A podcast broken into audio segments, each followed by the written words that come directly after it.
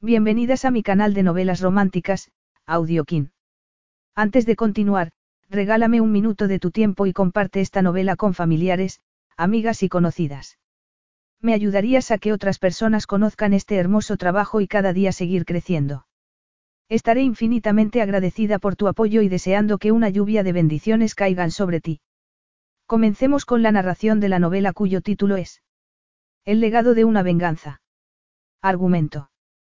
Sofía Watt se sintió mortificada cuando chocó contra el lujoso deportivo del multimillonario Matías Rivero, pero eso no fue lo peor.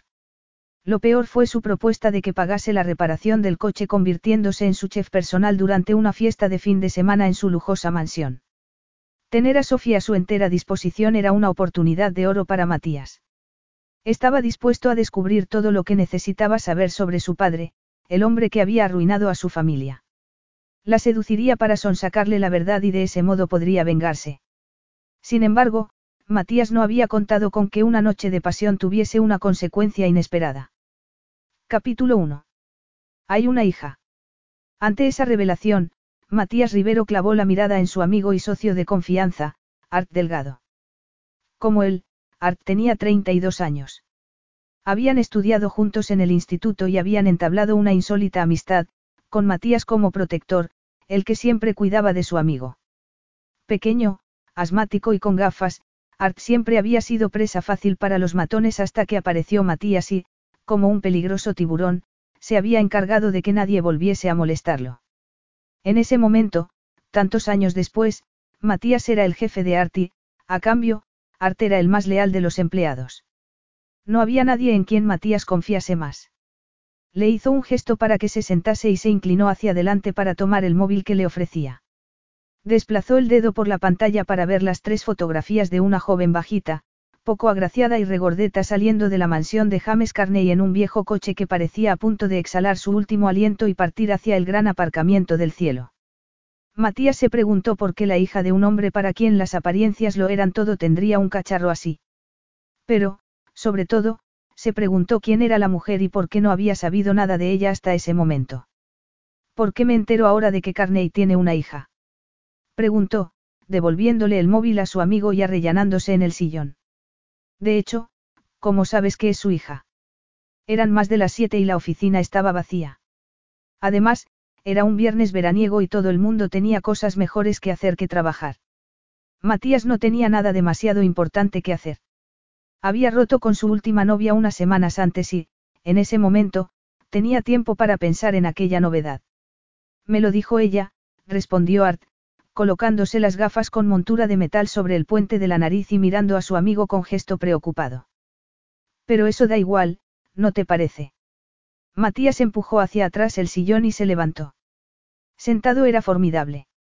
De pie, un gigante.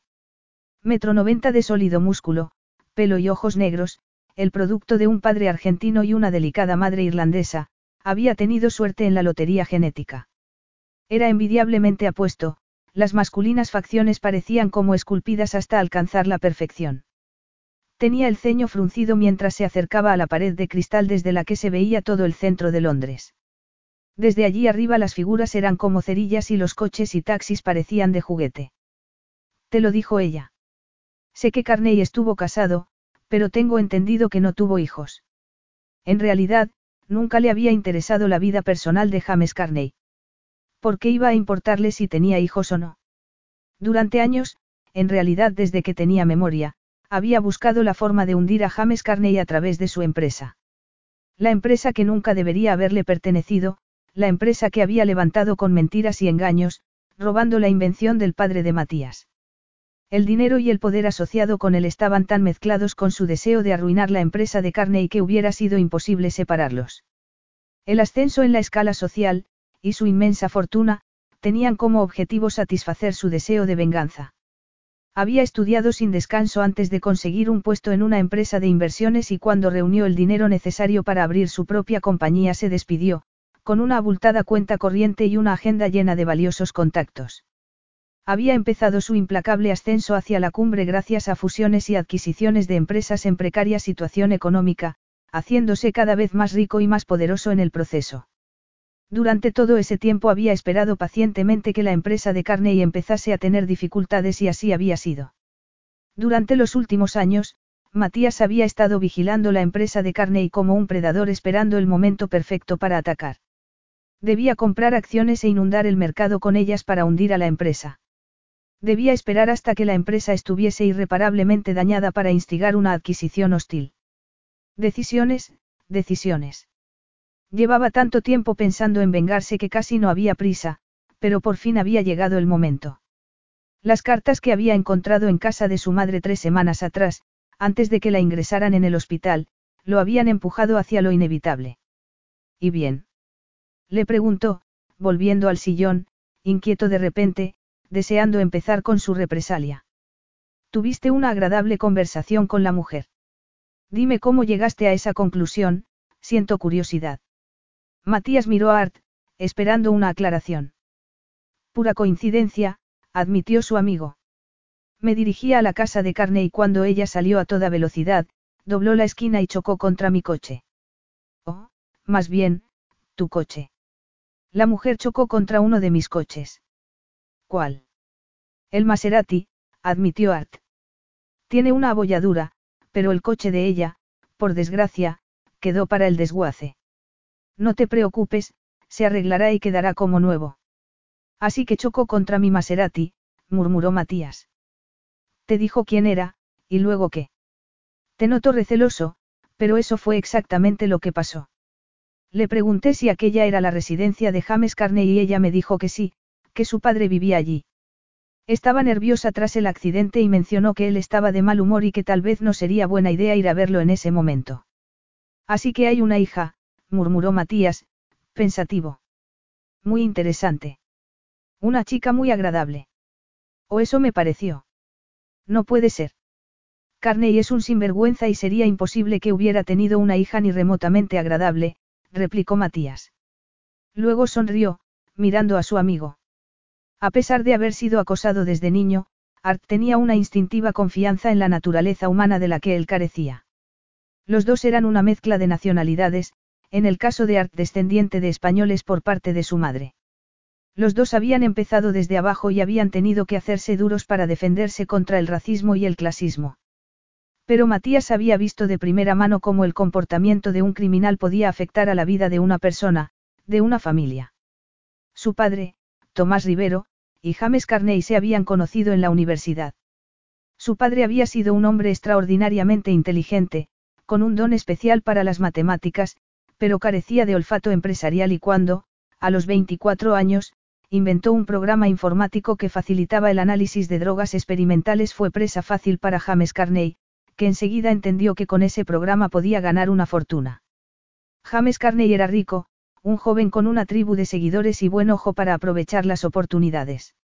Había buscado la amistad de su padre, había hecho que confiase en él y, cuando llegó el momento, reunió las firmas necesarias en los sitios necesarios para quedarse con los derechos de propiedad intelectual y los dividendos del software. A cambio, su padre había sido relegado a un trabajo de segunda clase en la ya debilitada empresa familiar que Carney había heredado de su familia. Tomás Rivero nunca había podido recuperarse. Sin embargo, sus padres nunca habían hablado de Carney con odio y, por supuesto, jamás habían pensado en vengarse. El padre de Matías había muerto una década antes y a su madre, Rosé, jamás se le había ocurrido pensar que pudiese dar la vuelta a la situación. Lo que estaba hecho, hecho estaba. El pasado era algo que debía ser olvidado. Pero Matías no era así. Él había visto cómo la tristeza se convertía en una carga insoportable para su padre. No había que ser un genio para entender que ser relegado a un despacho cochambroso mientras veía cómo el dinero y la gloria se prodigaban sobre un hombre que no se lo merecía lo había dañado de forma irreparable. En su opinión, su padre jamás había podido recuperarse de la estafa. Aceptó durante un par de años el miserable trabajo que Carney le había ofrecido y luego se marchó a otra empresa, pero para entonces su salud se había deteriorado y su madre había tenido que ponerse a trabajar para poder llegar a fin de mes. Su madre no tenía ningún deseo de venganza, pero él lo tenía por los dos. Debía admitir que, mientras estaba intensamente absorbido por su meteórico ascenso a la cumbre, el deseo de venganza había ido decayendo. Nunca había olvidado lo que Carney le había hecho a su familia, pero el éxito había cobrado vida propia, distrayéndolo del objetivo que se había impuesto a sí mismo tanto tiempo atrás. Hasta que encontró esas cartas. ¿Cómo se llama? Me imagino que estaba asegurada. Te enviaré los detalles por email, respondió Art, suspirando porque conocía bien a su amigo e intuía la dirección de sus pensamientos. No he tenido oportunidad de mirarlo, pero hice una fotografía del documento. Estupendo, hazlo inmediatamente. Y no habrá necesidad de que sigas lidiando con este asunto, yo me encargaré personalmente. ¿Por qué? Art era la única persona que se atrevía a cuestionarlo. Digamos que podría querer conocerla mejor. El conocimiento es poder, Art, y ahora lamento no haber investigado un poco más la vida privada de James Carney. Pero no te preocupes, no soy el lobo feroz. No tengo por costumbre comerme a niñas inocentes y, si es tan agradable como tú dices, no tiene nada que temer. A tu madre no le gustará esto, dijo Artículo. Mi madre es demasiado buena, replicó Matías, pensando en Rosa Rivero, que estaba recuperándose de un derrame cerebral en el hospital. Si su padre nunca se había recuperado de la traición de Carney, su madre nunca había podido recuperarse de la prematura muerte de su marido. En realidad, Carney no había sido solo responsable de las penurias que había tenido que soportar su familia, sino también del estrés y la angustia que habían matado a su padre y de la mala salud y la infelicidad de su madre. La venganza había tardado mucho en llegar, pero sin que James Carney lo supiera, en ese momento una fuerza imparable se dirigía hacia él a toda velocidad. Sophie Watts miró el rascacielos de cristal situado frente a ella y se acobardó. El encantador hombre con cuyo coche había chocado tres días antes había sido muy benévolo cuando hablaron por teléfono. Cuando le explicó el problema que existía con su seguro se había mostrado comprensivo y le había dicho que tendría que ir a su oficina para discutir el tema, pero que estaba convencido de que podrían solucionarlo. Desgraciadamente, el edificio que había frente a ella no parecía un sitio benévolo donde se solucionaban situaciones difíciles de un modo cordial y comprensivo. Sofía agarró su amplio bolso y siguió mirando hacia arriba. Sabía que no tenía más remedio que seguir adelante, pero sus pies le suplicaban que diese la vuelta y volviese corriendo a su discreta esquina del este de Londres, a su casita, en la que hacía su catering artesanal para quien solicitase sus servicios. Aquel no era su sitio y el atuendo que había elegido para conocer a Art Delgado le parecía ridículo y fuera de lugar. Las jóvenes que pasaban a su lado con sus ordenadores portátiles y sus zapatos de tacón iban vestidas con elegante trajes oscuros. Ellas no titubeaban, caminaban con decisión hacia la agresiva torre de cristal. Una chica bajita y regordeta de pelo rebelde, con un vestido veraniego de flores y sandalias no tenía sitio allí. Sofía dio un paso adelante, intentando animarse. Había sido un error ir allí a primera hora para solucionarlo todo. En teoría, la idea era estupenda, pero no había pensado en la estampida de gente que iba a trabajar al centro a primera hora de la mañana. En fin, era demasiado tarde para regañarse a sí misma. El vestíbulo del edificio era fabuloso, una fría mezcla de mármol, cristal y metal. Había varios sofás colocados aquí y allá, formando círculos. Eran preciosos, pero parecían horriblemente incómodos. Estaba claro que el propietario del edificio no quería que la gente se quedase por allí. Frente a ella había un mostrador donde varias recepcionistas respondían a las preguntas de la gente mientras ríos de trabajadores se dirigían a los brillantes ascensores, al lado de unas palmeras enanas en enormes tiestos de barro. Sofía sintió una punzada de anhelo por su cocinita, donde Julie, su compañera, y ella charlaban mientras hacían grandes planes para la panadería de alta gama que abrirían algún día. Echaba de menos su delantal, el olor de un pastel recién sacado del horno y el agradable intercambio de ideas con Julie sobre recetas para futuros encargos. Sofía se dirigió a una de las recepcionistas para confirmar su cita, tartamudeando cuando le pidió su nombre porque desearía estar en cualquier otro sitio. Tan nerviosa estaba que no entendió lo que la elegante joven acababa de decir. ¿Qué? No, yo no conozco a ningún señor, River. Rivero, la corrigió ella, mirándola con expresión helada. No, yo vengo a ver al señor Delgado. Su cita es con el señor Rivero, insistió la recepcionista, girando la pantalla del ordenador hacia ella. Tiene que firmar aquí usando el dedo. En cualquier lado de la pantalla. La secretaria del señor Rivero estará esperándola arriba, en la décima planta. Este es su pase. No lo pierda porque si lo hace será inmediatamente escoltada fuera del edificio. Aturdida, Sofía hizo lo que le pedía. Luego se dirigió al ascensor más cercano con un grupo de gente y se quedó mirando fijamente la pared mientras subían a la décima planta. ¿Quién sería el señor Rivero? Creía que iba a hablar con el amable señor Delgado, pero sí tenía que explicarle la situación a un perfecto desconocido. Estaba tensa como la cuerda de un arco cuando se abrieron las puertas del ascensor frente a un lujoso vestíbulo, donde fue recibida por una mujer muy alta de mediana edad cuya expresión compasiva no hizo nada por calmar su nerviosismo. La mujer abrió una puerta y la depositó como un paquete indeseado en un despacho impresionante. Durante unos segundos, con los ojos como platos, Sofía miró a su alrededor. No se había movido de la puerta del gigantesco despacho, de hecho, no se atrevía a dar un paso adelante. Agarrándose al bolso como si fuera un salvavidas, por fin vio a un hombre sentado tras el escritorio, y le dio un vuelco el corazón porque era el hombre más atractivo que había visto en toda su vida. Sabía que estaba mirándolo fijamente, pero no podía evitarlo. Su pelo era negro, sus ojos del color del más rico chocolate, sus facciones perfectamente esculpidas. Exudaba la clase de sex appeal que hacía que las mujeres girasen la cabeza para robar una segunda o una tercera mirada. El silencio se alargó y Sofía se dio cuenta de que estaba haciendo el ridículo. ¿Piensa quedarse en la puerta, señorita Watts? Le preguntó él. No se levantó para estrechar su mano, no sonrió. No hizo nada para que se sintiera cómoda. Se limitó a señalar un sillón situado delante del escritorio. Siéntese. Sofía dio un paso adelante. Debería estrechar su mano, pero su expresión era tan aterradora que decidió no hacerlo y se sentó en el sillón. Casi inmediatamente se echó hacia adelante y empezó a hablar a toda velocidad. Siento mucho lo del coche, señor, Rivero. Es que no vi a su amigo. Hay un seto antes de la curva y, en fin, admito que puede que fuera un poco a prisa, pero le aseguro que no fue intencionado. Lo que podría haber añadido, pero no lo hizo, fue que tenía los ojos empañados porque había tenido que hacer un esfuerzo sobrehumano para no llorar después del desagradable encuentro con James Carney. Matías la observaba atentamente, con los entornados ojos oscuros clavados en el ruborizado y sorprendentemente bonito rostro. Él era un hombre que salía con modelos de cuerpos altos, angulosos y rostros fotogénicos. Sin embargo, había algo muy atrayente en la mujer que estaba sentada frente a él.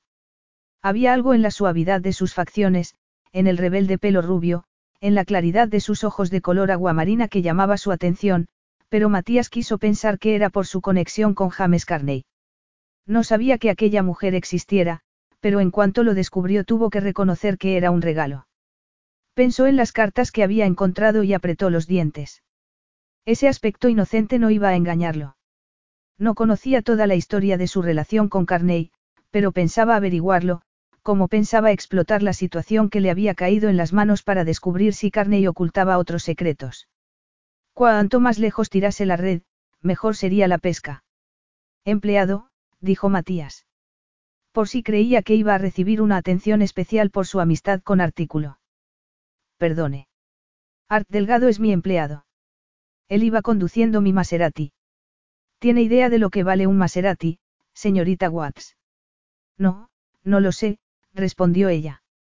Aquel hombre ejercía un efecto peculiar en ella. Era como si su poderosa presencia se hubiera tragado todo el oxígeno del despacho, haciendo que le costase respirar. En ese caso, permítame que se lo diga, Matías mencionó una suma que la hizo llevarse una mano al corazón. Y me han dicho que su póliza de seguro ha caducado. No lo sabía, susurró Sofie. Normalmente tengo todas mis cosas al día, pero últimamente todo ha sido un poco frenético. Sé que cancelé mi antigua póliza y pensaba renovarla con otra compañía, pero... Matías levantó una mano. No estoy interesado en su historia, dijo fríamente. Permítame ir directo al grano, las reparaciones de mi coche costarán miles y miles de libras. Sofía lo miró, boquiabierta. Miles. Repitió. Literalmente. Me temo que no se trata solo de arreglar una abolladura. Todo el costado izquierdo del coche tendrá que ser reemplazado. Las reparaciones en los coches de alta gama son carísimas. No tenía ni idea, empezó a decir ella. Yo no tengo ese dinero, señor Rivero. Cuando hablé con su amigo, con su empleado, el señor Delgado, por teléfono, me dijo que podríamos llegar a un acuerdo. Desgraciadamente, este asunto no es de su competencia, replicó Matías, pensando que su viejo amigo enarcaría una irónica ceja si lo oyese hablar así. Podría pagarle a plazos, sugirió Sofie, preguntándose qué periodo de tiempo sería aceptable para un hombre que la miraba como si fuese un alienígena que hubiera invadido su espacio personal. Pero estaba segura de que el plazo de Matías Rivero no iba a coincidir con el suyo. Tengo un pequeño negocio de catering con una amiga, siguió, desesperada por terminar aquel incómodo encuentro y más desesperada aún por encontrar una solución que no la dejase en la ruina. Lo abrimos hace un año y medio. Antes de eso, las dos éramos profesoras de primaria. Hemos tenido que pedir muchos préstamos para que nuestra cocina cumpliese los requisitos necesarios y en este momento, bueno, la verdad es que no tenemos mucho dinero. En otras palabras, no puede pagarme. Pero quiero encontrar una solución, señor Rivero, dijo ella, poniéndose colorada. Y estoy segura de que podríamos llegar a un acuerdo. Tengo entendido que es usted hija de James Carney, Matías empujó el sillón hacia atrás y se levantó para dirigirse a una impresionante pared de cristal desde la que podía ver todo Londres. Sofía se quedó mirándolo, fascinada. Cómo se movía, la inconsciente flexión de los músculos bajo el caro traje de chaqueta, el fibroso cuerpo, la fuerza que exudaba, era cautivador. Cuando se volvió para mirarla, Sofía tuvo que hacer un esfuerzo para no apartar la mirada. Su comentario la había dejado helada. ¿Y bien? insistió él. Art iba a visitar a James Carney por una cuestión de negocios cuando usted apareció a toda velocidad por el camino y chocó contra mi coche. Yo no sabía que Carney tuviese una hija, añadió, observándola atentamente. Le sorprendía que no le hiciese la obvia pregunta, que tenía que ver la vida privada de su padre con aquel asunto. Pero, al parecer, la joven no era desconfiada. Sofía se había quedado sin palabras. Estaba aturdida por el accidente y disgustada tras la visita a su padre. Y Art Delgado, tan diferente al hombre que la miraba en ese momento, la había animado a hacer una confidencia que rara vez compartía con nadie. Por supuesto, siguió Matías, encogiéndose de hombros. No me interesa la vida privada de Carney, pero tenía entendido que era viudo. Lo es, dijo Sofía por fin, avergonzada por algo de lo que ella no era responsable y por las consecuencias con las que se había visto obligada a vivir. Así que dígame dónde encaja usted, la animó Matías. A menos, claro, que lo que le contó a mi empleado fuese una mentira. Tal vez le daba vergüenza decir la verdad. Perdone. murmuró ella, mirándolo con el ceño fruncido. Una chica joven que tiene una aventura con un hombre mayor, Entiendo que le diese vergüenza y por eso dijo lo primero que se le ocurrió, cualquier cosa menos desagradable que la realidad. ¿Cómo se atreve? exclamó Sofía entonces. Eso es repugnante. Solo estoy intentando entenderlo. Si no es usted su amante, Carney debió de tener una aventura mientras estaba casado, no. Es usted hija de un amor de juventud. Un amor de juventud. Sofía se rió amargamente porque nada podría estar más lejos de la realidad. El amor no había tenido nada que ver. Antes de su prematuro fallecimiento, su madre, Angela Watts, había sido una aspirante actriz cuya desgracia había sido parecerse a Marilyn Monroe. Presa de los halagos de los hombres que ansiaban su cuerpo, había cometido el fatal error de ser demasiado ambiciosa. James Carney era un joven rico y arrogante y, como todos los demás, había intentado conquistarla, pero no tenía intenciones de casarse con alguien a quien consideraba una fulana con un bonito rostro. Esos detalles le habían sido inculcados desde que era niña. Carney lo había pasado bien con su madre y ella, ingenuamente, había pensado que eso llevaría a una relación seria, pero, cuando intentó atraparlo con un embarazo, él la rechazó y más tarde se casó con una mujer que consideraba de su clase y posición social. Conoció a mi madre antes de casarse, pero no estoy aquí para hablar de mi vida privada, le espetó.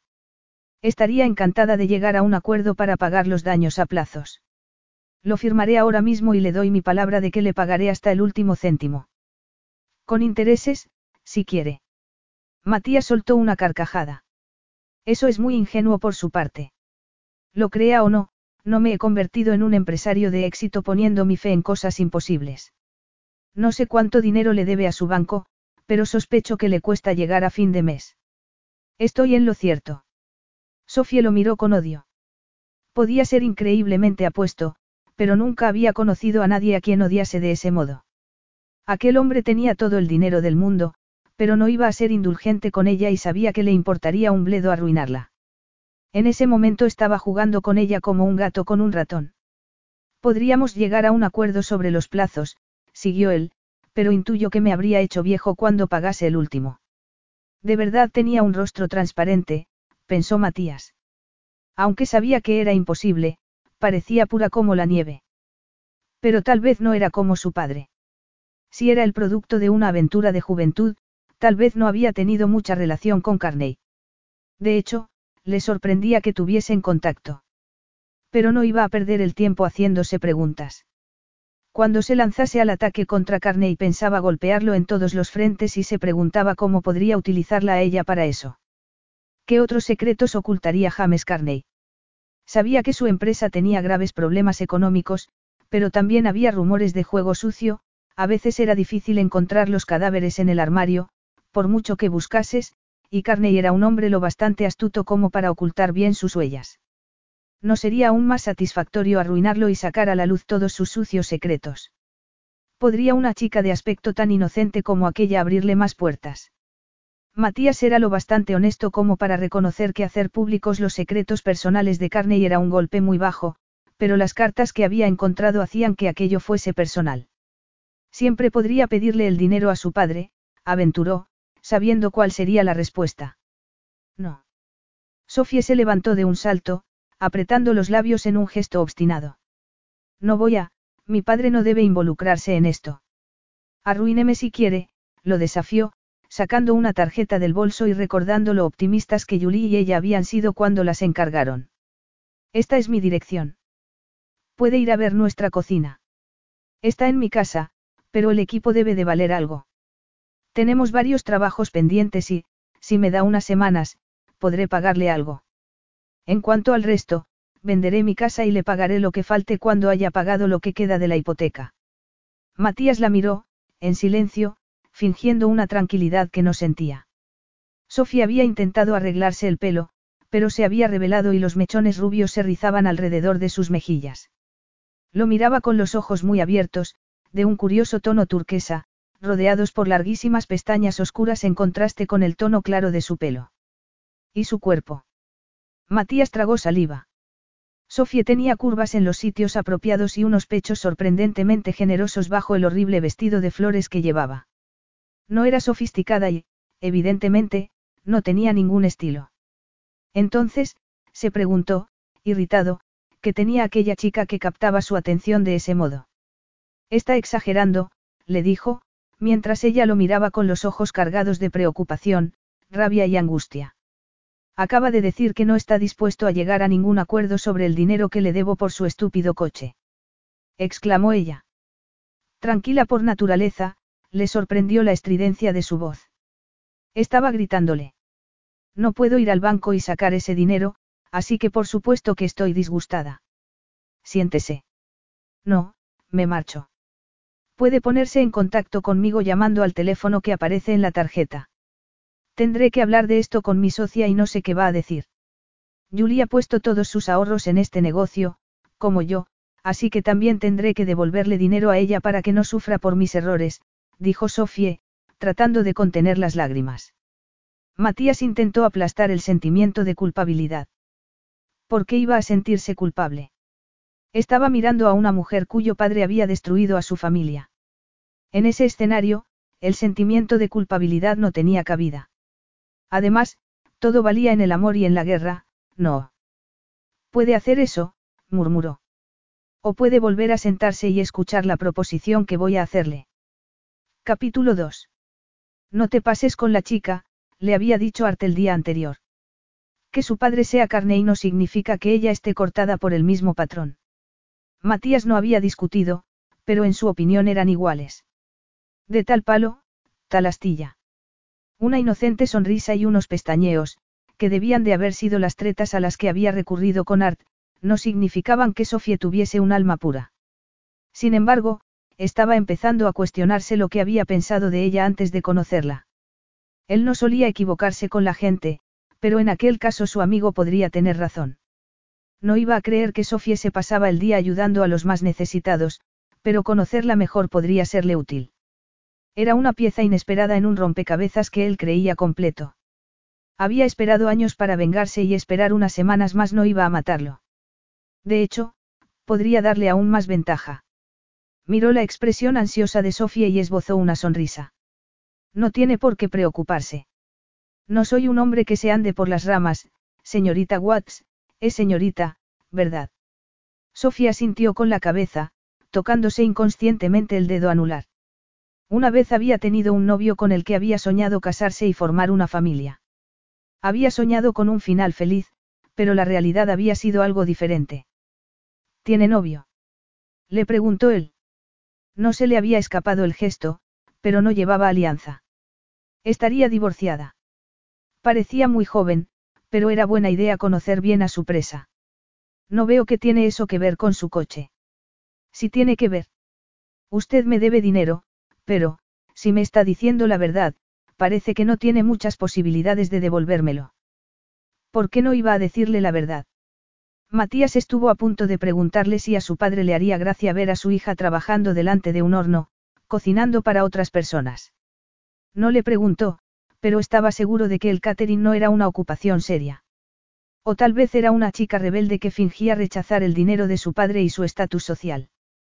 Cuando nacías en una familia rica y disfrutabas de todas las comodidades era fácil jugar a ser pobre durante unos días. Por lo que sabía de Carney, mantener las apariencias era su principal ocupación y, con toda seguridad, su hija habría sido arrastrada a ese juego. Pero no tenía intención de mostrarle sus cartas por el momento. Además, tardaría unos días en comprobar si todo lo que le había contado era cierto. Su coche, por ejemplo, no sugería que tuviese una envidiable cuenta bancaria y la omisión en la renovación del seguro ampliaba esa impresión. Tal vez se imagina que declararse insolvente hará que me compadezca de usted. No se me había ocurrido, replicó Sofie. No creo que a nadie se le ocurra pensar que tiene usted buen corazón. ¿Cómo ha dicho? Momentáneamente distraído, Matías la miró con gesto de incredulidad. Sophie Watts había ido a decirle que no tenía dinero para pagar el arreglo de su Maserati, se quedaría en la ruina si decidía demandarla y, sin embargo, tenía agallas para criticarlo. Casi no se lo podía creer. Pero Sofía no se echó atrás. Ella odiaba las discusiones, pero era una persona sincera y directa, y podía ser tan terca como una mula. Tenía que serlo porque se había visto obligada a retomar los esfuerzos de su madre, respirar hondo y exigirle a James Carney que cumpliese con su obligación. Sin embargo, no entendía a Matías. Había mencionado una solución a sus problemas, pero no había dicho cuál era esa solución y no iba a quedarse sentada dejando que la humillase. Si fuese una persona más generosa intentaría entender por lo que estoy pasando. Seguramente usted no sabe lo que es tener que luchar para ganarse la vida porque, si así fuera, oportunidad, le pagaría el arreglo del coche, pero tiene que darme una oportunidad. Esta es su idea de hacerme la pelota. Se burló Matías. Porque, si lo es, le aseguro que va en la dirección equivocada. No olvidemos que está aquí pidiendo un favor.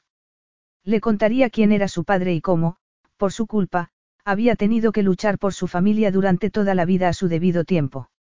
Sofía apretó los labios. Tenía mucha experiencia pidiendo favores y había aprendido a la fuerza que doblegarse bajo amenaza no llevaba a ningún sitio. Ha dicho que tenía que hacerme una proposición, le recordó, agarrándose a ese salvavidas a cualquier precio. Si solo tuviera que pensar en sí misma habría dado marcha atrás, pero el sustento de otras personas estaba en juego. Matías estaba encantado con su decisión de explotar la oportunidad que se le había presentado. Sofía podía parecer dulce y complaciente, pero enseguida había dejado claro que no era ni lo uno ni lo otro y, de repente, sentía la emoción de un inesperado reto. Tantas cosas en su vida eran previsibles, había llegado a la cima del éxito a los 32 años. La gente se doblegaba ante él, buscaban su consejo, escuchaban atentamente cada una de sus palabras, hacían lo posible para complacerlo. Teniendo en cuenta que desde niño había ambicionado poder y seguridad económica, en ese momento debía reconocer, decepcionado, que faltaba algo en su vida, algo que ni siquiera el fuego de la venganza había sido capaz de llenar. Se había vuelto cínico. Cuando pensaba en el joven hambriento de éxito que había sido una vez, emocionado por la tarea que se había impuesto, sentía como si mirase a un desconocido. Desde luego, el hecho de poder tener a cualquier mujer era algo que había perdido el brillo de la novedad y, por primera vez en mucho tiempo, se enfrentaba a un reto en el que podía clavar los dientes y le gustaba esa sensación. Voy a dar una fiesta de fin de semana en una de mis casas, empezó a decir, volviendo a sentarse tras el escritorio y poniéndose las manos en la nuca. Serán unas 80 personas y todas esperarán el mejor caterín. Yo aportaré la comida, usted se encargará de todo lo demás. Naturalmente, no recibirá remuneración alguna. Si lo hace bien, podremos partir de ahí. No tengo intención de dejarla en la ruina, aunque podría hacerlo. Para empezar, conducir sin estar asegurado es ilegal. Si decidiese ir hasta el final podría acabar en la cárcel. En lugar de eso, he decidido improvisar. En otras palabras, dependeré de usted hasta que considere que la deuda está pagada, dijo Sofie. Matías inclinó a un lado la cabeza, sonriendo. Es una forma de verlo. En realidad, era la única forma de verlo. Así podría conocerla mejor y, por extensión, a su padre. Serían ciertos esos rumores de que metía la mano en la caja de la empresa. Se lo habría confesado a su hija. Si Sofía tenía acceso a ese tipo de información, tendría en sus manos el arma más poderosa para vengarse. Los daños del Maserati no eran más que una excusa. Podía comprar otro con solo levantar el teléfono. Y si piensa en las opciones, siguió, se dará cuenta de que es un buen trato.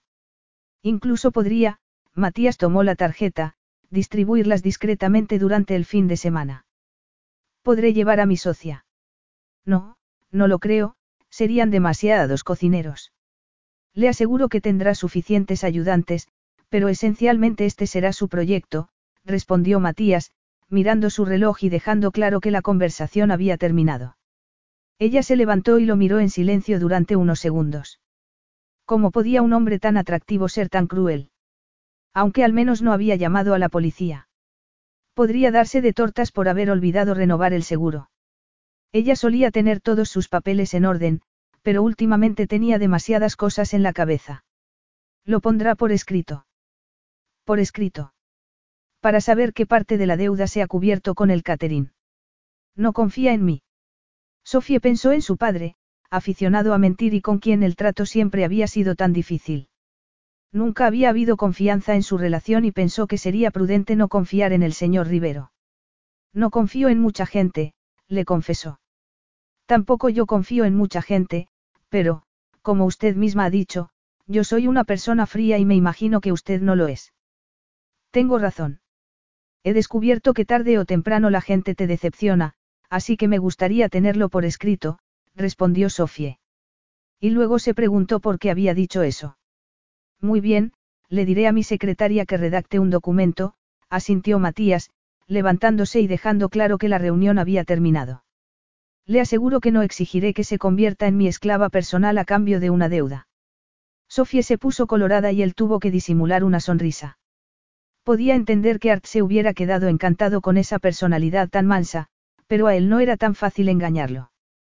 Había visto fuego brillando en los ojos de color aguamarina. Se ruborizaba como una virgen, pero esos ojos brillaban como los de una sirena. Estaba deseando conocerla mejor para desentrañar el misterio y, en el proceso, descubrir todos los secretos de su padre. Pero tiene que haber otra forma de solucionarlo. No sé si puedo organizar el cóctel de los Ross yo sola. Había protestado Julie cuando le explicó la situación. A Sofía se le encogió el corazón por su amiga, pero no podía hacer nada. Había firmado un acuerdo con el diablo y, aunque lo odiaba, no tenía más remedio que cumplirlo.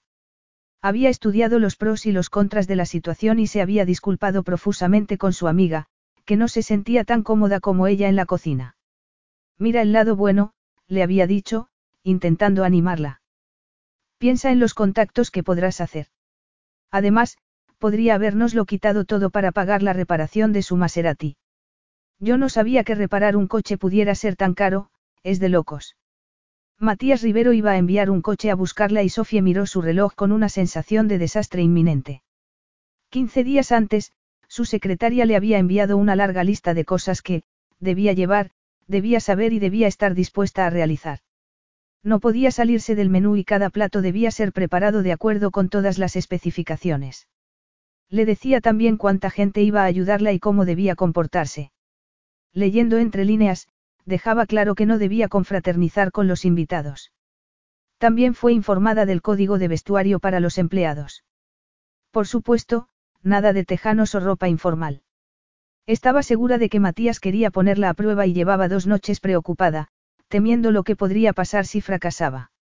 Matías Rivero no podía ser tan cruel como para quitarle su casa, pero estaba decidido a recuperar su dinero como fuera. No parecía dispuesto a echarla a los leones, pero tampoco iba a aceptar pagos mensuales.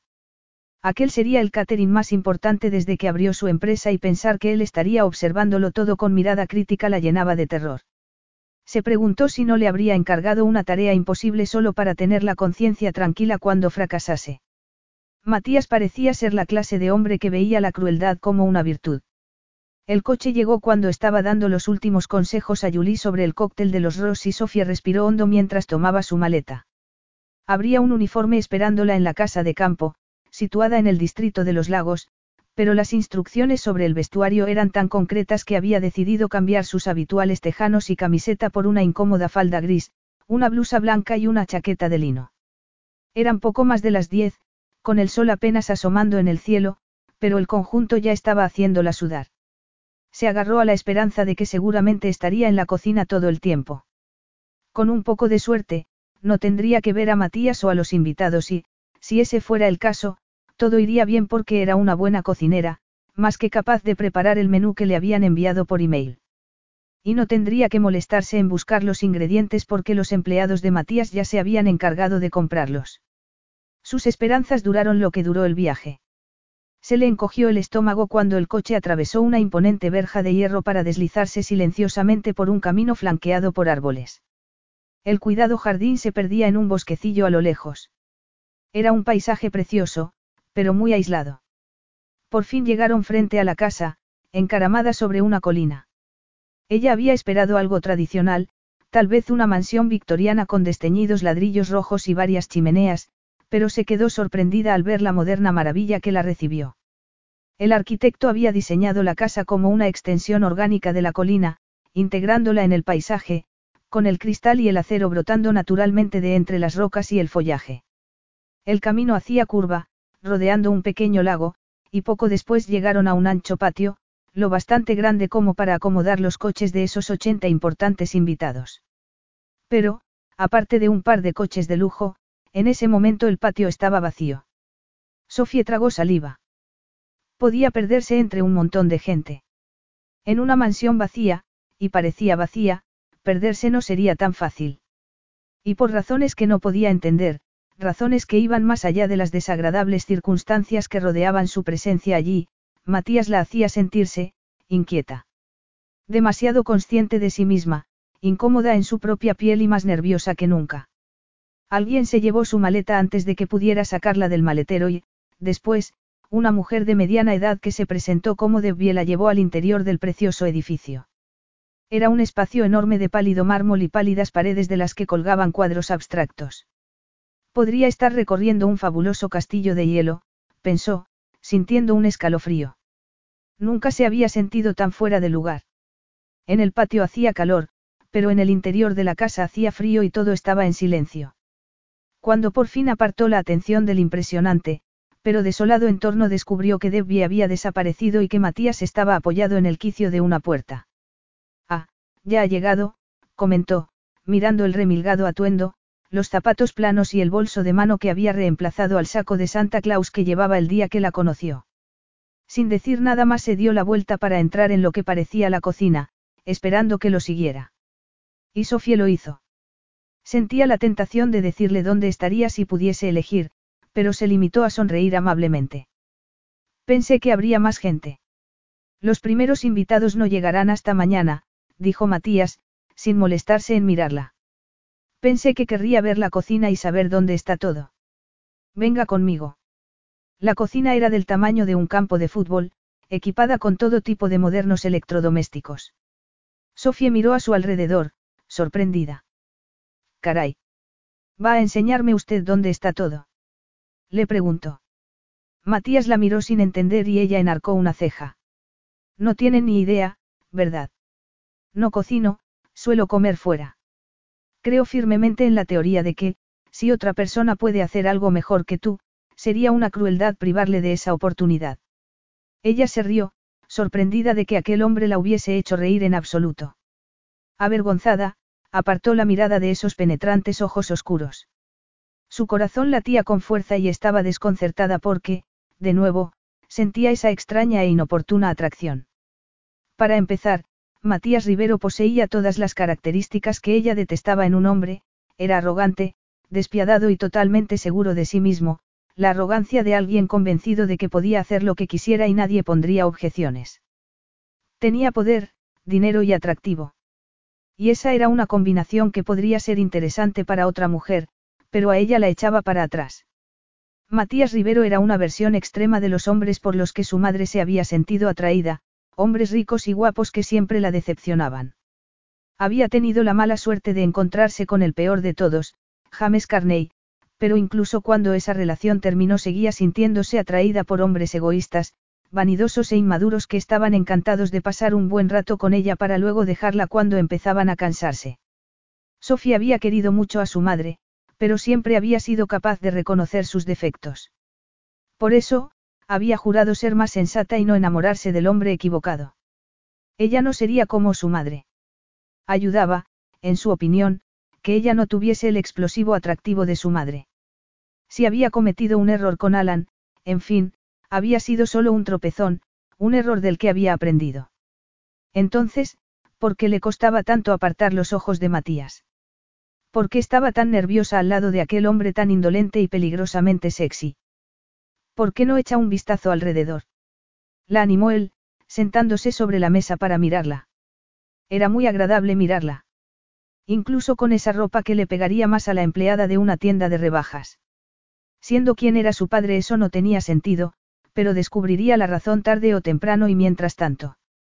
Tenía curvas en todos los sitios adecuados. Las borrosas fotografías del teléfono de Art no le hacían justicia. Sus ojos eran preciosos y sus pechos empujaban contra los botones de la repipi blusa blanca de manga corta. Al menos se había quitado la chaqueta, pensó. Estaba de puntillas, abriendo un armario para mirar los platos, y cuando la blusa se levantó, revelando la pálida y suave piel de su cintura, su inactiva libido, que debería tener mejores cosas que hacer que desear a aquella mujer que no estaba a su alcance, despertó a la vida de manera fulminante. Todo parece nuevo, comentó Sofie. La cocina no se usa a menudo, ¿verdad? No se usa mucho, admitió él, cambiando de postura para controlar tan fiera reacción. Su pelo era muy claro, rubio natural, pero fino y rebelde, enmarcando un rostro ovalado casi angelical. Un angelito muy sexy. Intento venir aquí siempre que puedo, pero siempre tengo mucho trabajo. ¿Es usted un adicto al trabajo?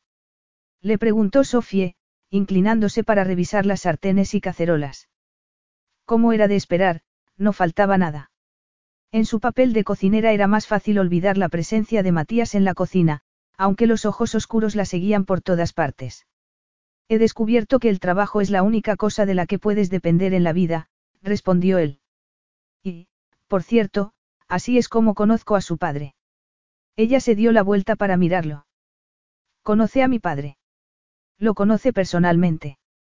No lo conozco personalmente, pero estaba pensando en una posible operación comercial con él, por eso Art se dirigía a su casa el día que usted chocó contra mi Maserati. El señor Delgado tenía una reunión con mi padre. No era una reunión. Art iba, digamos, a sentar las bases para una futura reunión. En otras palabras, había enviado a Art para hacerle saber a Carney que se le acababa el tiempo. Él se involucraría solo cuando la red hubiera sido lanzada. Pobre artículo. Sofía suspiró y Matías la miró con el ceño fruncido. ¿Por qué dice eso? No creo que hubiera llegado muy lejos con James, aunque hubiera conseguido entrar en la casa. James. Llama a su padre por su nombre de pila. Él prefiere eso a que le llame, papá, respondió ella, poniéndose colorada. Parece creer que esa palabra lo envejece. Además. Además, es usted una hija ilegítima, no. Me imagino que sería un problema para él jugar a las familias felices cuando su mujer vivía. Sofía se ruborizó aún más. ¿Qué decir y cuánto? Matías no debía saber la clase de hombre que era su padre y, sobre todo, las razones por las que su madre había seguido en contacto con él, un legado que le había pasado a su hija. No tenía intención de contarle nada personal, pero el silencio se alargaba y, por fin, a regañadientes, le explicó. Mi madre fue una indiscreción de juventud y no le gustaba que se lo recordasen. Carney dejó embarazada a su madre y se negó a casarse con ella. Sofía se puso tensa. Podía ver a Matías sacando sus propias conclusiones, pero no estaba dispuesta a abrirle su corazón. La conversación que había mantenido con su padre antes del accidente había sido turbadora. Estaba en la ruina, le había dicho. No te quedes ahí, mirándome sin decir nada, le había espetado mientras paseaba por el magnífico, pero anticuado, oscuro y claustrofóbico salón que siempre le había provocado escalofríos. En parte es culpa tuya. Aparecer aquí mes tras mes cargada de facturas. Ahora no me queda nada. ¿Me entiendes? Nada. Apoyada en la chimenea de piedra, temiendo que su padre la atacase, Sofía no había dicho una palabra. Lo había escuchado despotricar, vociferar y amenazar hasta que, por fin, había salido de la casa con mucho menos dinero del que necesitaba. ¿Y si decía la verdad? ¿Y si estaba en la ruina? ¿Dónde la dejaría eso a ella? Y, sobre todo, ¿dónde dejaría a Eric? Como siempre, pensar en su hermano hacía que se le encogiese el corazón. A pesar de todos sus defectos y errores, su madre había protegido fieramente a Eric, su hijo discapacitado. James Carney había estado encantado de acostarse con ella durante cuatro años, para luego abandonarla a ella y a sus hijos cuando encontró a una mujer más apropiada. Cuando se negó a pagar la manutención de sus hijos, su madre se vio obligada a usar la única arma a su disposición para pagar la carísima residencia en la que vivía Eric. El chantaje. ¿Cómo reaccionarían los distinguidos amigos de James si supieran que se negaba a pagar la manutención de su hijo discapacitado? ¿Qué pensarían si conocieran la existencia de la familia que había engendrado de forma tan irresponsable, convencido de que desaparecerían cuando a él le resultase conveniente? James había pagado y había seguido pagando porque valoraba la opinión de los demás por encima de todo, no por afecto hacia el hijo al que nunca había querido conocer o hacia la hija a la que detestaba porque era una extensión de la mujer que, según él, iba a dejarlo en la ruina. Si no quedaba dinero, Eric sería quien pagase el precio más alto y Sofía no estaba dispuesta a permitirlo. Si Matías estaba interesado en hacer negocios con su padre y ese trato podía hacer que volviera a ser solvente, no le interesaba echarlo todo por tierra contándole lo horrible que era James. Si su padre tenía dinero, Eric estaría a salvo y eso era lo único que importaba. Así es la vida, murmuró por fin, encogiéndose de hombros. No todos los hombres son honestos y cabales, pero James siempre ayudó económicamente a mi madre y ahora, a mí, añadió, jugando con la verdad. Matías se preguntó si estaban hablando de la misma persona. Entonces, me recomendaría hacer negocios con él. Con los dedos cruzados a la espalda, Sofía pensó en su hermano, perdido en su mundo en la residencia donde iba a visitarlo al menos una vez a la semana, su hermano, para quien la vida sería tan difícil sin los cuidados de la residencia, unos cuidados que solo el dinero podía pagar. Sí, por supuesto, respondió. Claro que sí. Estoy segura de que a él le encantaría hacer negocios con usted. Capítulo 3. Matías bajó la mirada, pensativo.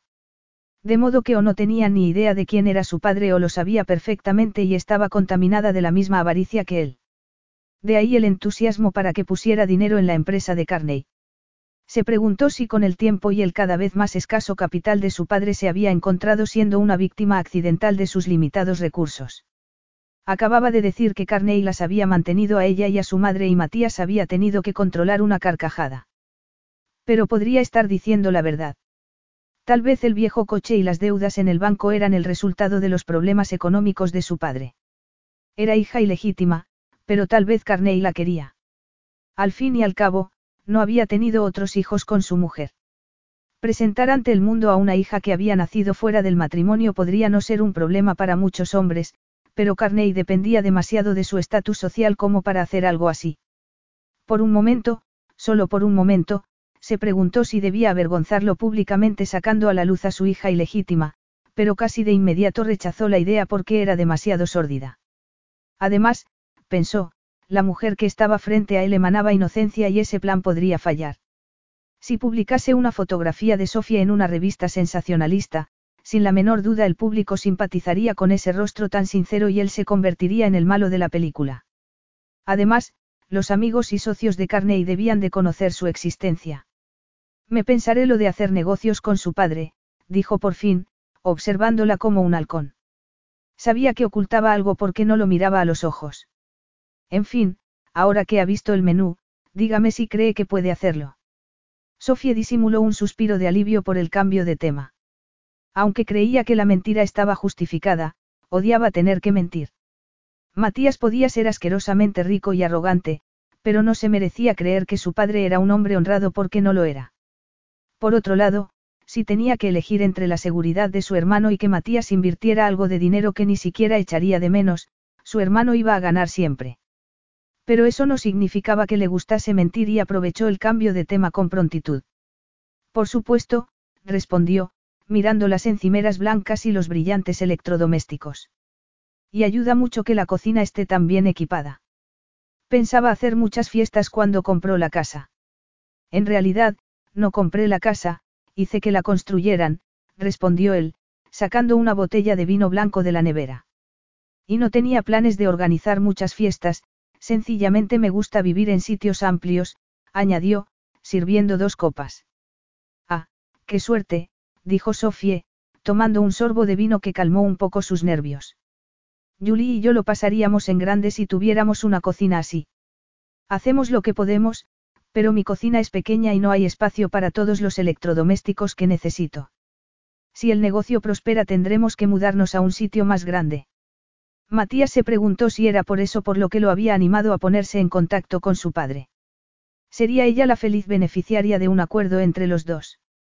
Suspicaz por naturaleza y siempre alerta ante cualquier amenaza, le resultaba fácil pensar lo peor de ella a pesar de su aparente inocencia. Si se juzgaba un libro por la cubierta casi siempre acababan por tomarte el pelo. No solo tenía el ejemplo de su padre, que había pagado un precio muy alto por confiar en Carney, también él había cometido un catastrófico error de juventud. Cuando empezó a ganar dinero y su empresa era buscada por inversores que confiaban en su olfato financiero, se había enamorado de una chica que parecía, normal. Una normalidad que estaba empezando a dejar atrás. Comparada con las astutas bellezas que hacían cola para estar con él, ella le había parecido el epítome de la inocencia. Había rechazado sus regalos, decía no querer saber nada de los caros restaurantes que estaban abriéndole nuevos horizontes y había insistido en ir al cine y compartir una sencilla bolsa de palomitas de maíz. Nada de restaurantes con estrellas Michelin para ella. Y él se había dejado engañar hasta que, de repente, ella le había dicho que estaba embarazada. Después de eso empezaron a hablar de matrimonio y si no hubiera descubierto por accidente una caja de píldoras anticonceptivas en su bolso habría cometido el mayor error de su vida. Solo cuando le pidió explicaciones descubrió que era una mercenaria. Se había salvado por los pelos y eso había sido determinante para él. Un simple error era todo lo que hacía falta para que tu vida descarrilase. Pero no volvería a cometer ese tipo de error, se había prometido a sí mismo. Matías dirigía su propia vida con mano de hierro, sin dejarse llevar por las emociones. Tomaba lo que quería de la vida y descartaba aquello que había dejado de serle útil. Art era la única persona que conocía ese breve, pero bochornoso episodio y así seguiría siendo. Matías, que había sido testigo de cómo la naturaleza confiada de su padre lo había llevado a un callejón sin salida, no tenía tiempo para montañas rusas emocionales y su desastrosa aventura amorosa había sido el último clavo en el ataúd. Después de eso había enterrado su corazón en hielo y así era exactamente como le gustaba. Me dijo que antes del catering había sido profesora que provocó el cambio de carrera.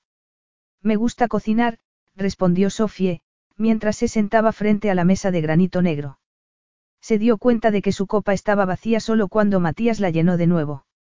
Nuestros amigos solían pedirnos que organizásemos cenas para ellos y llegamos a la conclusión de que podría ser buena idea hacerlo como profesión. Julie estaba harta de su trabajo como profesora y supongo que yo quería un cambio. Hace falta mucho valor para cambiar de carrera, dijo Matías. Se había embarcado en ese cambio con la errónea impresión de que su padre seguiría ayudándola económicamente. Había tenido que pedir un préstamo al banco cuando se encontró sin trabajo e incapaz de sacarle más dinero. Era por eso por lo que tenía problemas económicos. Él sabía que la situación económica de James Carney era precaria desde mucho tiempo atrás. Tal vez, pero mucha gente se ve obligada a hacerlo, respondió ella. Usted nació entre algodones. Lo dice como si no estuviera familiarizada con esa situación. No lo estoy, afirmó Sofie. Confieso que, dado el estilo de vida de su padre, me resulta difícil creerlo.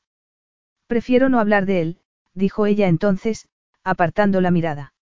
No le gusta hablar de su padre. ¿Por qué? Me imagino que debió de ser incómodo vivir en la sombra, pero si Carney la ha ayudado durante todos estos años no puede ser tan malo.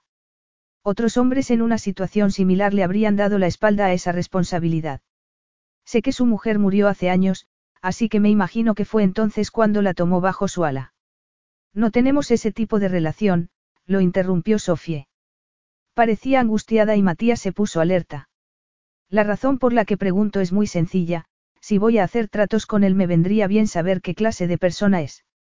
Siempre tiene un interés tan especial en todos sus clientes. Le preguntó ella, más para cambiar de conversación que por otra cosa.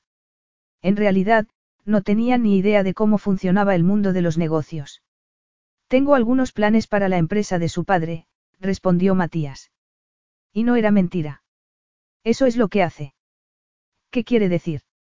Invierte en empresas. La verdad es que yo no sé nada sobre eso, nunca he tenido interés en los negocios. No le interesa el dinero. No tanto como para dedicarme a los negocios o a algo que diese mucho dinero, aunque de haberlo hecho la vida sería mucho más fácil, respondió Sofie. Por ejemplo, pensó, no tendría que soportar la humillación mensual de ir a ver a su padre para pedirle dinero porque la residencia de Eric era muy costosa. Supongo que no soy lo bastante despiadada. ¿Está criticándome? Preguntó Matías, burlón. Era raro que alguien se aventurase a dar una opinión crítica en su presencia. Pero como Sofía había dicho, él no tenía buen corazón y si lo tenía lo ocultaba bien. Y las cosas no iban a cambiar por el momento. Sofía se sentía atrapada entre decir la verdad y mostrarse diplomática. No quería hablar de su padre porque sabía que tarde o temprano metería la pata y revelaría qué clase de hombre era James Carney. Y no podía decirle a Matías Rivero lo que pensaba de él porque le había lanzado un salvavidas y podía retirárselo cuando quisiera.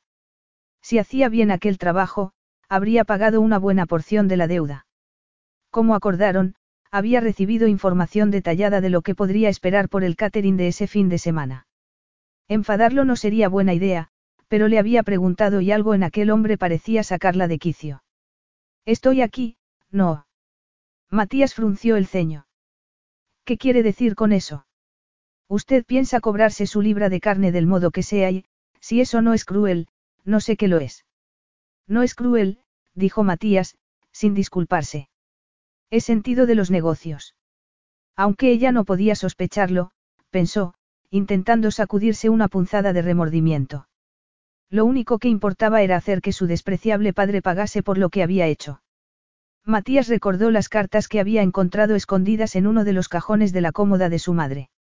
Nunca las hubiera encontrado si no hubieran tenido que llevársela al hospital a toda prisa y él no hubiera tenido que hacer la maleta. El ama de llaves tenía el día libre y Matías, sin saber qué podría necesitar, empezó a abrir cajones, y al hacerlo encontró un montón de cartas sin abrir, sujetas con una goma elástica. La letra era de su madre, la había reconocido inmediatamente. Habían sido enviadas mientras su padre estaba agonizando, cuando el cáncer que lo había atacado dos años antes reapareció para terminar lo que había empezado. Sabía que era una indiscreción, pero la curiosidad fue más fuerte que él porque todas esas cartas iban dirigidas al mismo hombre, James Carney. Y todas contenían el mismo mensaje, una petición de ayuda, una solicitud de dinero para un tratamiento experimental que estaban llevando a cabo en Estados Unidos precisamente para el tipo de cáncer que tenía su padre. Ninguna de las cartas estaba abierta, todas habían sido devueltas al remitente. El hombre que había estafado a la familia Rivero y obtenido una recompensa económica que no le correspondía, o que al menos debería haber compartido con su padre, no tenía el menor interés en lo que su madre había querido decirle. Carney estaba entonces demasiado ocupado dándose la gran vida con sus ganancias ilícitas y los problemas de la familia a la que había destrozado le importaban un rábano. En ese momento, Matías había decidido que su venganza no podía esperar más. El tiempo de arrastrar los pies había terminado. Si la hija ilegítima de Carney se encontraba en medio del fuego cruzado, que así fuera. La mujer que estaba sentada frente a él sería parte del plan. Podía hundir a Carney arruinando su empresa, pero tenía la impresión de que había algo más en la saga de su escondida hija. ¿Qué podría contarle Sofie? Cualquier rumor de escándalo económico, cualquier problema en su empresa, cualquier sugerencia de la palabra, fraude, sería la guinda del pastel. Tal revelación no solo golpearía a Carney donde más le dolía, sino que podría asegurarle una larga condena de cárcel. Y ese sería un resultado más que satisfactorio para Matías. Julie, mi socia, no estaría de acuerdo con usted, dijo Sofie, levantando la barbilla en un gesto orgulloso. La he dejado sola, teniendo que ocuparse de uno de los mayores contratos que hemos conseguido desde que abrimos la empresa. Si no lo hace bien porque yo no estoy a su lado, eso podría dañar nuestro negocio. La gente habla y si el cliente queda descontento podría ser el fin para nosotras. No espere compasión por mi parte, dijo Matías, sin rodeos. Pero estaba fascinado por cómo se ruborizaba y por cómo sus ojos de color aguamarina, rodeados de larguísimas pestañas, brillaban como gemas. Su piel era suave como el satén y no parecía llevar una gota de maquillaje. Exudaba sinceridad y si él no fuese el cínico que era sentiría la tentación de creerla. Matías recordó entonces a su ex, que había estado a punto de llevar su alianza en el dedo porque parecía abierta y sincera. Por suerte, él aprendía de sus errores. Voy a darle un consejo, no se meta en negocios con nadie. Claro que ya lo ha hecho, no. No le entiendo. No debería haberse asociado con alguien que no está a la altura. Ha firmado algo que no le permita separarse de su socia. Sofía lo fulminó con la mirada, sin molestarse en disimular. Lo miraba con el ceño fruncido, airada, pero él le devolvió una sonrisa burlona. Sintió un cosquilleo mientras le sostenía la mirada. La dejaba sin aliento, haciendo que fuera consciente de su cuerpo de una forma desconcertante e incomprensible para ella. Sus pechos parecían pesar más, sus pezones eran sensibles de repente, con las puntas duras como piedras rozando el sujetador. Y sentía un inoportuno cosquilleo entre las piernas que la hizo cambiar de postura. Estaba tan sorprendida que apartó la mirada, con el corazón acelerado, apenas capaz de respirar. ¿Qué le estaba pasando? Era cierto que no había estado interesada en los hombres desde que rompió con Alan, pero eso no podía haberla hecho tan susceptible a un hombre como Matías Rivero, el paradigma de todo lo que ella detestaba. Aunque fuese increíblemente atractivo, debería serlo bastante sensata como para ver más allá de las apariencias. Julie está a la altura, replicó, con una voz que apenas reconocía. Si está tan asustada por tener que atender un catering sola yo diría que es incompetente. Gracias por el consejo, dijo ella, sarcástica. Aunque no voy a hacerle caso porque, para empezar, no le he pedido consejo de ningún tipo. Matías soltó una carcajada. Curiosamente, estaba pasándoselo bien con la única persona del planeta con la que no debería hacerlo. Sí, su misión era descubrir los secretos de Carney, pero no había anticipado que se lo pasaría tan bien. Le sorprendería saber que nadie más se atreve a hablarme así. No, respondió Sofie. Y eso lo hizo reír de nuevo. No. Los hombres ricos siempre se rodean de gente que les hace la pelota. Y aunque no lo hicieran, la gente está tan cegada por el dinero que cambia cuando está con gente rica, se comporta de otra forma. Pero usted es diferente, sugirió Matías. Ha elegido una carrera de penurias económicas porque siempre ha tenido un colchón de seguridad, por si la situación se ponía difícil. James nos ha ayudado económicamente, pero le aseguro que nunca ha habido un colchón de seguridad para mí, para nosotros. Matías achicó los ojos. Ese titubeo. Eso no dice nada bueno sobre él. Pero como usted mismo ha dicho, podría haberle dado la espalda a su responsabilidad. A menos que, Matías no terminó la frase. A menos que.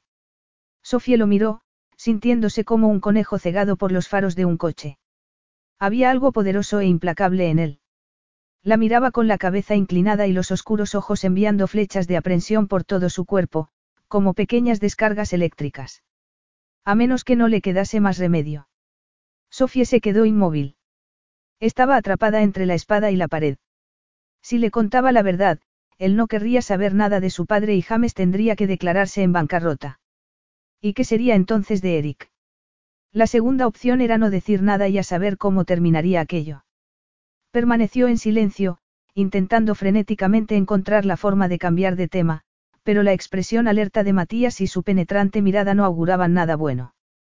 Parecía un perro en posesión de un hueso grande y jugoso, dispuesto a dar el primer mordisco. ¿Es eso? Insistió él. Su madre lo presionó para que le diese dinero.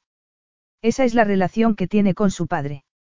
Me imagino que para un hombre como él, en una posición prominente, sería incómodo que la madre de su hija ilegítima fuera a su casa a pedirle dinero. Sofía solo podía mirarlo en silencio. ¿Cómo había llegado a esa conclusión? Y, sobre todo, porque estaban hablando de algo sobre lo que ella no quería hablar. Mire, yo. Carney no tuvo hijos en su matrimonio y, tal vez decidió mimar a su hija secreta, siguió Matías, sin importarle la desazón de Sofie. De verdad, no quiero hablar de James, insistió ella cuando el silencio se volvió insoportable. Sé que está interesado en saber algo de él antes de invertir dinero en su empresa, pero está preguntando a la persona equivocada. No me siento cómoda hablando de mi padre a sus espaldas. Su padre, enfadado, había dicho algo que no entendió bien, algo sobre el rastro que había dejado el dinero que le había dado durante esos años. Según él, ese rastro debería haber sido escondido bajo la alfombra, pero podría ser descubierto por los auditores. Sofía sintió un escalofrío. Matías se preguntó si debía seguir presionándola, pero decidió que no tenía sentido intentar forzarla a revelar ningún secreto. Había algo raro, pero lo descubriría tarde o temprano. Mientras tanto, ¿hay algo que necesite saber sobre el trabajo? Le preguntó, cambiando de tema para alivio de Sofie. Su ama de llaves se encargaría de preparar la casa para recibir a los invitados, pero le apetecía seguir conversando con ella. Su vida amorosa se había vuelto tan previsible, había cometido un error de juventud y había aprendido de él.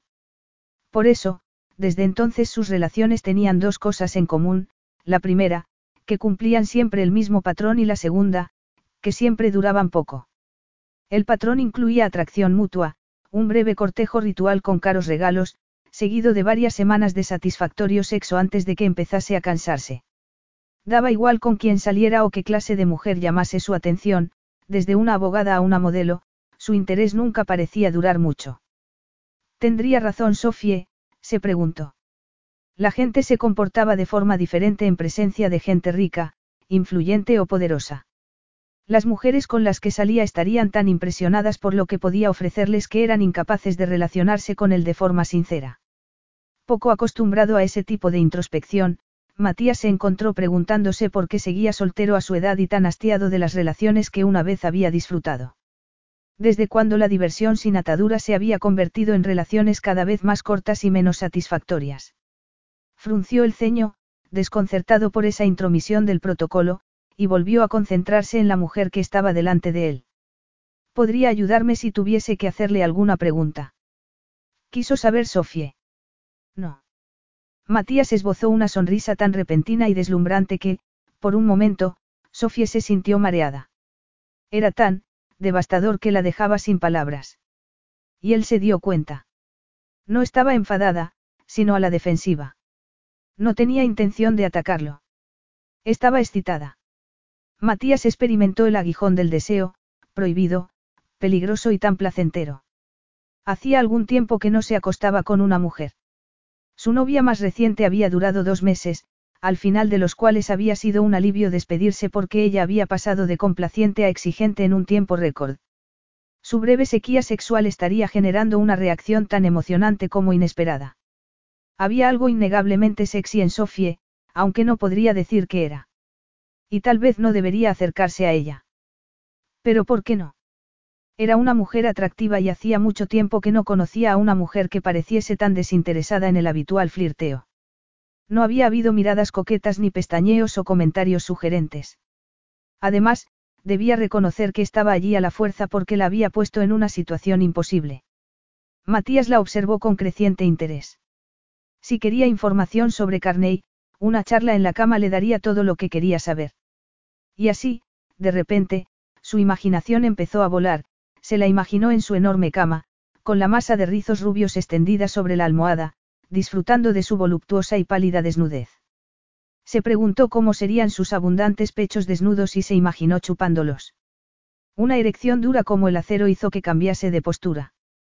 Estaba tan incómodo que tuvo que hacer un esfuerzo para borrar esas imágenes tan lascivas. Tiene razón, dijo, uniendo las manos sobre el regazo y estirando sus largas piernas. Si necesita ayuda tendrá que hablar con mi ama de llaves. Ya le he dicho que no tengo el menor interés en saber cómo funciona una cocina. Qué suerte, dijo Sofie, intentando que su cuerpo dejase de vibrar y se portase como si fuera suyo. No crea que me criaron entre algodones porque no es así, replicó él, frunciendo el ceño porque no estaba acostumbrado a contar cosas personales a menos que fuese estrictamente esencial. No le confiaba sus secretos a nadie, y menos a una mujer que pudiese tomarse eso como una señal para ir corriendo a comprar un vestido de novia. Yo no he dicho eso, se defendió Sofie. Pero tuvo el detalle de ruborizarse porque lo había pensado. Rico, arrogante y privilegiado desde su nacimiento, eso era lo que pensaba. Tiene un rostro transparente, dijo Matías. No hace falta que lo diga, lo veo en su cara. Cree que soy un soberbio y tiránico magnate que lo tiene todo y nunca se ha visto obligado a trabajar de verdad en toda su vida. Ella no dijo nada. Estaba ocupada intentando hacer que su cuerpo se comportase y no dejarse afectar por el letal atractivo de Matías. En cualquier caso, por mucho que intentase decirse a sí misma que estaba respondiendo como lo haría cualquier mujer sana y joven, o hasta una mujer de 90 años y vista cansada, aún no se podía creer que pudiese tener tal impacto en ella. Para controlar sus desobedientes sentidos incluso hizo lo impensable y desenterró la imagen de su ex, Alan Pace. Sobre el papel, había sido el novio perfecto, pelo rubio, ojos azules y alegre disposición. Con Alan se había sentido segura y cómoda. Sofía había empezado a pensar que estaban destinados a casarse.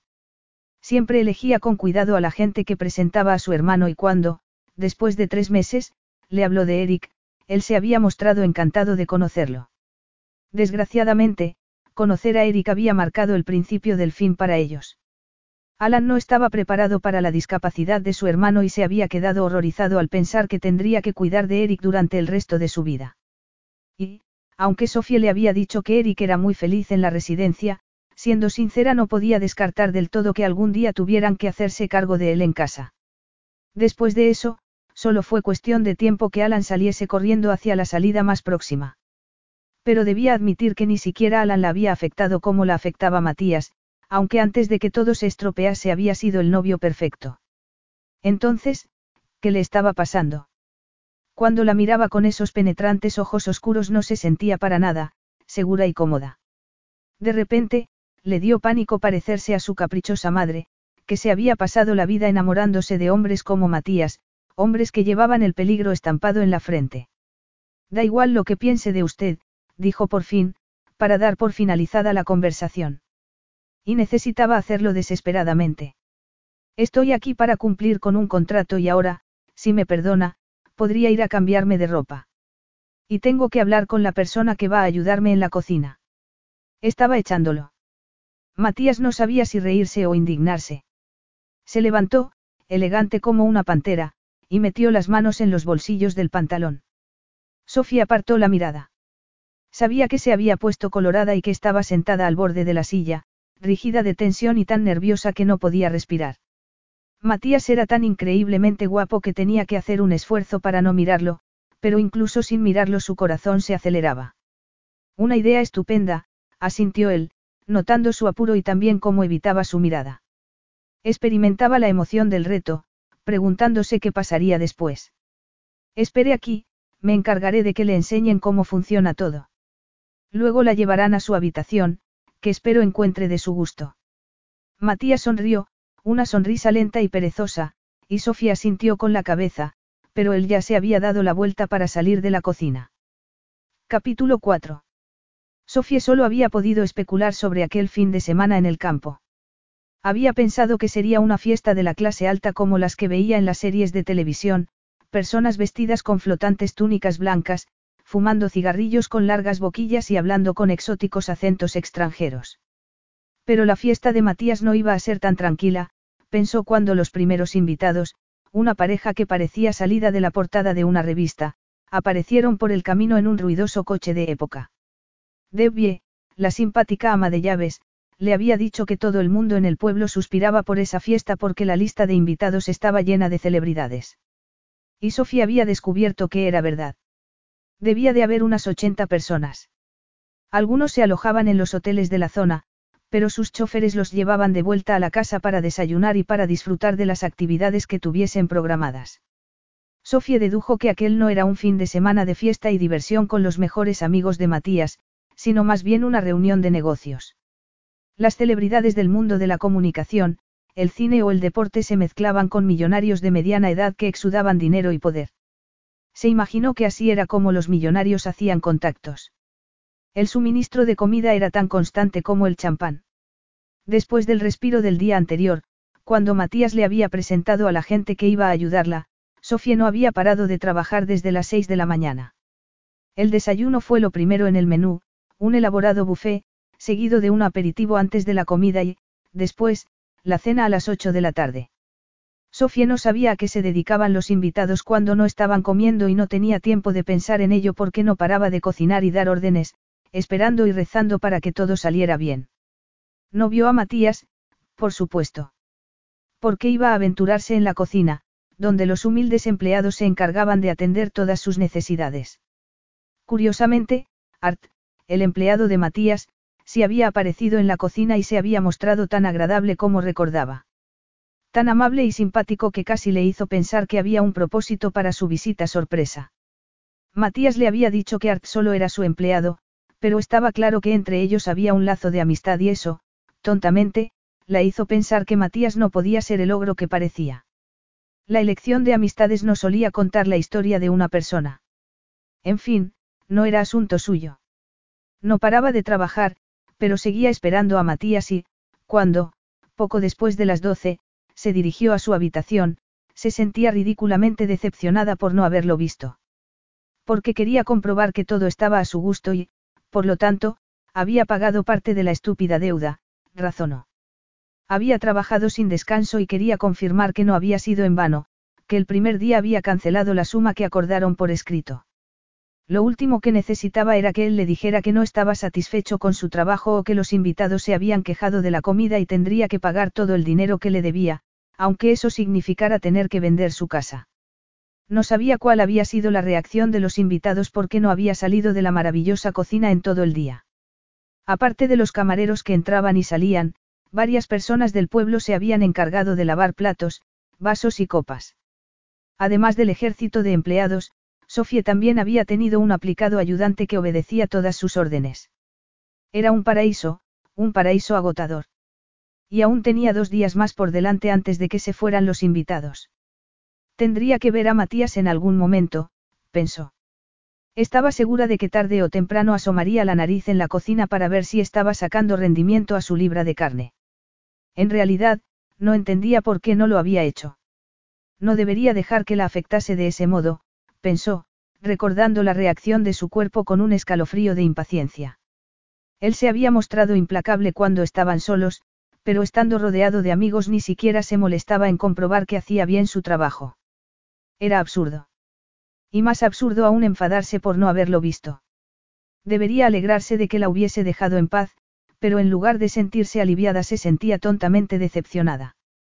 Cuando el fin de semana estaba a punto de terminar tuvo que aceptar que se iría de allí sin ver a Matías y que sabría el resultado de aquella prueba a través de su secretaria. Había hecho su aparición el primer día y no tenía intención de volver a aparecer. Ni siquiera había tenido la oportunidad de explorar la casa.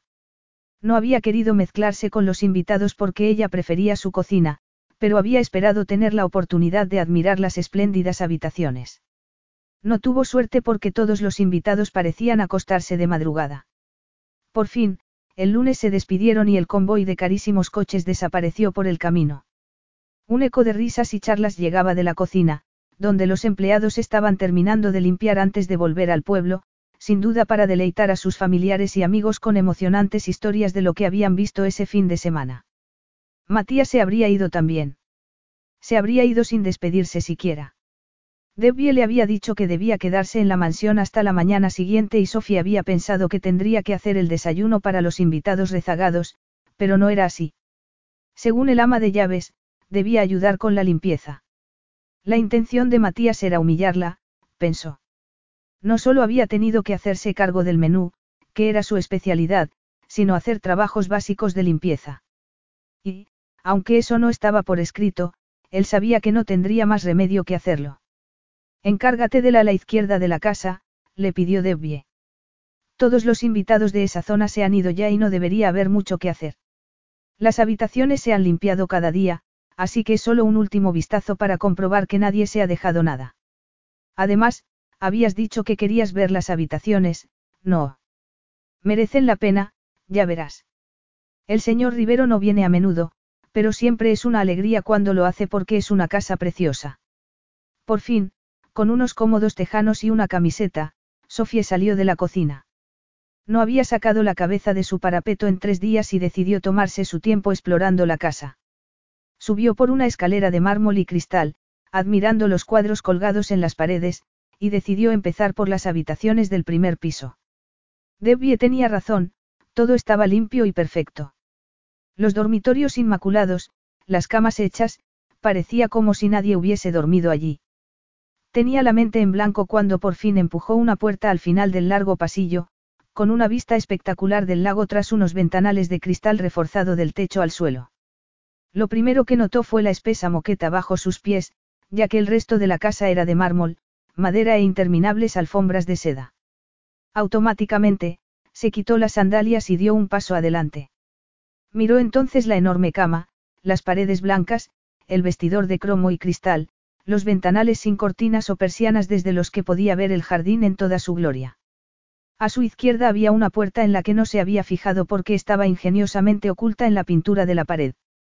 Pero, de repente, por esa puerta salió Matías. Se quedó tan sorprendida que tardó unos segundos en darse cuenta de que estaba medio desnudo. Evidentemente, acababa de ducharse. Su pelo negro aún estaba mojado y llevaba una toalla blanca atada a la cintura. Aparte de eso, nada. Torso desnudo, piernas desnudas, desnudo todo lo demás. Sofía quería apartar la mirada, pero no era capaz. Estaba boquiabierta, con los ojos como platos, admirando los musculosos hombros, el ancho torso, el vello oscuro que descendía en flecha hacia la toalla. Era tan intensamente masculino que se quedó sin aliento. Sabía que estaba mirándolo fijamente y no podía hacer nada para evitarlo. Cuando por fin lo miró a la cara, lo encontró observándola con una ceja enarcada. Ha terminado la inspección. Matías se había apartado de ella a propósito durante el fin de semana. Después de reflexionar, tuvo que admitir que lo que le había parecido un reto interesante que podía llevar a un número de placenteras situaciones era, en realidad, un plan pobremente concebido por una temporal falta de autocontrol. Sofía podía ser intensamente atractiva y él podía ser capaz de racionalizar tan visceral respuesta, pero acostarse con ella sería una malísima idea. Sí, después de un revolcón en la cama podría conseguir la información que quería sobre Carney, pero no tenía sentido engañarse a sí mismo, esa no era la razón por la que anhelaba tenerla entre las sábanas. Lo había hechizado, le había hecho algo que le hacía perder su formidable autocontrol y eso no iba a justificar la información que pudiese darle. De modo que se había alejado. Incluso había pensado en acostarse con una de las invitadas, una modelo a la que había conocido unos meses antes, pero al final descartó la idea.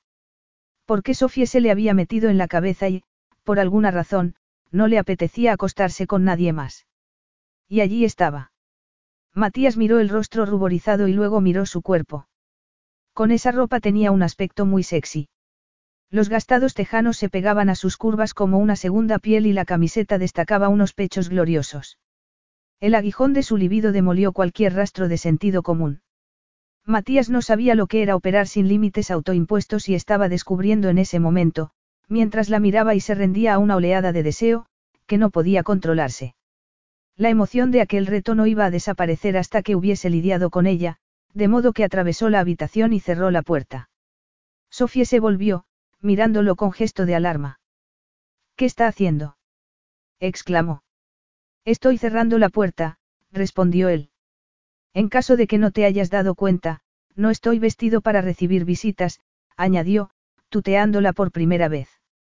Iba a marcharme, dijo Sofie, dando un paso atrás, pero era tan laborioso como nadar contra corriente. No sabía que estuviera aquí. ¿Dónde iba a estar? Esta es mi habitación. Pensé que se había ido con los invitados. Sin hablar contigo. ¿He hecho algo mal? Preguntó Sofie, roja como la grana, indecisa entre salir corriendo y quedarse para escuchar las críticas a su trabajo. Matías se dirigió al vestidor sin decir nada y ella empezó a sudar. Prefiero hablar en otro sitio. Si hubiera sabido que estaba aquí no habría entrado. Te hago sentir incómoda, murmuró Matías mientras se ponía una impecable camisa blanca, sin quitarse la toalla. No se la abrochó, la dejó abierta, mostrando su fabuloso torso, y a Sofía se le quedó la boca seca. Apenas está vestido, consiguió decir, sin aliento. Claro que me siento incómoda. Y no creo que pueda mantener una conversación sobre mi trabajo en su dormitorio, murmuró, poniéndose aún más colorada. Lo que quiero decir es que, este no es el sitio adecuado para una conversación seria. Si he fallado en algo. Cuando él enganchó los bordes de la toalla con los dedos se dio la vuelta a toda prisa y Matías tuvo que disimular una sonrisa. Sofía lo desconcertaba de una forma inusual. Normalmente, él se relacionaba con las mujeres con la misma seguridad con la que se enfrentaba al trabajo. Eran dos cosas conocidas y ninguna provocaba nada en él más que una total certeza sobre el resultado. Pero con ella, su deseo de venganza empezaba a diluirse, lo que debería estar claro se había vuelto turbio. Había vacilado como un adolescente entre buscarla y apartarse, intentando reclamar su preciado autocontrol, solo para descubrir que se le escapaba de las manos. Estaba actuando de una forma inusitada y eso lo turbaba porque no le había pasado nunca. No has fallado, le dijo. Si no te importa esperar, nos veremos abajo, en la cocina. Hablaremos allí en cinco minutos. Sofía salió corriendo de la habitación y bajó volando por la escalera. Una vez en la cocina, tuvo que pararse un momento para recuperar el aliento. Estaba tomando un vaso de agua cuando la puerta se abrió y Matías apareció, guapísimo con una camisa blanca remangada hasta los codos y unos tejanos negros que destacaban sus poderosos muslos. Toma algo más interesante que agua, sugirió, sacando una botella de vino y dos copas de un armario. Te lo mereces.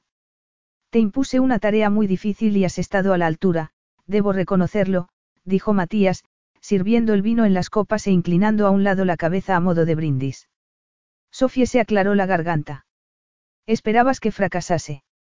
Le preguntó, tuteándolo. Pensé que lo harías bien, pero no sabía hasta qué punto. Todo el mundo ha quedado encantado con la comida.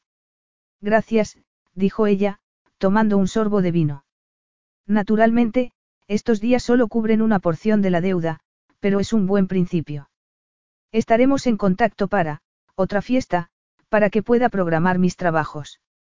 A Yuli le ha ido bien en el cóctel de los Ross, pero estaba muy nerviosa y prefiero que no tenga que pasar por eso. Sí sé cuándo vas a necesitarme. No, lo siento, pero no puedo darte un calendario que convenga a tu socia, la interrumpió Matías. Sentía de nuevo el fiero aguijón del deseo y se preguntaba cómo podía haber pensado que podía hacerlo desaparecer cuando quisiera. Desaparecería, pero solo cuando la hubiese tenido, solo cuando hubiera saciado ese deseo que no tenía sentido y que había aparecido de repente. ¿Lo has pasado bien este fin de semana? Estaba trabajando bajo mucha presión, le confesó ella. Es el catering más importante que he hecho nunca. No ha salido al jardín. Estaba ocupada trabajando. Además. Además. ¿Para qué iba a salir? Para preguntarle a todo el mundo si le gustaba la comida. Podrías haber circulado entre los invitados, darles tu tarjeta. No, me habría sentido incómoda, admitió Sofie. Estas fiestas no son lo mío y me habría sentido fuera de lugar. Creo que subestimas tus encantos. Yo creo que hubieras estado en tu salsa, más de lo que te imaginas. Sofía se preguntó si se estaba imaginando ese, algo, en su tono, algo oscuro y especulativo que enviaba estremecimientos por su espina dorsal, acrecentando su atracción por él. Estaba flirteando con ella. No, no podía ser. Desconcertada, lo miró en silencio y él le devolvió la mirada, sin hacer el menor esfuerzo por apartarla. Tomó un sorbo de vino mirándola por encima del borde de la copa y el efecto fue devastador. No tenía defensas porque no sabía a qué estaba jugando. Aquello no tenía sentido. Ella era una empleada, una empleada temporal. Yo, debería subir a mi habitación, consiguió decir, intentando disimular que le temblaba la voz. Si no te importa, aquí ya no queda nada más que hacer y, si estás satisfecho con mi trabajo, entonces tal vez, tu secretaria se pondrá en contacto conmigo, Sofía se pasó las manos por el pelo. Matías seguía mirándola con esa intensa expresión que le hacía cosas raras a su sistema nervioso. Y si no te importa, voy a pedir un taxi para que me lleve a la estación. Pensé que algún invitado iba a quedarse hasta mañana y que por eso tenía que dormir aquí esta noche, pero si no hay nadie, siguió, con un nudo en la garganta. Me gustaría que no me mirases así, dijo por fin, pasándose la lengua por los labios resecos. ¿Por qué? ¿Por qué me hace sentir incómoda? Qué curioso, ninguna mujer se ha quejado porque no pudiese apartar los ojos de ella. Al contrario, normalmente hacen todo lo posible por llamar mi atención. Esta es la primera vez que me encuentro en presencia de una mujer a la que no puedo dejar de mirar. Sofía no era capaz de articular palabra. Era como si sus cuerdas vocales se hubieran secado. Lo único que podía hacer era mirarlo. Matías Rivero era tan ridículamente apuesto que le parecía una locura que estuviese diciéndole esas cosas a ella. Y una locura mayor que todo su cuerpo estuviera derritiéndose como la cera ante una llama por esa mirada. Ella no era esa persona. Era una mujer sensata y práctica, y sabía que había que poner límites. Aunque no había tenido que poner ninguno desde su ruptura con Alan. Desde entonces, y eso había sido tres años antes, los hombres habían quedado relegados y ni una sola vez había sentido la tentación de tener otra relación. Ni una sola.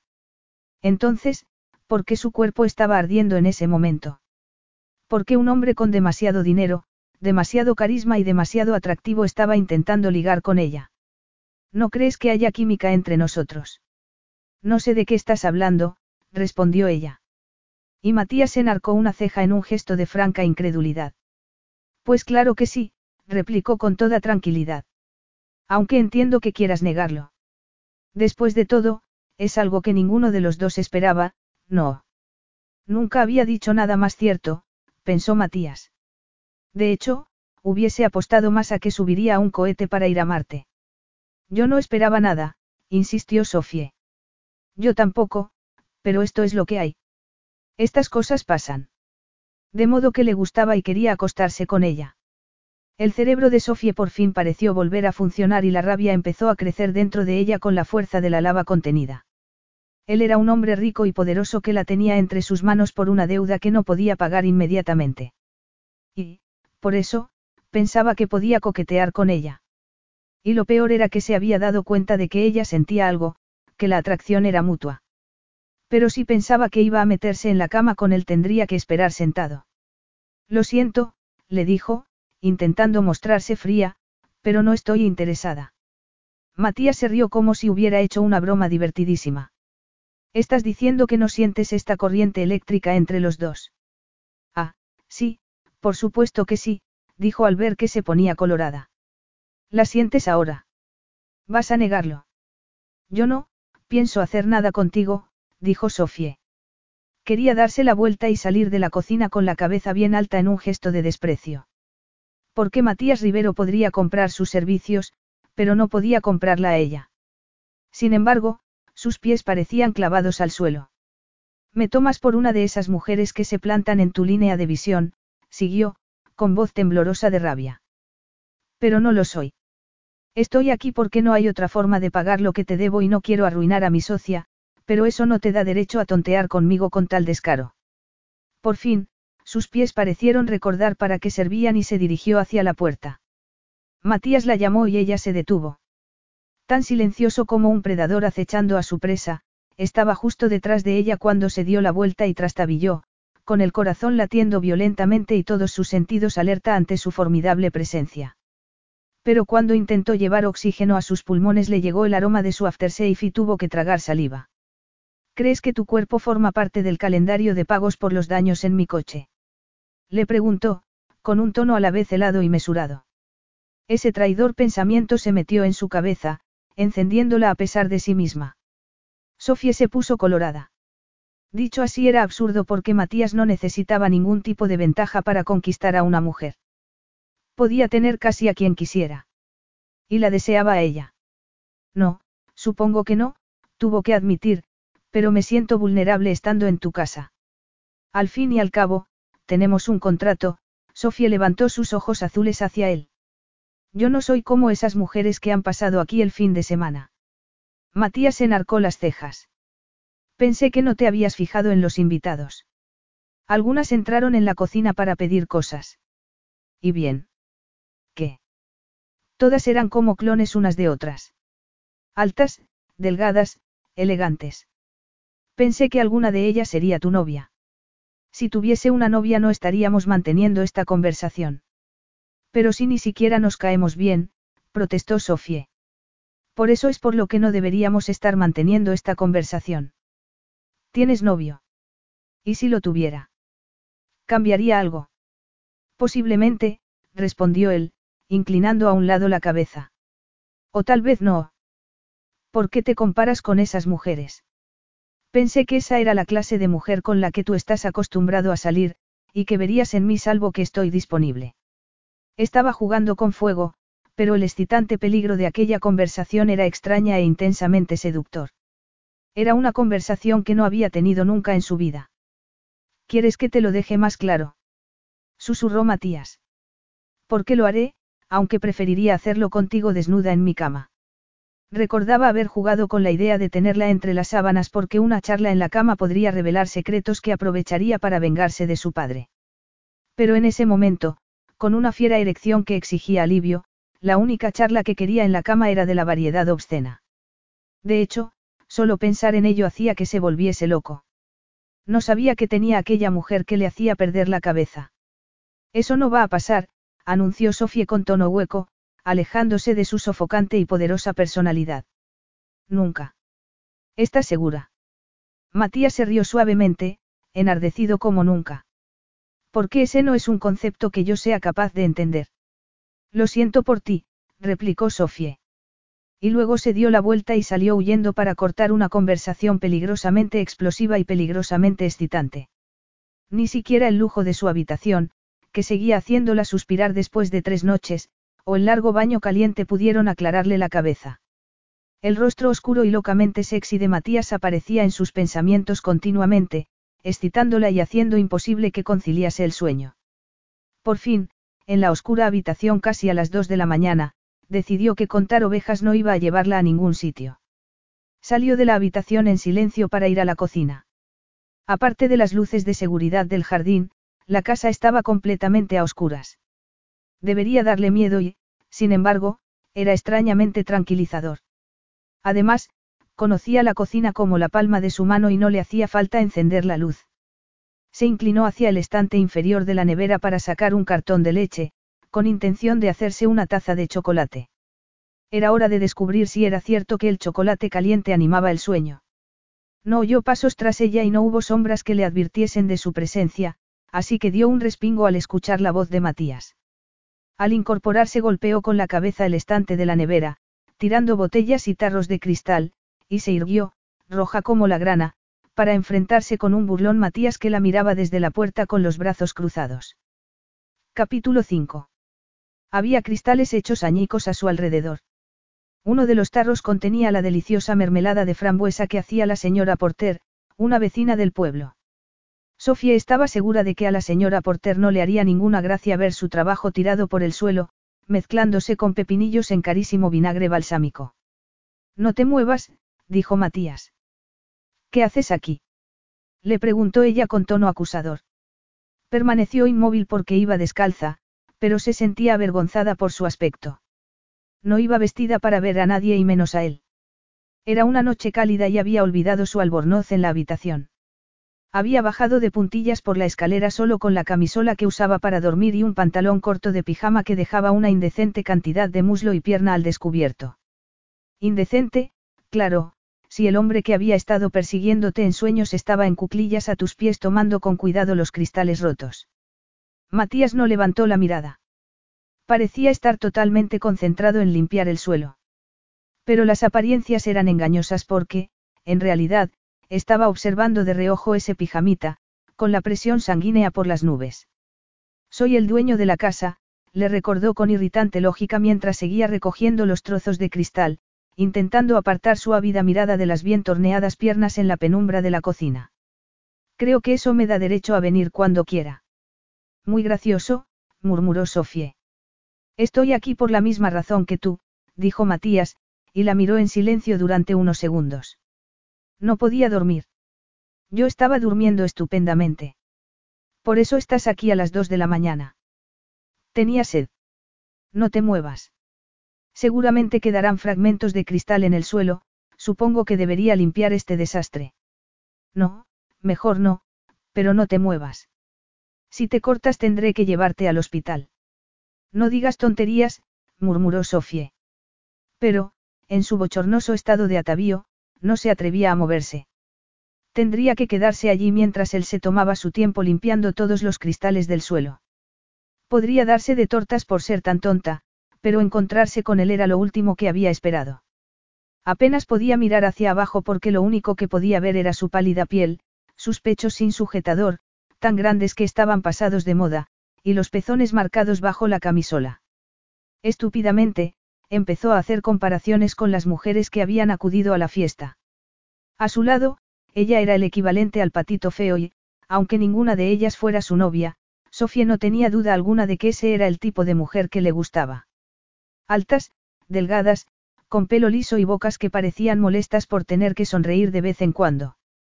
Podría tardar un siglo y no tengo tanto tiempo, dijo Matías, mirando el suelo. Luego dio un paso adelante y, antes de que ella tuviese tiempo de protestar o incluso de abrir la boca, la tomó en brazos como si no pesara más que una pluma. Menos mal que yo he sido lo bastante sensato como para bajar a la cocina en zapatillas, murmuró, sonriendo. Déjame en el suelo. No hasta que esté seguro de que esos bonitos pies tuyos no van a pisar un cristal. Si pisara un cristal lo sabría, insistió Sofie, notando que su pijama estaba levantándose y arrugándose por todas partes. Uno de sus pechos prácticamente había escapado de la camisola y no se atrevía a mirar. No llevaba ropa interior y su feminidad rozaba eróticamente contra el pantalón del pijama. Y lo peor de todo era que su desobediente cuerpo parecía tener mente propia. Estaba excitada por la fuerza de sus brazos y la dureza de su torso. Tenía los pezones duros y contraídos, con las puntas empujando contra la tela de la camisola y, sentía una humedad entre las piernas. Solo podía confiar en que él no se diera cuenta mientras la llevaba a su habitación. Cerró los ojos y no volvió a abrirlos hasta que sintió que empujaba una puerta. Avestruz, se burló él, admirando su cuerpo, cada suculento centímetro de aquel suave y cálido cuerpo que tenía entre sus brazos. Casi podía ver un rosado pezón asomando por encima de la camisola. ¿Por qué tienes los ojos cerrados? Sofía los abrió y entonces se dio cuenta de que no estaban en su habitación. Matías la había llevado a su dormitorio, que era descaradamente masculino, desde el vestidor de cromo y cristal a la cama de nogal y acero, sobre la que colgaba un cuadro abstracto. La habitación de la que había salido corriendo unas horas antes.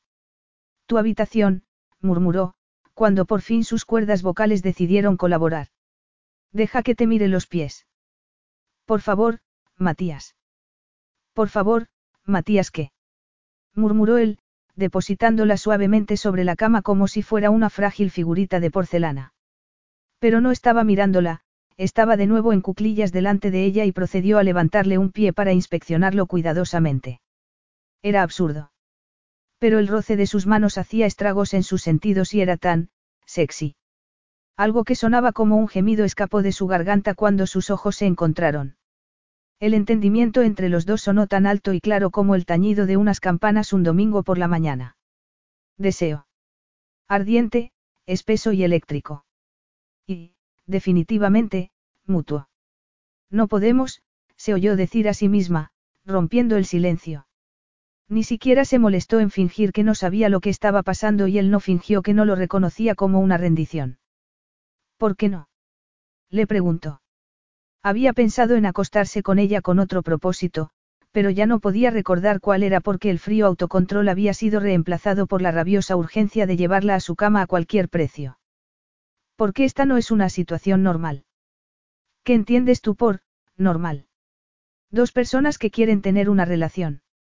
El sexo no siempre tiene por qué llevar a una relación seria. Para ti no, dijo Sofie. Pero cuanto más la miraba con esos ojos oscuros, pecaminosamente sensuales, más se debilitaba su resolución. Pero para mí. Matías se sentó a su lado en la cama. Para ti. Mi madre no tenía mucho sentido común con los hombres. Era muy atractiva, tenía algo que los hombres encontraban irresistible. Hablas como si eso fuera algo que tú no tienes. ¿Por qué no lo tengo? dijo ella, sosteniéndole la mirada. Los hombres nunca se han chocado contra una farola por mirarme, nunca me han suplicado de rodillas o han aparecido en mi casa con ramos de rosas, esperando que me acostase con ellos. Y hacían eso por tu madre.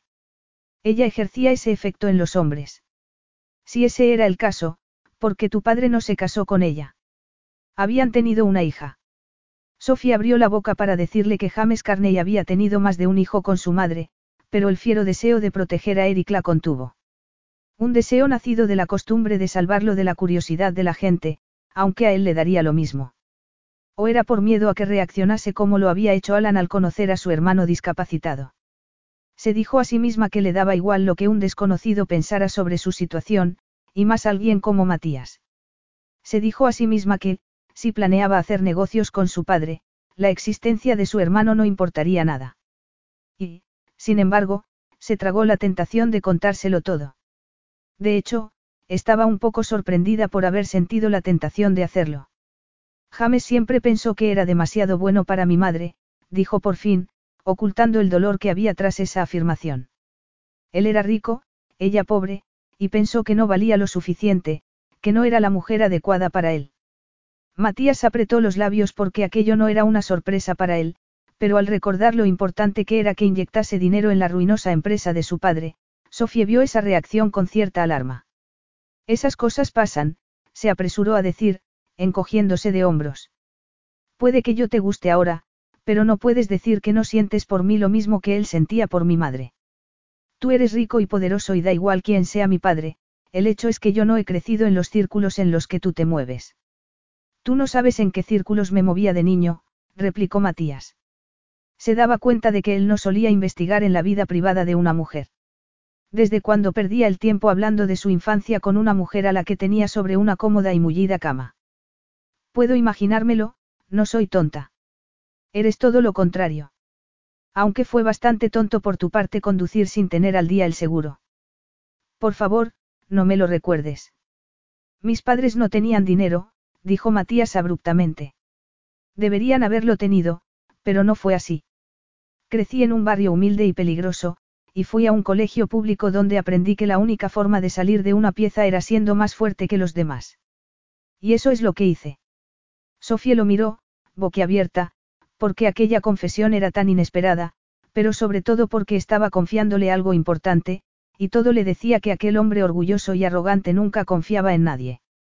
Sintió un cosquilleo de emoción y le dio un vuelco el corazón porque tan inesperada confidencia dejaba claro que entre ellos había algo más que deseo. Uno no confiaba así en alguien con quien solo quería acostarse para luego decirle adiós. Sofía no pensó eso de una forma coherente o analítica. Era más bien una sensación y esa sensación hizo que se relajase. Así era como se superaban las barreras. Pero no estaba pensando nada de eso en aquel momento. Sencillamente, estaba atrapada por el deseo de saber más sobre él. Pero ya está bien de charla, dijo Matías entonces. Que sea rico ahora no significa que no puedas gustarme. ¿Te gustó? Susurró Sofie. Y él esbozó una sonrisa que hizo que todas las células de su cuerpo temblasen de emoción. Pasaría por encima de cristales rotos para tocarte, dijo él entonces, sin tocarla, pero deseando hacerlo con todas las fibras de su ser. No digas bobadas, Sofía se rió, temblorosa, intentando convertir esa loca situación en algo prosaico porque no se podía creer que fuera tan impresionable como para se dejarse engatusar por un hombre como él. Soy bajita y, bueno, más bien rellenita. El mundo está lleno de mujeres bajitas y rellenitas como yo. ¿Por qué te rebajas a ti misma? Tienes un cuerpo precioso. Crees que no has heredado ese algo especial de tu madre, pero te equivocas, porque lo tienes en abundancia. No digas eso, quería gritar Sofie. El suave timbre de su voz le producía una cálida sensación por todo el cuerpo. Era una situación de libro contra la que siempre se había advertido a sí misma y, sin embargo, allí estaba, floreciendo como un capullo bajo el sol y deseando a aquel hombre más de lo que hubiera creído posible. Se dio cuenta entonces de que su ropa seguía torcida, la camisola plegada, los pantalones arrugados entre las piernas. Matías rozó su muslo sin querer mientras se levantaba y así, de repente, las palabras se derritieron, reemplazadas por la deliciosa fricción de un ardiente deseo. La luna llena entraba a través de los ventanales, iluminando la habitación con su luz plateada. Sofía era tan guapa que Matías tenía que hacer un esfuerzo para controlarse. Y aún así, no estaba seguro de qué haría si la tocase. O qué haría él si la tocaba y ella lo rechazaba. Una ducha de agua fría no serviría de mucho. No tuvo mucho tiempo para ponderar el problema porque Sofía tomó la decisión por él. Levantó una mano para tocar su cara, con sus grandes ojos abiertos de par en par y los suaves labios entreabiertos. Matías le sujetó la mano y se metió un dedo en la boca, sin dejar de mirarla a los ojos mientras se lo chupaba para que supiera que era así como pensaba chupar sus pezones. Y, sin darse cuenta, ella respondió empujando sus pechos hacia adelante sintiendo un hormigueo en los pezones. Con los ojos medio cerrados, gimió cuando él deslizó una mano bajo la camisola para acariciar sus pechos. Aún tenía el dedo metido en su boca y seguía chupándolo sin dejar de mirarla mientras pasaba un dedo sobre un duro pezón. Solo hizo eso, pero fue suficiente para que Sofía sintiera que estaba al borde del orgasmo. Era electrizante. Te deseo, susurró. Matías sujetó su mano, jugando con la punta del húmedo dedo. Tus deseos son órdenes para mí. ¿Me deseas?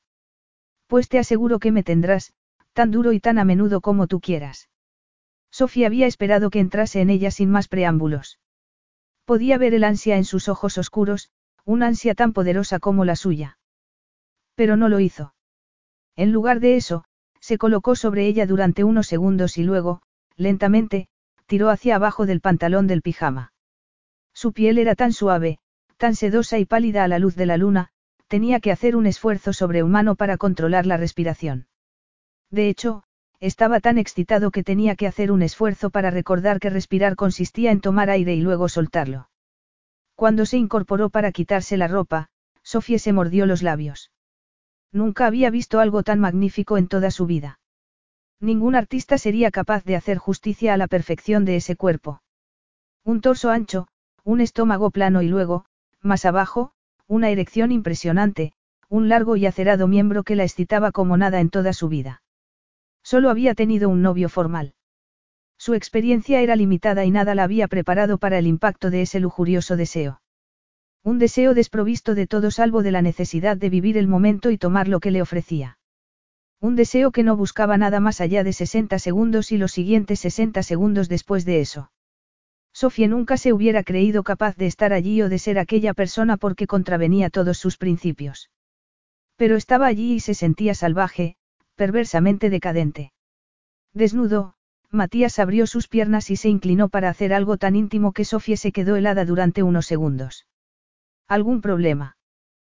preguntó él. Yo nunca, nunca he hecho eso. Entonces, relájate y disfruta. Confía en mí, me suplicarás que no pare. Después de decir eso, aplastó sus muslos con las dos manos y hundió la oscura cabeza entre sus piernas. Introdujo delicadamente la lengua entre sus húmedos pliegues y luego ahondó un poco más, haciéndola suspirar de gozo. Rozó el punto más sensible con el pulgar hasta que lo sintió palpitar y sus gemidos se convirtieron en gritos mezclados con jadeos. Sofía hundió los dedos en su pelo, un minuto empujándolo para que chupase más fuerte, el siguiente tirando de él y retorciéndose en un vano intento de controlar su reacción. Nunca en toda su vida había sentido algo así. No sabía que tal placer existiera. Abrió los ojos y suspiró al ver la oscura cabeza entre sus piernas. Levantó las caderas hacia su boca y la oleada de placer empezó a consumirla, a apoderarse de su cuerpo. No podía esperar más y terminó. No habría podido parar el crescendo del orgasmo como no hubiese podido parar un tren con la palma de la mano. Gritó, jadeó, se arqueó hacia él y gritó de nuevo mientras los espasmos retorcían su cuerpo. Pareció durar una eternidad. Matías, empezó a decir cuando por fin volvió a la tierra. No deberías. No debería que. Matías se había tumbado a su lado y tiró de ella para apretarla contra su costado. Darte placer. Quería hacerlo. Quería saborearte en mi boca cuando terminases. Pero esto no se trata solo de mí. Bésame y abrázame, dijo él. Eres tan preciosa, quiero estar en tu boca, pero antes tengo que besar tus pechos. Llevo mucho tiempo fantaseando con ellos y necesito averiguar si tienen el sabor que me había imaginado. Has fantaseado con mis pechos. No es culpa mía que sean tan preciosos. Demasiado grandes. Matías se apoyó en un codo para mirarlos. Hizo un círculo sobre un pezón con la punta del dedo y vio que se levantaba. Tenía unos pechos generosos y unos pezones que eran como discos bien definidos. Se inclinó hacia adelante y pasó la lengua sobre uno de ellos antes de chuparlo. Sabía mejor de lo que se había imaginado. Dulce como el néctar, con una nota de sal. Sofía tembló cuando se lo introdujo en la boca, acariciando su nuca y luego tirando de su pelo casi sin darse cuenta, sus reacciones eran el más poderoso afrodisíaco imaginable.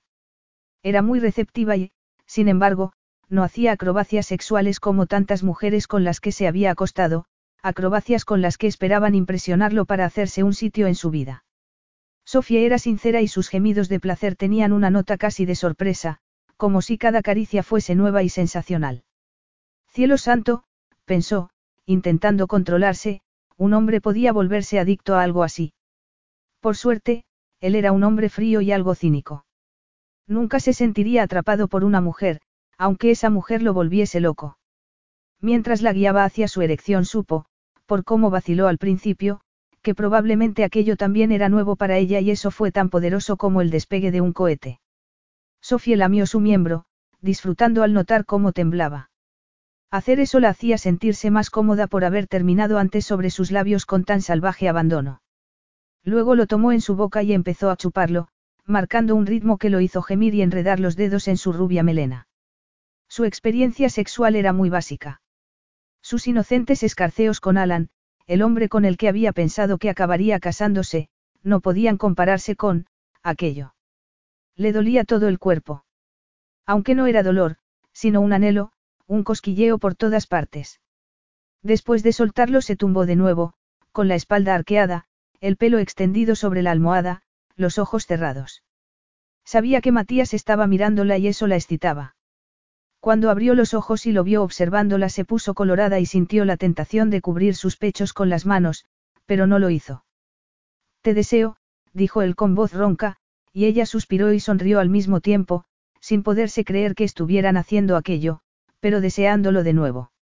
Entonces tómame, susurró. Los segundos que Matías tardó en ponerse un preservativo le parecieron horas porque estaba ardiendo. Abrió las piernas y la felicidad y el placer de sentirlo entrando en ella hizo que su corazón se hinchase y encendiese cada rincón de su ser. Empujaba despacio al principio, marcando un ritmo que empezó siendo lento, pero se volvió más firme y fuerte hasta que sus cuerpos se movieron como si fueran uno solo. Estaban tan conectados que parecía como si hubieran sido amantes desde siempre. Sabía cuándo estaba a punto de terminar y cuando ese cuerpo grande y poderoso se estremeció también ella sintió su propio cuerpo ascendiendo hasta el clímax, moviéndose con el mismo ritmo primitivo. Agotada, se dejó caer sobre la almohada, jadeando. Matías respiraba agitadamente, el sudor cubría sus cuerpos como una sábana. Sofía apoyó la cabeza en su torso, suspirando cuando la envolvió en sus brazos. Se había dormido. Debía de haberse quedado dormida, pero cuando abrió los ojos seguía entre los brazos de Matías, con uno de sus muslos entre las piernas y los pechos aplastados contra el torso masculino. Medio dormida, bajó una mano para tocarlo y, de inmediato, sintió que despertaba a la vida en su mano. No estaba más despierto que ella. Estaban medio dormidos y la unión de sus cuerpos fue algo natural e instintivo, como el amanecer y el atardecer o el cambio de las mareas. Cuando se despertó a la mañana siguiente, un sol débil y gris se colaba en la habitación. Lloviznaba. ¿Dónde estaba Matías? No estaba a su lado. Sofía bostezó mientras cambiaba de postura y, cuando giró la cabeza, lo encontró trabajando frente a la ventana. Matías se aclaró la garganta. Aquella situación lo ponía nervioso. El sexo había sido asombroso, pero después. Se habían dormido uno en brazos del otro cuando él siempre dormía solo. Utilizaba la cama para el sexo, pero se iba a otra cama para dormir. O, más bien, escapaba. Sin embargo, había dormido con Sofía entre sus brazos, y no se le había ocurrido apartarse. Habían vuelto a hacer el amor en medio de la noche, y sin protección. Estaba medio dormido y había sido la experiencia más alucinante de su vida, casi como un sueño y, sin embargo, exquisitamente real. Sus cuerpos se habían fusionado y había terminado de forma explosiva. No hemos usado protección, le dijo, girándose en la silla. Su cuerpo respondía de manera automática al rubor de su rostro, al atisbo de sus suaves y generosos pechos. Quería tenerla inmediatamente y eso también lo inquietaba. Eh. Anoche. Me despertaste e hicimos el amor sin protección. Sofía se sentó en la cama, levantando las rodillas hacia su pecho. Yo, no se me ocurrió, empezó a decir. Pero no podía estar embarazada. No podía, pensó, angustiada. No puede haber un accidente porque este no es el momento del mes y, no terminó la frase. No lo era. Estaba demasiado nerviosa como para hacer las cuentas. Y yo no podría tener tan mala suerte. Desconcertado, Matías frunció el ceño. Mala suerte. Sofía saltó de la cama, pero entonces recordó que estaba desnuda y tiró del edredón para cubrirse con él. Haber hecho el amor sin protección lo hacía recordar a la tramposa novia con la que había estado a punto de casarse por un falso embarazo, pero el horror de la expresión de Sofía contaba una historia diferente. Mientras se alejaba de él, su instinto no era acusarla. Su instinto era ir tras ella para llevarla a la cama de nuevo. ¿De verdad crees que querría quedarme embarazada de ti? Preguntó ella con tono angustiado. Matías se levantó, tan elegante y tan peligroso como una pantera. ¿Por qué te molestas en taparte? Te he visto desnuda y, además, puedo ver tus pechos. A toda prisa, Sofía ocultó el rosado pezón que desafiaba sus intentos de esconderlo. Cuando volvió a levantar la mirada, Matías estaba delante de ella. Llevaba unos calzoncillos, pero aparte de eso estaba gloriosamente desnudo y Sofía tuvo que hacer un esfuerzo para respirar. No hablas en serio cuando dices que sería mala suerte haberte quedado embarazada, dijo Matías. Ella lo fulminó con la mirada. Qué arrogante eres. A ti te gusta. Lo siento, pero no eres mi tipo. Eso también te gusta. Es aburrido cuando estás con alguien que es igual que tú. ¿Dónde está la emoción en eso? Yo no quiero emociones. Mi madre desperdició su vida buscando cosas emocionantes. Tú no eres tu madre, replicó Matías, poniendo las manos sobre sus hombros. Y puede que no quieras emociones, pero eso no significa que tu objetivo en la vida sea morirte de aburrimiento. Además, creo que me has puesto en la categoría de, emocionante, siguió, con ese tono perezoso que le producía estremecimientos en la espina dorsal. Esto no tiene gracia. Ya lo sé, todo lo contrario. Yo escapé por los pelos de una mujer que decía estar embarazada para que le pusiera una alianza en el dedo. ¿Qué? Sofía intentaba seguir enfadada, pero el roce de esos dedos sobre sus hombros la convertía en una muñeca de trapo. Sin que se diera cuenta, Matías la empujaba hacia la cama y cuando cayó sobre el colchón y el edredón desapareció no tuvo la menor duda de que estaba excitada. Sus pezones se habían levantado y la humedad de entre sus piernas era prácticamente visible. Matías no le dio tiempo a pensar. Nunca se había considerado presa de las irracionales demandas de su cuerpo, pero estaba descubriendo que ella lo convertía en ese tipo de hombre. Aquello no iba a durar mucho, de modo que... ¿Por qué no rendirse y disfrutar de una experiencia única? Se colocó sobre ella y, antes de que Sofía empezase a protestar, deslizó una mano entre sus piernas y la penetró con un dedo, suspirando de satisfacción al notar que estaba húmeda. Deja de hacer eso, protestó ella con poco o ningún entusiasmo. No puedo pensar cuándo haces eso. Y tienes la cara de decir que soy la clase de mujer que mentiría sobre un embarazo para casarme contigo. He dicho yo eso. Lo has dado a entender con esa historia sobre tu novia. Matías se echó hacia atrás para alzar la vista al cielo. Yo era muy joven entonces. Pensé que lo sabía todo y que podía con todo, pero resultó que no podía competir con una mujer que quería aprovecharse de mí. Ella había visto mi potencial, ya estaba ganando mucho dinero y conducía un Ferrari rojo como un loco. Detestable, es la palabra, sugirió ella, pero le gustaba que estuviera riéndose de sí mismo. Mucho, asintió él. Me dijo que estaba embarazada, pero descubrí que era mentira. Has dicho que yo no era como mi madre, murmuró Sofie, aún a la defensiva y molesta, pero deseándolo tanto que le dolía. Y tampoco soy como tu exnovia. Muy bien. Y ahora que hemos aclarado eso, Matías puso una mano sobre sus pechos y empezó a acariciar un rosado pezón que suplicaba ser besado, porque no nos saltamos el desayuno. Tengo que volver a Londres, consiguió decir Sofie, sin aliento. No, de eso nada. Has olvidado que aún tienes una deuda que saldar. Pero no así. No, claro, asintió Matías, poniéndose serio. Pero me gustaría encargarte que me hicieras el desayuno y aún no tengo hambre, al menos de comida. Matías. Te quiero en mi cama. Y luego, cuando hayamos hecho el amor y te haya dado placer de todas las formas posibles, me gustaría contratarte para que me hicieras el desayuno porque sigue habiendo una molesta deuda que pagar. ¿Te parece bien? Muy bien, de acuerdo, respondió ella, con el ceño fruncido. Pero cuando nos vayamos de aquí. Matías enarcó una ceja mientras acariciaba el triángulo de rizos de entre sus piernas y sonrió al ver que ella perdía el hilo. Sí.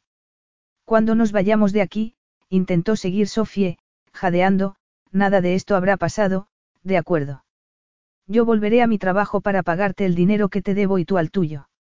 De vuelta a la normalidad. Muy bien, asintió Matías. La deseaba más aún cuando ella imponía las reglas. Tal vez porque siempre había sido al revés. Pero ya está bien de charla. Capítulo 6. Por primera vez desde que llegaron allí, Sofía pudo admirar a placer la enorme mansión de Matías.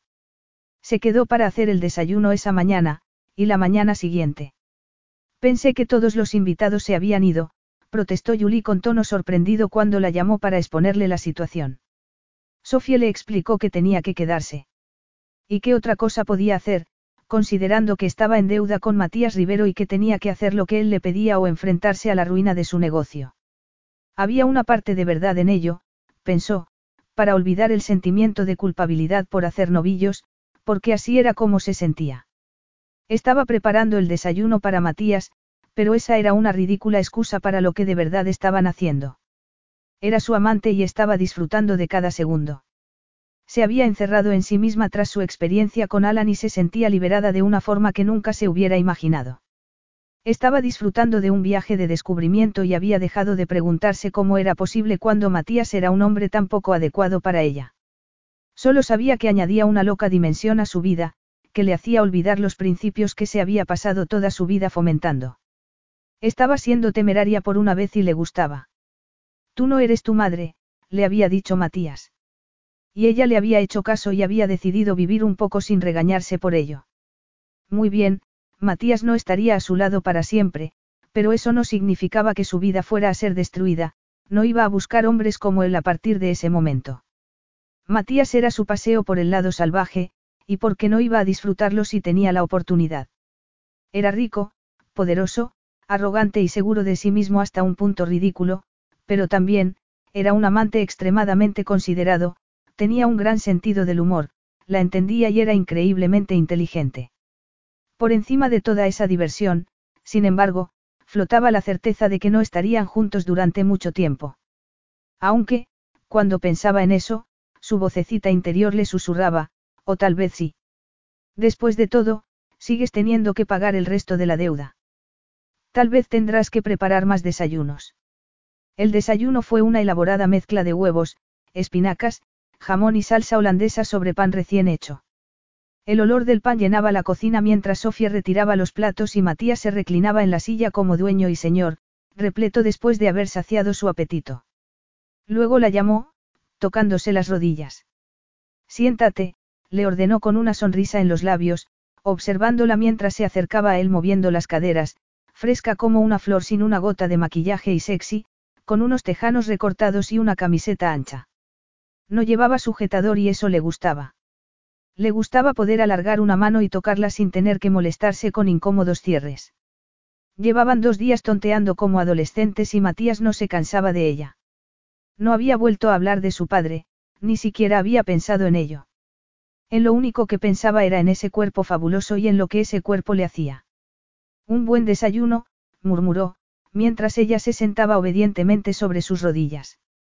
Deslizó una mano bajo la camiseta para acariciar sus pechos desnudos y luego la colocó a horcajadas sobre sus rodillas y empezó a chupárselos.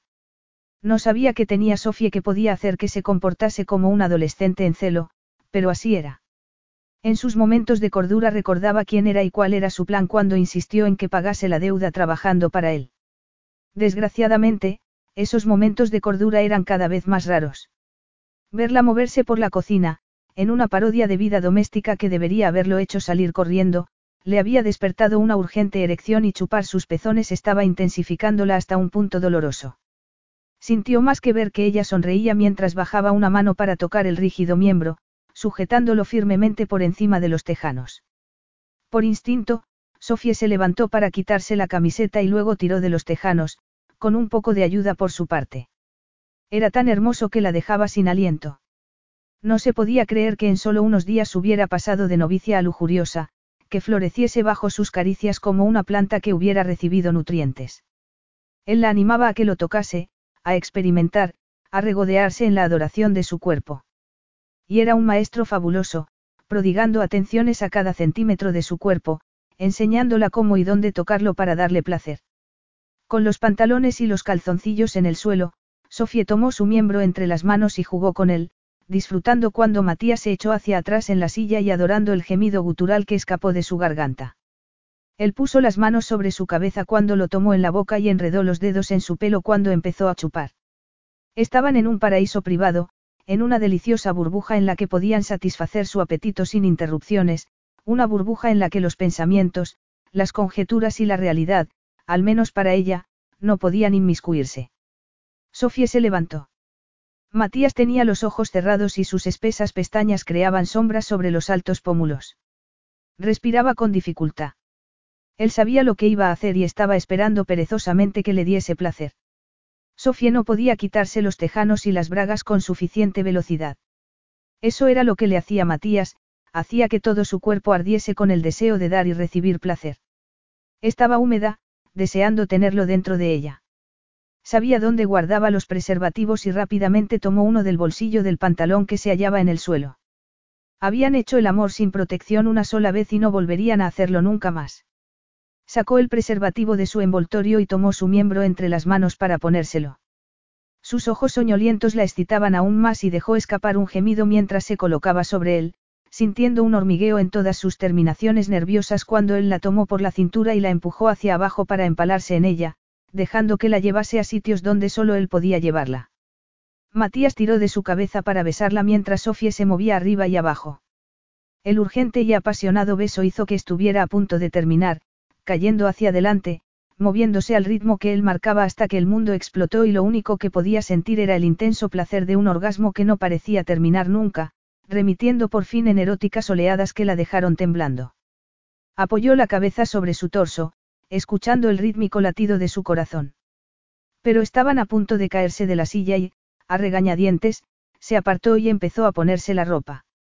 Él, tenía un aspecto tan calmado, completamente relajado, con los ojos entornados mientras la veía ponerse la camiseta y las bragas. Matías no se avergonzaba de su desnudez.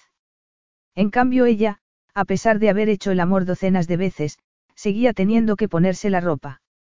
No podía pasearse desnuda, aunque a él no podría importarle menos. Matías se levantó, flexionó los músculos y la miró ladeando la cabeza con una sonrisa satisfecha en los labios. Me temo que el trabajo me llama, le dijo, dignándose a ponerse los tejanos y nada más. El trabajo es una amante extraordinariamente exigente. Sí, yo también tengo que trabajar, dijo Sofie. Tenía el corazón encogido, pero intentó sonreír. Julie estará tirándose de los pelos porque hemos conseguido un buen contrato y no es fácil planear un menú por teléfono. Sigues debiéndome dinero por el coche, le recordó Matías, tomándola por la cintura e inclinándose para hablar sobre su pelo. El roce de su cálido aliento hizo que se estremeciera. No podía evitar sonreír de oreja a oreja. Sabía que la situación no iba a durar y aquello era lo menos sensato que podía hacer, pero la tentación de pasarlo bien era irresistible. No podía pensar en nada más. Pero debo admitir que estás pagando la deuda rápidamente, siguió él. Puede que aún te necesite durante unos días. Disfruto mucho del catering privado que me has proporcionado. Me refiero a esos excelentes desayunos, por supuesto. Sofía se dio la vuelta. Me gusta hacer el desayuno, pero, ¿cómo vamos a hacer esto? Le preguntó, mientras le echaba los brazos al cuello. Quiero decir, ¿cómo va a funcionar? Hay un plazo determinado. Si decido poner fin a esto, ¿qué pasaría? ¿Crees que voy a penalizarte si decides dejar de ser mi amante? No, en absoluto. Yo no soy así. Eres libre para elegir. Sigo deseándote, Sofie, pero no quiero que te sientas obligada a darme placer por miedo a que cambie de opinión. La burbuja empezaba a pincharse. No iban a estar juntos las 24 horas del día, haciendo el amor, hablando, haciendo el amor de nuevo. Matías se había apartado a ratos para trabajar y ella había llamado a Julie para recordar que la vida real seguía adelante fuera de la mansión de cristal, pero habían estado juntos casi todo el tiempo. Vivir el momento había sido tan fácil, había sido capaz de olvidar la vida real porque la vida real estaba fuera de la mansión de cristal y cemento. La vida real estaba en Londres. Pronto volvería a Londres y, aunque le había dicho que una vez que se fueran de allí lo suyo terminaría, ella no quería que terminase y eso la asustaba. No habían hablado del dinero que seguía debiéndole por los daños del Maserati y no le importaba porque había descubierto que, a pesar de ser increíblemente arrogante, Matías también era un hombre justo y razonable. Lo que le preocupaba era el trato que Matías estaba pensando hacer con su padre. Ese también era un tema del que no habían hablado, pero aparecería en cuanto saliesen de la burbuja y volviesen al mundo real. Le había dado a entender que James Carney era alguien con quien debería hacer negocios. No le había contado la verdad sobre su padre porque lo que estaba en juego era el futuro de su querido hermano, pero, de repente, era de vital importancia hablarle de Eric. De ese modo, cuando hiciese el trato con su padre y James Carney mostrase quién era en realidad, lo cual era inevitable porque su padre era quien era, Matías sería capaz de sumar dos y dos y entender por qué había hecho lo que había hecho, porque no le había advertido. No habría ningún problema, se dijo a sí misma. Su padre estaba en la ruina y necesitaba a Matías, así que de momento se portaría bien. Muy bien, dijo en voz baja, preguntándose cómo empezar la conversación. Por fin, decidió decir lo que tenía que decir sin preámbulos. ¿Y en cuanto a mi padre? Sí. Matías se puso alerta. Era la primera vez que hablaban de Carney en esos días cuando el propósito original de su estancia allí era conseguir información que le fuese útil. Le molestaba haber estado tan obsesionado con ella que había perdido de vista su objetivo. ¿Sigues interesado en invertir dinero en su empresa? Le preguntó Sofie. Tenía preparada la historia sobre Eric y se quedó un poco sorprendida ante el repentino silencio con que fue recibida su pregunta. Ah, claro, no hemos hablado de eso, ¿verdad? Creo que ha habido un par de distracciones, bromeó ella. Sí, es cierto, asintió Matías, mirándola con frialdad. Estaba sumando dos y dos y no le gustaba el resultado. ¿Qué te pasa? ¿Por qué crees que me pasa algo? No lo sé. ¿Qué he dicho? Solo había pensado que, nos vamos de aquí y quería hablar de lo que va a pasar. ¿Por qué empiezas la discusión hablando sobre mis planes para la empresa de tu padre? Pero en fin, ahora que has sacado el tema, no sabías que tu padre tiene serios problemas económicos. Preguntó Matías, observándola atentamente, inmóvil como una estatua. Sofía lo sabía. Estaba ahí, escrito en su rostro. Se había hecho la inocente, pero había sabido desde el principio que su padre estaba en la ruina. Ni siquiera intentó negarlo. Por supuesto, si voy a hacer negocios con él, siguió Matías, tendré que hacer ciertas pesquisas. Pesquisas. Repitió ella. Matías se encogió de hombros. El mundo de los negocios es muy pequeño y ha habido rumores sobre ciertos negocios turbios. Sofía se puso pálida. Le temblaban las rodillas y no era capaz de reaccionar. Pensó en lo que revelarían esas pesquisas. No sabía nada con certeza, pero sospechaba. No creo que eso sea necesario, susurró. Ah, vaya. Matías sacudió la cabeza.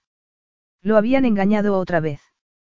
Sofía se había acostado con él para facilitar el trato con su padre, que ella sabía no tenía un céntimo y era un estafador. Evidentemente, le daba miedo que hiciese averiguaciones porque eso podría abrir la caja de los truenos.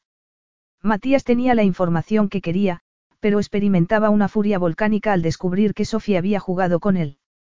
Pareces aprensiva. Pensabas que podrías distraerme para que pusiera dinero en tu cuenta corriente sin hacer pesquisa alguna. Sofía intentó entender lo que estaba diciendo, pero no era capaz. ¿Qué quería decir con eso? Intentaba concederle el beneficio de la duda y encontrar una explicación razonable para esa expresión helada, pero empezaba a sentir escalofríos. No sé de qué estás hablando. Ah, no. Ni siquiera su engañosa exnovia había conseguido enfadarlo de ese modo. No había aprendido nada porque habían vuelto a engañarlo. Si lanzaba el puño contra la pared atravesaría el ladrillo, tan poderoso era el torrente de emociones. No sé por qué no me cuestioné que pasaras de ser una mosquita muerta a una mujer ardiente y dispuesta al sexo. ¿Cómo puedes decir eso? exclamó ella. Si no recuerdo mal, enseñabas las garras el día que me conociste. ¿Por qué fuiste muy desagradable? ¿Por qué me amenazaste con cerrar mi negocio si no pagaba la deuda? Pero entonces tomamos una decisión satisfactoria para los dos, no. Fue entonces cuando decidiste meterte en la cama conmigo, cuando descubriste que podría estar interesado en hacer negocios con tu padre. Pensaste que era inteligente ocultarme los problemas de carne y el hecho de que es un estafador. Pensabas que tu cuerpo sellaría el acuerdo a pesar de eso. Sofía lo miraba con los ojos como platos. Estaba viendo a un desconocido. El hombre seductor que podía encenderla con una sola mirada había desaparecido por completo. No. Yo nunca haría algo así. La única razón por la que he mencionado a mi padre es, bueno, porque quería contarte algo importante. Matías levantó las manos. No estoy interesado, déjalo. La cuestión es que haya algo que tú deberías saber. El sexo era el sexo y los negocios, los negocios. Su intención era vengarse de carne y había sido un idiota por distraerse con su fabuloso cuerpo y su bonito, pero engañoso rostro. Sofía estaba atónita, incrédula. Matías se paseaba por la cocina, inquieto y vagamente amenazador. La verdad es que el interés que tengo en tu padre no llevará a ningún negocio lucrativo que llene tus bolsillos, dijo Matías entonces. Estúpidamente, casi quería que ella lo negase, pero Sofía permaneció en silencio y, por su expresión desolada, entendió que eso era exactamente lo que había esperado. Se había convertido en su amante porque el sexo era el arma más persuasiva. Matías apretó los labios, sentía que se le helaba la sangre en las venas. No lo entiendes, empezó a decir ella en voz baja. Pero todo parecía desarrollarse a una sorprendente velocidad y su cerebro no era capaz de seguir el ritmo. Creo que lo entiendo muy bien. Pero hay algo que tú no entiendes. No solo no voy a poner dinero en el negocio de tu padre, sino que mi intención es muy distinta. No voy a hacerle ningún favor al canalla de tu padre, voy a ser su ruina, Matías apretó los dientes cuando ella lo miró boquiabierta. Puede que no lo recuerdes, pero mencioné de pasada que mis padres deberían haber sido ricos, que deberían haber disfrutado de todos los lujos como tu padre, pero lamentablemente no fue así. Lo recuerdo. Había pensado preguntarte, pero... Claro, estábamos distraídos, la interrumpió él, con una sonrisa helada. Deja que te lo explique, tu padre robó una invención de mi padre y la usó para apuntalar el ruinoso negocio que había heredado de su familia. Y, en el proceso, se hizo rico, más de lo que nunca se hubiera podido imaginar. Mi padre era un ingenuo que confió en él, un sencillo emigrante que se asoció con el canalla de tu padre, sin saber que iba a robarle los derechos de un software que él había inventado. Lo sé porque he visto pruebas con mis propios ojos, cartas que guardó mi madre. Nunca se le ocurrió que podría haberlo denunciado para recuperar lo que era suyo. No, murmuró Sofie. Pero la verdad era que lo creía porque eso era algo que haría James Carney. Mi padre nunca se recuperó de esa traición. Lo que tu padre hizo nos afectó a todos, a toda mi familia. Mi padre murió prematuramente de una rara forma de cáncer, y quieres saber lo peor. Recientemente he encontrado unas cartas escondidas entre las cosas de mi madre, unas cartas en las que suplicaba dinero a tu padre para enviar al mío a Estados Unidos, a un hospital en el que hacían experimentos clínicos sobre el cáncer que padecía y que mis padres no podían pagar. Lo siento mucho, susurró ella. Así que, siguió Matías, con cada sílaba cargada de condena, mi intención ha sido desde el principio hacer pagar a tu padre por lo que hizo. ¿Qué estás diciendo? Sé que tu padre está en la ruina. Quería más información y la he conseguido. Considerando lo que hizo, creo que una temporada en la cárcel es un castigo justo para él, ¿no estás de acuerdo? Así que gracias por corroborar mis sospechas. Ahora sé qué piedras levantar cuando tenga la empresa de tu padre en mis manos. Sofía experimentó una oleada de náuseas. Había aceptado que eran barcos cruzándose en la noche y había justificado su deseo, su lujuria por aquel hombre, pero Matías la había engañado. Había conseguido despertar una parte de ella que no sabía que existiera. La había hecho reír y olvidar todas sus preocupaciones. Cuando estaba con él dejaba de ser la chica que se había llevado una desilusión con su ex, la chica que tenía que suplicar dinero a su padre cada mes, la chica con un hermano discapacitado a quien debía proteger, la chica cuya joven empresa podría hundirse en cualquier momento, dejándola sin nada. Cuando estaba con Matías, por extraño que fuese, se había sentido libre, sexy, joven, feliz. Pero todo había sido una ilusión. Él la había utilizado para conseguir información sobre su padre y la profundidad de la herida estaba ahogándola. Te lo he puesto en bandeja sin darme cuenta, ¿verdad? murmuró, desesperada. ¿Te importa un bledo que yo nunca le haya hecho daño a tu familia? No iba a contarle nada sobre Eric y se odiaba a sí misma por haber sentido la tentación de hablarle sobre su querido hermano. A aquel hombre despiadado y sin sentimientos le daría igual. No se trata de ti, sino de tu padre, respondió Matías. ¿Te gustaba siquiera? preguntó ella, con lágrimas en los ojos. En realidad, no quería conocer la respuesta a esa pregunta, pero no podía evitarlo. Matías enrojeció. Le dolía ver ese brillo de dolor en sus ojos, pero no iba a dejarse engañar. De ningún modo iba a dejar que ella diese la vuelta a la situación y lo hiciese parecer el malo. Sofía quería dinero y ese era el resumen de la historia. Debería haberme preguntado por qué un hombre como tú me miraría dos veces, siguió Sofía con amargura. Vas a negar que querías que pusiera dinero en la empresa de tu padre porque eso te beneficiaría. Sofía cerró los ojos. Necesitaba ese dinero, pero se moriría antes de contarle por qué. Tenía que aceptar que Matías la había utilizado para vengarse de su padre, nada más. No había nada entre ellos. Todo había estado en su cabeza, él la odiaba por un delito que no había cometido. Matías notó que no podía mirarlo a los ojos y apretó los puños, conteniendo el deseo de golpear la pared. Se sentía incómodo en su propia piel y eso lo encolerizaba. Se dirigió a la puerta y se quedó allí unos segundos, inmóvil y, sin embargo, exudando una salvaje energía. Nuestro regreso a Londres marcará el final de esta relación. ¿Y el dinero que te debo? Le preguntó ella, asustada. ¿De verdad crees que quiero volver a verte? Sofía tuvo que hacer un esfuerzo para contener las lágrimas. No quería llorar delante de él, pero temía hacerlo. Su corazón galopaba dentro de su pecho y empezaba a dolerle la cabeza. Vas a quitarme mi empresa, le dijo. Te da igual a quien hagas daño con tal de vengarte de mi padre. Da igual que yo no tenga nada que ver con lo que mi padre le hizo al tuyo. Matías apretó los labios. Sus ojos vagaron por el desafiante rostro ovalado, por el cuerpo que tan recientemente había hecho suyo. Estaba furioso, pero su cuerpo seguía respondiendo ante ella de un modo desenfrenado. Se recordó a sí mismo que Sofía había intentado animarlo para que hiciese negocios con su padre porque quería dinero. Podía intentar disfrazarlo, pero él había tenido razón, de tal palo, tal astilla. Sofía llevaba la avaricia en la sangre. Considera la deuda saldada por completo, anunció. No voy a quitarte tu empresa, así que puedes respirar tranquila. Cuando salga de aquí, cualquier relación entre nosotros habrá terminado.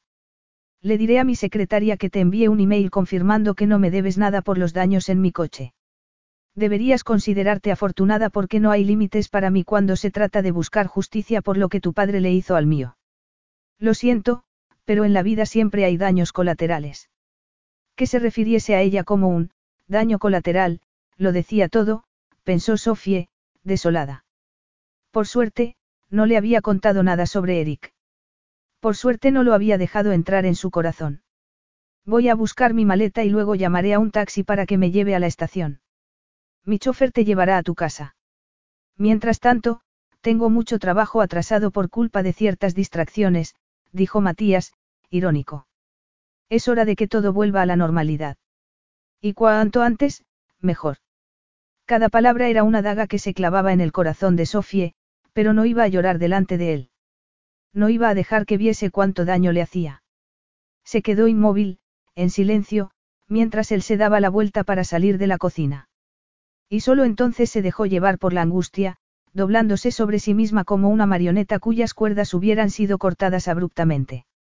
Pero solo durante unos minutos, después de los cuales respiró profundamente e hizo lo posible para encontrar algún resquicio de esperanza.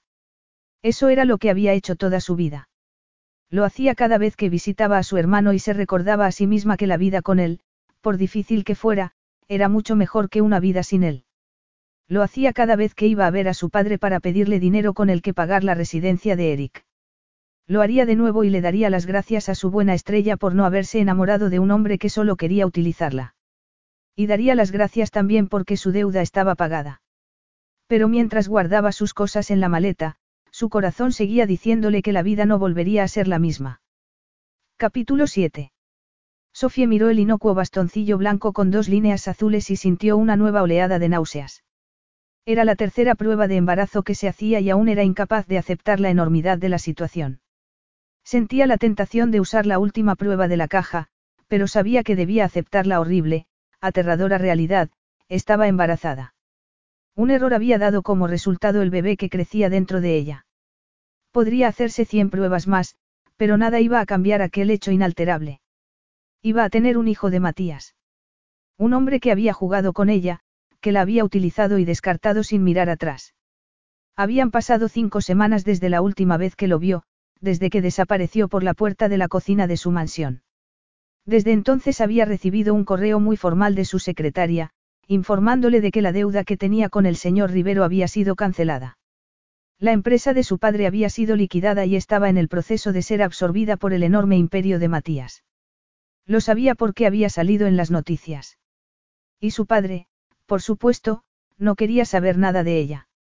No tenía dinero que darle y la última vez que se vieron la había acusado de estar arruinándolo. Por supuesto, pasaba por alto que el fracaso de su empresa era debido a su propia incompetencia y ella no se lo había recordado. ¿Para qué? Decidió despedirse y afrontar con los problemas que la bancarrota de su padre representaban para el futuro de su hermano. Habría llamado Matías a la policía. De ser así, la humillación pública para su padre sería terrible. Pero ya no tenía que guardar las apariencias y, por lo tanto, no quería saber nada ni de Eric ni de ella.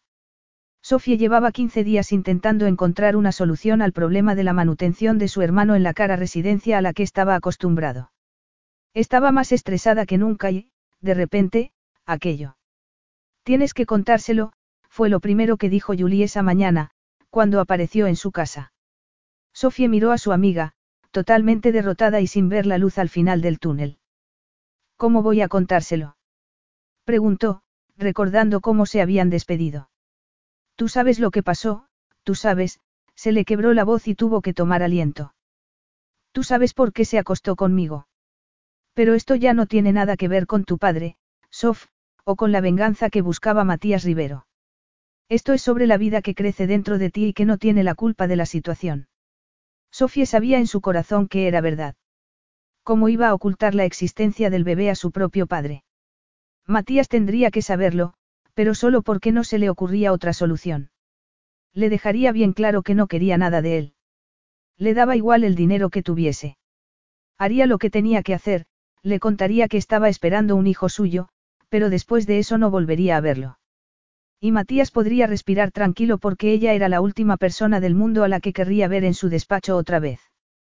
La primera vez había ido después de haber chocado contra su carísimo coche. Y en ese momento iba a aparecer con una bola de demolición en forma de bebé apuntada directamente a su vida. Recordaba lo que había sentido la primera vez que entró en el impresionante edificio y habló con la recepcionista.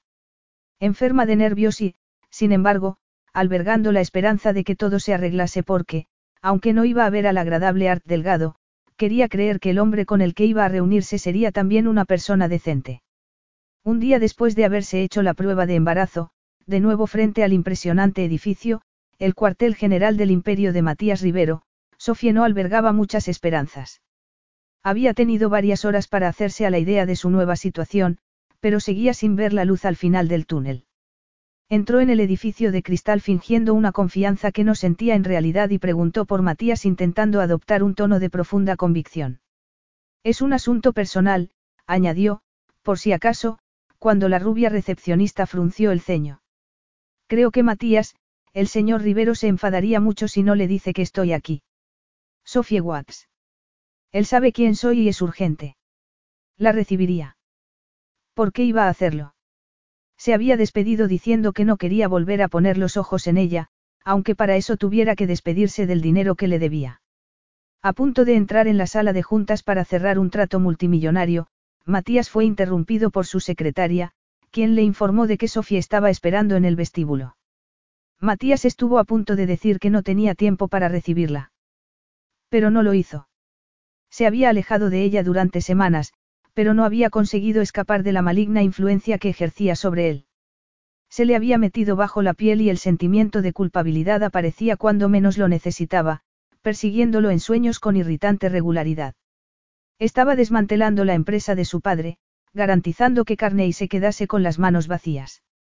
Y habría más revelaciones cuando pasaran a la segunda fase, que involucraba al largo brazo de la ley. Ojo por ojo. Debería experimentar una satisfacción añadida al saber que su hija, cuya avaricia era igual a la de Carney, también iba a quedar en la ruina. Desgraciadamente, cada vez que intentaba encontrar satisfacción por un trabajo bien hecho, el rostro ovalado y los preciosos ojos azules aparecían en su cabeza, haciéndole recordar esas noches.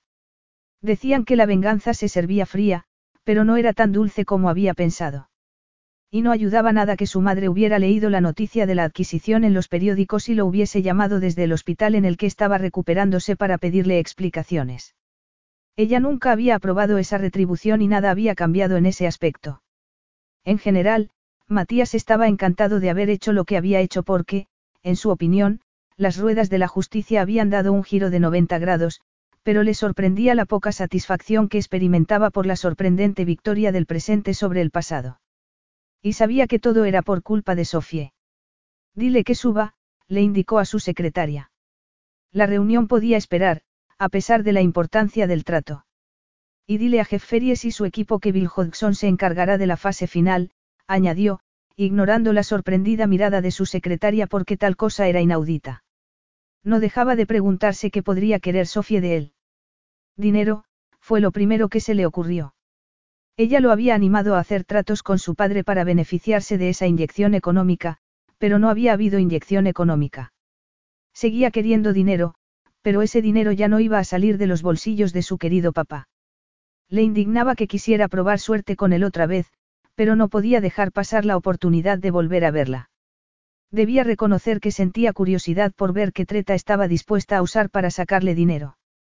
Lo miraría con esos ojos aparentemente inocentes, con su cara de mosquita muerta. O esbozaría una de esas sonrisas que le provocaban todo tipo de eróticos y lujuriosos pensamientos. Disfrutó imaginándosela entrando en su despacho, ardiente y dispuesta. La echaría de allí con cajas destempladas, pero aún así experimentó una colosal punzada de deseo. Cuando sonó un golpecito en la puerta del despacho, Matías estaba aparentemente relajado en el sillón, con las manos unidas sobre el estómago plano y una expresión de moderada curiosidad. Entra. La puerta se abrió y su secretaria se apartó a un lado. Y allí estaba, entrando en su despacho, con ese rubor en las mejillas que haría que el pulso de cualquier hombre de sangre caliente se pusiera por las nubes. Llevaba un pantalón gris y una blusa blanca y, casi sin querer, sus ojos se clavaron en la curva de debajo de la tela. Su cerebro dio entonces un bandazo hacia una tangente previsible, recordando cómo sabían sus preciosos pechos. ¿Para qué has venido? Le preguntó abruptamente, intentando borrar tan lascivos pensamientos. No quería que se sintiera cómoda. ¿Por qué iba a quererlo? ¿Puedo sentarme? Matías asintió, señalando el sillón. Yo que tú no me pondría demasiado cómoda, le advirtió. El tiempo es dinero después de todo. Y, hablando de dinero, me imagino que esa es la razón de tu repentina e inesperada visita. ¿Por qué no es una visita de cortesía, ¿verdad? No, respondió ella. Su voz sonaba firme y Sofía se sintió orgullosa. Aunque, Si era sincera consigo misma, su voz era la única parte de ella que parecía remotamente controlada. Llevaba semanas sin verlo, pero no había dejado de pensar en él y temía haber subestimado el impacto de su presencia. Su rostro oscuro era aún más imponente y hermoso de lo que recordaba, su boca más cruel, más sensual, su cuerpo. Sofía no quería pensar en su cuerpo. Solo quería decir lo que había ido a decir y marcharse antes de perder el valor. Se recordó a sí misma que Matías había resultado ser un hombre vengativo y cruel y experimentó una oleada de odio que casi agradeció. Ya me lo imaginaba, dijo Matías, apretando los labios. Estaba recordando en detalle el sexo alucinante que habían compartido, y también recordando la razón por la que Sofía se había acostado con él. Supongo que te habrás enterado del hundimiento de tu padre por las páginas económicas de los periódicos. Y yo supongo que estarás encantado contigo mismo. Matías frunció el ceño al notar el frío desdén de su voz. Tu padre ha recibido su merecido, dijo, encogiéndose de hombros. Y sí, estoy encantado conmigo mismo. Aunque, si él no hubiera hundido su empresa, mi trabajo hubiera sido mucho más fácil. Es un ladrón, un charlatán y un idiota que soltó las riendas de su negocio y nunca pensó que el caballo podría encabritarse. He descubierto muchos negocios dudosos, pero me imagino que eso no es una sorpresa para ti. A su debido tiempo, tu padre y la dama de la justicia serán algo más que meros conocidos, pero no como a él le gustaría. Pero en fin, supongo que no has venido aquí a charlar. Yo soy un hombre muy ocupado, así que, por favor, ve directa al grano, Sofie. No hay trato con tu padre, no voy a rescatar su ruinosa empresa y eso significa que tú no vas a salir beneficiada. Me imagino que has venido para ver si hay alguna otra forma de sacarme dinero. Yo no aceptaría un céntimo de ti aunque me fuese la vida en ello, le espetó Sofie. Sus palabras eran un recordatorio de lo que pensaba de ella. Si pudiese darse la vuelta y salir corriendo lo haría, pero Julie tenía razón, un padre se merecía conocer la existencia de su hijo, aunque después Matías no quisiera saber nada. Por mucho que lo odiase por cómo la había tratado, ella era lo bastante justa y decente como para reconocer esa verdad. Estamos dando rodeos, querida. ¿Por qué no me dices qué haces en mi oficina? Mantuvimos relaciones sin protección. ¿Te acuerdas? Dos frases que cayeron en el silencio con el poder de una bomba. Me acuerdo, empezó a decir Matías. Era extraño, pero ese lánguido encuentro en medio de la noche, esa irreal pausa entre el sueño y la realidad, se había quedado allí, entre las sábanas. Había querido olvidarlo para no enfrentarse con la posibilidad de que pudiera haber tenido consecuencias. O a la luz del día le había parecido tan irreal que había querido olvidarlo. Estaba recordando ese momento, recordando cómo sus cuerpos se habían unido, cálidos y perezosos, medio dormidos. Estoy embarazada, dijo Sofía entonces. No se había querido imaginar cuál sería la reacción de Matías. En su cabeza, había dicho lo que quería decir y después se había dado la vuelta. Pero en ese momento, al ver que Matías palidecía, se quedó pegada al sillón, en el que parecía haberse encogido. No puede ser, dijo él con voz ronca. Me he hecho tres pruebas. Ni siquiera pensé en ello hasta que empecé a tener náuseas todas las mañanas y me di cuenta de que no había tenido la regla. Es imposible, insistió Matías, pasándose los dedos por el pelo. Embarazada. Iba a tener un hijo. De repente, sus ojos se clavaron en el estómago plano, en sus pechos, que parecían más grandes que antes. Si esto es un intento de sacarme dinero, estás perdiendo el tiempo. Pareces haber olvidado que tengo mucha experiencia con mujeres que fingen embarazos para conseguir una buena cuenta corriente. Sofía se levantó con las piernas temblorosas. Me voy, Matías.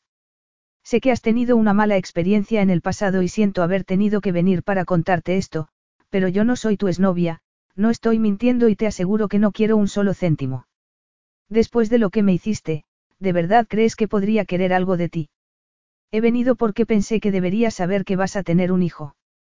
Matías la observó mientras salía del despacho. Todo parecía estar ocurriendo a cámara lenta, o tal vez su cerebro se había agarrotado, incapaz de afrontar con una situación para la que no estaba preparado en absoluto. No se movió mientras ella abría la puerta, pero de repente se puso en acción. Llegó a su lado cuando estaba frente a los ascensores y puso una mano en su brazo, obligándola a detenerse. ¿Qué importaba que alguien estuviera observando tan extraño comportamiento? ¿Dónde crees que vas? Le preguntó, con los dientes apretados. Sofía lo fulminó con la mirada. A mi casa. ¿Dónde crees que voy a ir? No me puedo creer que tengas la cara de acusarme de fingir un embarazo para sacarte dinero. ¿Qué clase de persona crees que soy? No, no te molestes en contestar porque ya lo sé, le espetó, apartando su brazo de un tirón antes de pulsar el botón del ascensor. Entró en cuanto se abrieron las puertas, sin mirar a Matías, pero él entró tras ella y golpeó el panel de botones con el puño, haciendo que el ascensor se detuviese entre dos pisos. ¿Qué estás haciendo? exclamó Sofie, alarmada. Tenía que hacer un esfuerzo para apartar la mirada porque, incluso odiándolo, aún podía encontrarlo irresistiblemente atractivo. No era justo. Tenemos que hablar y si esta es la única manera de hacerlo. No puedes hacer eso, lo interrumpió ella, perpleja. No era ilegal. La gente normal no paraba un ascensor entre dos pisos para mantener una conversación. Pero, claro, ¿desde cuándo era Matías Rivero un hombre normal? ¿Por qué no? ¿Por qué? ¿Por qué? Vamos a mantener una conversación sensata o vas a salir corriendo en cuando se abran las puertas del ascensor. ¿Por qué no puedes soltar una bomba así y luego intentar esquivar las balas? Yo no quiero nada de ti, repitió Sofie. Te odio. Muy bien, he recibido el mensaje alto y claro. Y no quería quedarme embarazada para sacarte dinero. Decir eso es repugnante, incluso para alguien como tú, pero no sé por qué me sorprende.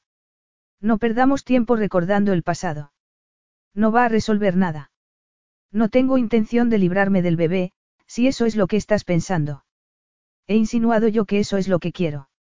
Dijo Matías, pasándose las manos por el pelo. Sofía estaba roja, sus ojos brillaban como aguamarinas, era la esencia de la furia femenina. Matías pulsó un botón y el ascensor empezó a moverse. Vamos a un bar que hay cerca de aquí. Conozco al dueño y él nos dará una mesa discreta donde podremos mantener una conversación civilizada. De acuerdo. Sofía hizo una mueca. Me utilizaste para sacarme información sobre mi padre, le espetó. Podemos hablar de esto si quieres, pero no olvides cuánto te odio por lo que has hecho. La realidad de lo que estaba pasando empezó a tomar forma para Matías. Iba a ser padre. Cuando se trataba de su lista de cosas que hacer, tener un hijo nunca había estado en los primeros puestos. Y, sin embargo, allí estaba, solo le quedaban unos meses de independencia por un absurdo error. Su vida estaba a punto de experimentar un cambio sísmico y hablar de culpas no iba a alterar eso. El bar estaba medio vacío y, por supuesto, el propietario los llevó a una discreta mesa del fondo del local. Matías pidió café para los dos, y luego la miró directamente a los ojos. ¿Cuándo lo has descubierto? preguntó. Ayer, respondió ella, haciendo una mueca después de tomar un sorbo de café porque ya nada le sabía igual que antes. Y fue una gran sorpresa para mí también. No creas que no he pensado en lo cruel que puede ser el destino. Tenemos que dejar atrás lo que pasó o estaremos dando vueltas eternamente. La única forma de tratar con este problema es buscar una solución de mutuo acuerdo. Sofía lo miraba con frialdad porque sus palabras la enfurecían. Problema. Solución de mutuo acuerdo. Sin darse cuenta, se llevó una mano protectora al vientre. Matías se percató de ese gesto y entendió que debía ir con más cuidado. Sofía había ido a su oficina bajo presión y no tenía intención de concederle el beneficio de la duda, pero ella tampoco era la santa que estaba dando a entender. Decía que él la había utilizado, pero no iba ella tras el dinero. No, no recibiría pronto un halo de santidad, pero, le gustase o no, tenía que enfrentarse con la situación desapasionadamente. Es más fácil decirlo que hacerlo, dijo Sofie. Matías dejó escapar un suspiro de impaciencia. Querías que hiciese un trato con tu padre porque pensabas que así él podría seguir ayudándote económicamente, ¿no es así? Le preguntó, con tono helado. Dices que yo soy un canalla, pero mírate a ti misma e intenta poner las cosas en perspectiva. No había querido sacar ese tema porque no sabía de qué serviría, pero lo había sacado y se quedó sorprendido cuando no hubo reacción por su parte. Evidentemente, Sofía no se sentía culpable. Era absurdo, ella lo había engañado para que hiciese negocios con Carney. Y, sin embargo, lo miraba con expresión inocente. Eres un canalla, afirmó Sofie. Aunque debía admitir que nunca le había hablado sobre Eric y era comprensible que él la hubiese malinterpretado. Pero tienes suerte porque yo no voy a exigirte nada. No soy la buscavidas que tú crees que soy y no aceptaría un céntimo tuyo aunque me fuese la vida en ello. Estás diciendo que no me animaste a hacer negocios con tu padre porque querías el dinero. Aunque sabías que su empresa estaba en la ruina. Aunque sabías que había robado una gran suma de dinero a sus accionistas. Matías soltó una carcajada. No sé cuál es tu definición de buscavidas, Sofie. Me da igual lo que pienses de mí, lo interrumpió ella. Había estado a punto de hablarle de Eric porque Matías la había seducido. Lo había tomado por alguien que no era. Debería contárselo. No, pensó. Matías seguía queriendo vengarse de su padre y de ningún modo iba a dejar que la prensa invadiese la privacidad de Eric. Y eso era lo que pasaría si Matías decidía hacer pública la existencia de su hermano. Su querido y frágil hermano no iba a ser parte de esa venganza y tampoco un daño colateral. Entonces, ¿cómo explicas tu comportamiento? Le preguntó él por fin, sintiendo curiosidad por saber cómo justificaba que le hubiese apremiado a invertir dinero en la empresa de su padre. No tengo que darte ninguna explicación, respondió ella, imaginándose a un montón de periodistas llamando a la puerta de la habitación de su hermano en la residencia, dejándolo confuso y aterrado. Solo tengo que creerte porque tú lo dices, no. No tienes que hacer nada que no quieras hacer. No he venido aquí porque quisiera nada de ti. He ido a tu oficina porque pensé que era lo que debía hacer, pero no es mi intención ponerte en un compromiso. No confío en ti. Matías, pero te mereces saber lo del embarazo y por eso estoy aquí. Vamos a concentrarnos en el presente y el futuro. Y, para tu información, esta es una situación que nos afecta a los dos porque la mitad de los cromosomas de ese bebé son míos. Te guste o no, ninguno de los dos esperaba esto, pero tenemos que ocuparnos de ello, dijo Matías. Su instinto era decirle que todo dependía de que estuviese diciendo la verdad, pero decidió que el silencio sobre ese tema era lo más diplomático. Vas a tener un hijo mío, empezó a decir. Y luego tuvo que tragar saliva. Matías Rivero, padre. Aún no era capaz de hacerse a la idea. Si habías pensado que podrías darme esa información y luego marcharte como si no pasara nada, lo siento pero estás muy equivocada. No voy a darle la espalda a mi responsabilidad. Yo no quiero ser tu responsabilidad. Tú no lo eres, pero mi hijo sí, te guste o no. Puede que para ti no sea importante la estabilidad familiar, pero yo creo firmemente que un niño debe tener un padre y una madre. Yo creo firmemente en la estabilidad, lo corrigió Sofie, precisamente porque nunca tuve una familia. Teniendo en cuenta cómo nos despedimos, no sabía cómo reaccionarías cuando fuese a verte, pero te aseguro que no impediré que veas a tu hijo. Odiaba cómo la hacía sentirse. No quería estar allí, y sin embargo, en su presencia se sentía tan diferente, se sentía viva. Quería marcharse, pero no podía hacerlo. Quería ignorar el impacto de su presencia, pero se sentía atraída hacia él como por hilos invisibles que no sabía cómo cortar.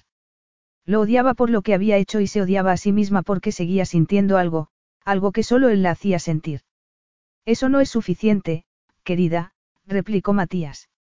Él nunca había contemplado el matrimonio y, sin embargo, allí estaba, enfrentándose a la frontera final. Y no a un matrimonio normal, sino a uno con la hija de su peor enemigo. Y, sin embargo, ¿Qué otra solución había? Él no tenía intención de ser un padre ausente, alguien que pagaba la manutención mientras veía sus derechos de visita restringidos por una madre vengativa.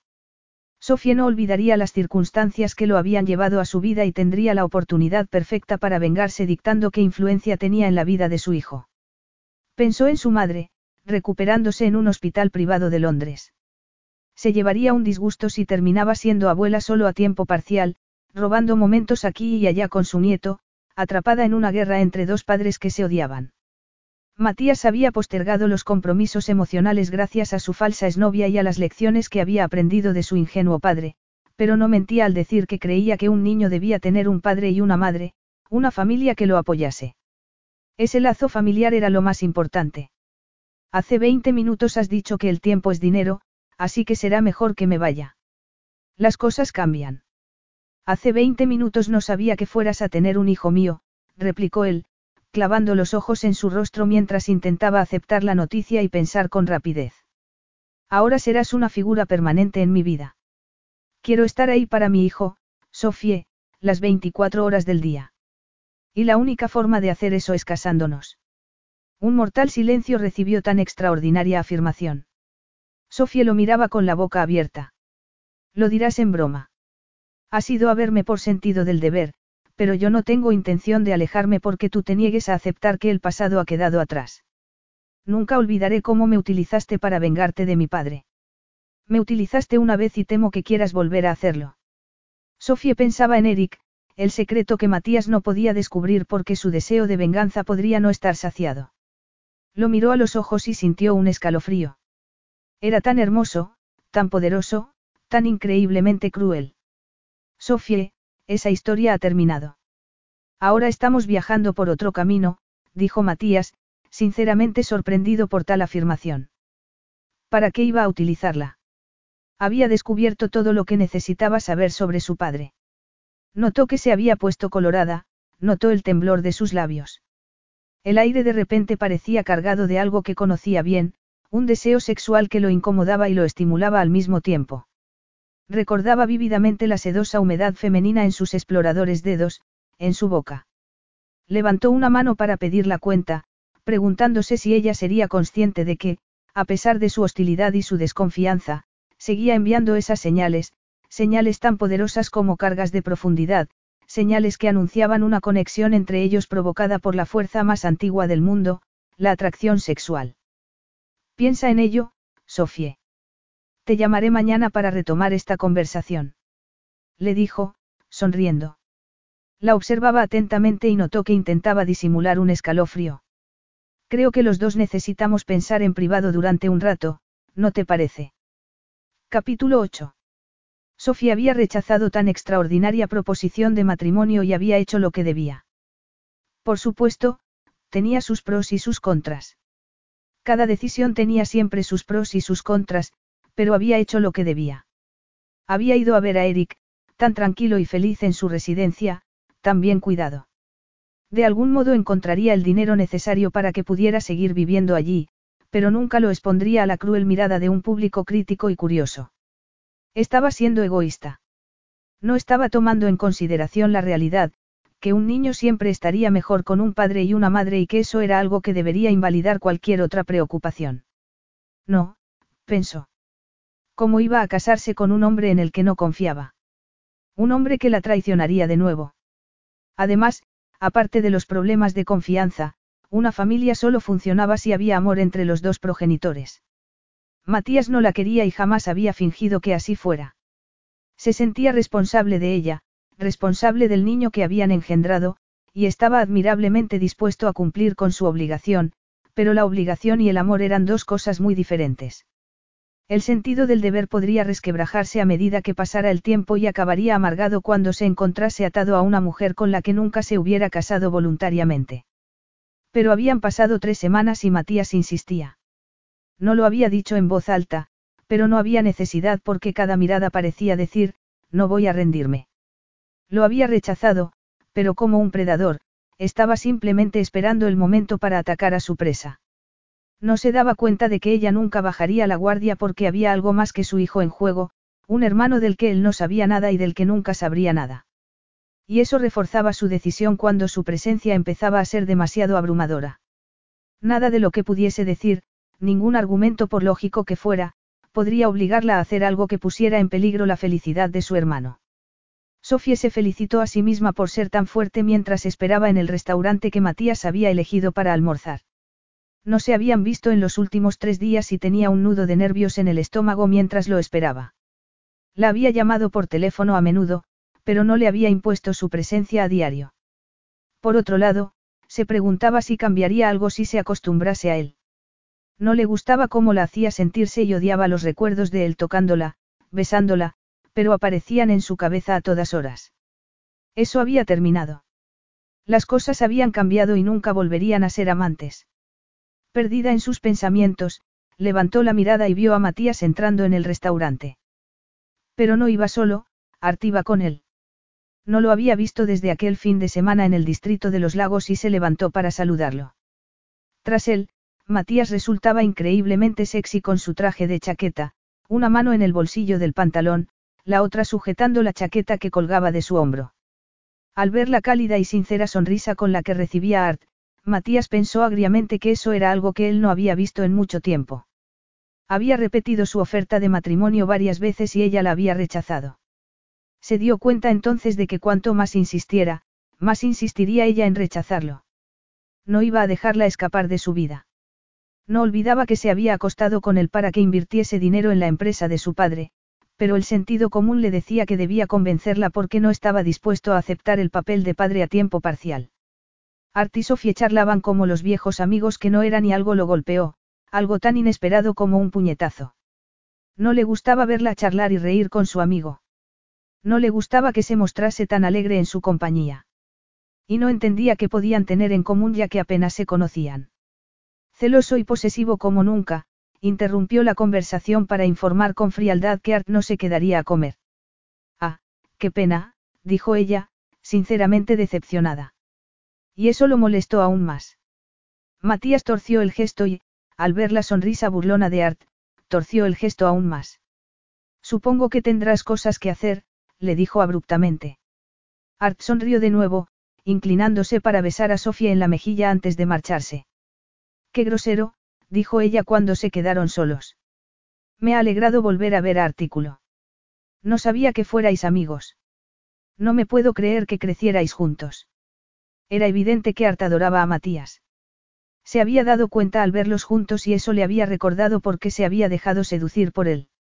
Matías no era solo el canalla que ella quería creer. De algún modo, había logrado ganarse el cariño y la lealtad de Art, que era evidentemente un ser humano encantador. Era desconcertante tener que admitir que Matías podía ser un hombre complejo con muchas dimensiones. Aunque no iba a dejar que eso la desviase del camino que había decidido tomar.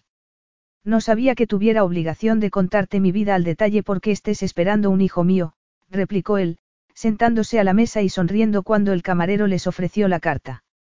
Sofía se había puesto colorada y tenía un aspecto tan sexy que los celos que habían aparecido de repente lanzaron otro ataque. Sabía que estaba siendo irracional, pero no podía evitarlo. No me habías dicho que fueras a visitar a tu madre. No quería que se enterase de lo nuestro por cotilleos. Supongo que se habrá llevado una desilusión, dijo Sofie. A las madres no les gusta que un hijo suyo, bueno, que vaya a ser padre inesperadamente, y sin tener una relación. Matías no dijo nada. Ver a su madre había reforzado su convicción de que la única solución era casarse con la mujer que tenía delante. Si insistía en decir que no, entonces tendría que encontrar la forma de convencerla. Había visto cómo lo miraba. Naturalmente, ella habría preferido un matrimonio por amor. Pero le has contado la verdad. Le has dicho que esa no es la situación. Matías no dijo nada porque no le había dicho tal cosa a su madre. El embarazo te sienta bien, murmuró, relajándose en la silla y viendo el deseo en su rostro que siempre intentaba esconder. Tu cuerpo está cambiando. Ahora llevas ropa más ancha y tus pechos son más grandes. Matías. exclamó ella, atónita. Sintió que sus pechos se hinchaban y un cosquilleo de excitación hizo que apretase las piernas. Vamos a tener un hijo juntos, dijo él, encogiéndose de hombros. No sé por qué te sorprende que sienta curiosidad por los cambios de tu cuerpo. Es natural. Yo soy responsable de esos cambios en un 50%. Esta conversación es inapropiada. Nosotros no tenemos una relación. Entonces somos, ¿qué somos? Pues no sé, amigos. Al menos, eso es lo que deberíamos ser. Los dos estamos de acuerdo en que sería mejor para el bebé que nos llevásemos bien. Sofía se aclaró la garganta, intentando controlar el sofocante efecto de su intensa mirada. Te he dicho que podrías ver a nuestro hijo cuando quisieras. Esto es algo inesperado, pero los dos somos adultos y, bueno, en nuestros días el matrimonio no es la única solución para enfrentarse a un embarazo inesperado. Ya hemos hablado de esto. Desde luego. Hay demasiado rencor entre nosotros. No voy a negarlo, asintió él. Por una vez, Sofía le había dejado pedir por los dos y estaban compartiendo una bandeja de pescado. Pero siento curiosidad, ¿qué sugieres que hagamos con el deseo mutuo que sigue apareciendo de manera tan inconveniente? Sofía se quedó boquiabierta. Había sacado el único tema que intentaba desesperadamente no tocar. No sé de qué estás hablando. Mentirosa. Podría tocarte ahora mismo y estallarías en llamas. Estás muy equivocado, replicó ella. Yo no podría sentirme atraída por alguien que me ha utilizado como me utilizaste tú. Nunca. Nunca, es una palabra que no tiene sitio en mi vocabulario. Matías. Sofía pensó en Eric, en la importancia de hacer lo que debía hacer, pero ver a Matías con harta había debilitado su resolución. Le había recordado que Matías podía ser maravillosamente seductor, considerado e inesperadamente amable. Estoy escuchando. Sé que te gusta hacerme sentir incómoda. Pienso en ti todo el tiempo. Me pregunto por los cambios de tu cuerpo bajo la ropa. No digas esas cosas. No tenemos una relación. Ya hemos dejado eso bien claro, insistió ella. Buscó refugio en la comida, pero Matías no dejaba de mirarla y eso la ponía nerviosa. No me gusta ajustarme a un guion. Así la vida es muy aburrida, dijo Matías, mirando su voluptuoso cuerpo. Estaba rígida como un palo, como si su postura pudiese engañarlo. De hecho, me he tomado la tarde libre. ¿Por qué? Debo tener una razón. Y deja de mirarme así. Deberías alegrarte de pasar un rato en mi compañía, y hazme un favor, no digas que no tenemos una relación. Ya lo sé. No puedo dejar sola a Julie. Cuando por fin decidas hacerme caso y dejes de trabajar, Julie tendrá que acostumbrarse a que no estés todo el día agarrándole la mano. Es mayorcita, se las arreglará. No voy a dejar de trabajar, Matías. No necesitas el dinero. Sofía pensó en Eric y apretó los labios. Estaba embarazada y todo había cambiado. No habían hablado de dinero aún, pero Matías había dejado claro que a su hijo, y a ella por extensión, no les faltaría de nada. Sin embargo, ¿cómo iba a depender económicamente de él? Su orgullo nunca se lo permitiría y, además, no podía confiar en él. ¿Y si aceptaba su ayuda y Matías la traicionaba? Para entonces dependería de su dinero porque habría dejado de trabajar. No, de ningún modo iba a dejar su trabajo. La baja por maternidad era una cosa, dejar de trabajar otra muy diferente. Otra barricada, pensó Matías, frustrado. No entendía por qué Sofía no se daba cuenta de que esa era la mejor solución para todos. ¿Qué mujer no querría una vida de lujos? ¿Qué mujer no querría ser capaz de chascar los dedos y tener todo lo que quisiera? Además, había una conexión eléctrica latiendo entre ellos como una cosa viva. ¿Qué más ventajas podía poner sobre la mesa para que ella aceptase su proposición? ¿Por qué tenía que ser tan testaruda? Me he tomado la tarde libre, querida, porque tengo una sorpresa para ti. Odio las sorpresas, le confesó Sofie. Lo sé. A mí tampoco me gustan demasiado, pero espero que esta sea de tu agrado. Es una casa. Una casa. Para ti, dijo él. Y vio que Sofía abría los ojos como platos. Has comprado una casa para mí. ¿Por qué has hecho eso? ¿Por qué no vas a criar a mi hijo en esa casa diminuta que has convertido en cocina? Mi casa no tiene nada de malo, replicó ella, herida en su orgullo. No insistas, dijo Matías, con un tono que no admitía discusión. Has rechazado mi oferta de matrimonio, a pesar de que sería lo más sensato. Insistes en rechazar mi ayuda económica, insistes en seguir trabajando largas horas, aunque eso podría poner en riesgo a nuestro hijo. Así que no vas a rechazar la casa. ¿Cómo que estoy poniendo en riesgo a nuestro hijo? Exclamó Sofie, airada. No tienes que trabajar hasta medianoche haciendo pasteles. Una vez. He hecho eso una vez. O perder tres horas en el tráfico para llevar comida a una fiesta. Ese es mi trabajo. Te esfuerzas demasiado. Deberías tomártelo con más calma. Sofía dejó escapar un largo suspiro, pero, ¿había cuidado alguien de ella alguna vez? ¿Se había preocupado alguien por si estaba trabajando demasiado? Matías no estaba preocupado por ella, sino por el bebé que llevaba en su vientre, y sería una estupidez pensar de otro modo, pero aún así. Sé que no eres una buscavidas, Sofie, dijo él entonces. No tienes que seguir intentando demostrármelo. No estoy intentando demostrar eso. No. Entonces, ¿qué? No voy a depender de ti económicamente, no puedo hacerlo. Necesito ser independiente. De repente, se sentía pequeña e impotente. Desearía poder apoyarse en él y aceptar su oferta. Hacía que todo pareciese tan fácil, un nuevo punto de partida después de lo que había pasado entre ellos, una promesa de futuro para su hijo y para ella. Pero había algo más en juego, algo que él desconocía. Vamos a tener que llegar a un compromiso, te guste o no, dijo Matías con tono firme. Sus ojos se encontraron mientras él alargaba una mano para apartar algo de la comisura de sus labios con un dedo, aprovechando para acariciarla. Una amiga de pan, murmuró, su cuerpo se encendió de inmediato porque era la primera vez que la tocaba en todas esas semanas. Sofía tragó saliva. Había estado a punto de inclinarse hacia él y todo su cuerpo ardía como si un chorro de lava corriese por sus venas. La miraba de un modo, con esos ojos tan penetrantes. El deseo la hacía sentirse débil y tuvo que hacer un esfuerzo para apartarse de esa mirada magnética. No tienes ni idea de mis gustos, en casas, dijo Sofie. Su corazón seguía latiendo como un loco y tuvo que hacer un esfuerzo para llevar aire a sus pulmones antes de volver a mirarlo. No me malinterpretes. Tú tienes una casa preciosa en el distrito de los lagos, pero no me imagino viviendo en una mansión como esa. No sé cómo será tu apartamento, pero intuyo que será algo parecido. No pareces muy entusiasmada, murmuró Matías, deseándola más de lo que había deseado nada en toda su vida y decidido a tenerla. Podía oler el mismo deseo en ella, llegándole en oleadas. Lo que quiero decir es que tú y yo tenemos gustos muy diferentes, así que no creo que vaya a gustarme la casa que has comprado. Aún no la he comprado, dijo él. Puede que sea arrogante, pero quería conocer tu opinión antes de nada. Luego pidió la cuenta al camarero y se levantó. Dominaba el espacio a su alrededor y Sofía se sentía atraída hacia él como una polilla a la luz. No podía entender cómo ejercía ese efecto en ella después de lo que había hecho, o porque el sentido común y la lógica no prevalecían cuando se trataba de aquel hombre.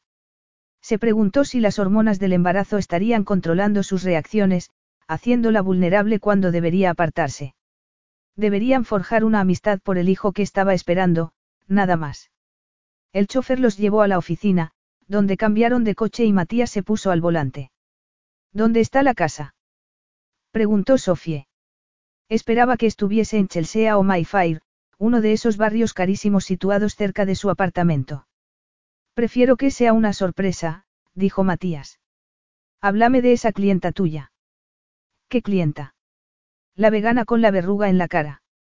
Sofie tuvo que disimular la risa. No creo haberla mencionado nunca. Cuando no estamos discutiendo nos llevamos mucho mejor de lo que estás dispuesta a admitir. Podríamos hacer tantas cosas en lugar de hacer la guerra. Sofía se dio cuenta de que estaban saliendo de la ciudad. A su alrededor había espacios abiertos y parques, y Matías detuvo el coche frente a una casa ideal en forma de caja de bombones, con una extensión a un lado. Un matorral de glicinias trepaba sobre el muro frontal y, al final del camino de entrada, había un jardín deteriorado y cubierto de hierbajos. Hará falta trabajo, dijo Matías, metiendo una mano en el bolsillo de la chaqueta para sacar las llaves. Hace meses que nadie vive aquí, de ahí la exuberancia de malas hierbas. No había esperado algo así, le confesó Sofía mientras lo seguía hasta la puerta. La casa estaba en una pequeña parcela con setos a ambos lados. Matías se apartó después de abrir la puerta y ella se quedó mirando, boquiabierta. Había habitaciones a derecha e izquierda del pasillo. Preciosas habitaciones cuadradas, todo perfectamente proporcionado. Un cuarto de estar, un salón, un estudio, y luego la cocina y el invernadero, que se abría por la parte de atrás a un jardín lleno de árboles y plantas que habían aprovechado la ausencia de sus dueños para crecer de forma exuberante. Las paredes eran de un color apagado y el papel pintado del cuarto de estar parecía de otro siglo. La casa era de una señora mayor que vivió aquí casi toda su vida, le explicó Matías mientras la llevaba de habitación en habitación. No tenía hijos y durante los últimos años de su vida solo ocupaba un puñado de habitaciones. El resto ha ido decayendo gradualmente. Cuando murió, hace poco más de un año, la heredó un pariente lejano que vivía fuera del país y el juicio testamentario tardó algún tiempo, por eso acaba de salir al mercado. Sofía iba de habitación en habitación. Su silencio lo decía todo. No estaba irritada, no estaba quejándose. Con la casa había salido vencedor. Y pensaba ser el vencedor en todo lo demás. Estaba esperándola apoyado en la pared del pasillo cuando ella terminó de visitar la casa. Muy bien, dijo Sofie. Tú ganas. Lo sé. No seas arrogante, lo regañó. Pero estaba sonriendo y no intentando poner distancia entre ellos. El silencio se alargó hasta que Sofie se pasó la lengua por los labios en un gesto nervioso. Y no se había apartado. No solo quiero ganar cuando se trata de comprar una casa para. Matías, no, lo interrumpió ella, pero se sentía insegura. Quería apretarse contra él, besarlo. Sentía una humedad entre las piernas, las hinchadas puntas de sus pezones convertidas en duros capullos. ¿Por qué insistes en luchar contra esto que hay entre nosotros? ¿Por qué no puedo rendirme a, al deseo? Entonces, lo admites. Eso no significa que vaya a hacer nada al respecto, replicó Sofie. Pero no podía apartar la mirada. Sus ojos oscuros la tenían clavada al suelo. No podía moverse, no podía pensar. Apenas podía respirar. La cabeza le decía que aquello no podía ser. Debería ser sensata, pero su cuerpo decía algo totalmente diferente y, cuando Matías inclinó la cabeza hacia ella, sus manos se levantaron sin que pudiese hacer nada. Para empujarlo. Tal vez, pero no fue así. Se agarró a su camisa y se derritió cuando la besó, suavemente al principio y luego con ansia, con una pasión a juego con la suya. Sus lenguas se encontraron y Matías deslizó una mano para acariciar sus pechos. Jugó con sus pezones por encima de la blusa y luego, frustrado, desabrochó los botones y dejó escapar un gruñido de satisfacción cuando hundió la mano bajo el sujetador de encaje. Por fin consiguió acariciar la sedosa firmeza de sus pechos y la rigidez de sus excitados pezones. Definitivamente, son más grandes, dijo con voz temblorosa. Matías. Tócame, dijo él, guiando su mano hacia su erección, un prominente bulto que empujaba contra la cremallera del pantalón. No podemos hacer el amor aquí. Tenía razón, pensó Matías, intentando no explotar en sus pantalones. Respirando profundamente, le acarició el cuello y la trajo hacia él para apoyar la frente en su cabeza. Su aliento olía a menta, su piel era suave como el satén. Hablamos, Sofie, susurró. No digas que estamos siempre peleándonos. Y nos deseamos el uno al otro. Ella anhelaba capitular, pero solo estaban allí porque estaba embarazada. De no ser así, serían enemigos. Si solo tuviese que pensar en ella misma tal vez cedería. Tal vez. Ella podría soportarlo si al final volvía a traicionarla. Pero no podía hablarle de Eric. ¿O sí? Estaba tan desconcertada. Venga, vamos a casa, la urgió él. No voy a casarme contigo, dijo Sofía en voz baja. Matías tuvo que contener un gruñido de frustración. Suspirando, pasó un brazo sobre sus hombros y la besó suave, persuasivamente en la boca, sintiendo que ella empezaba a ceder.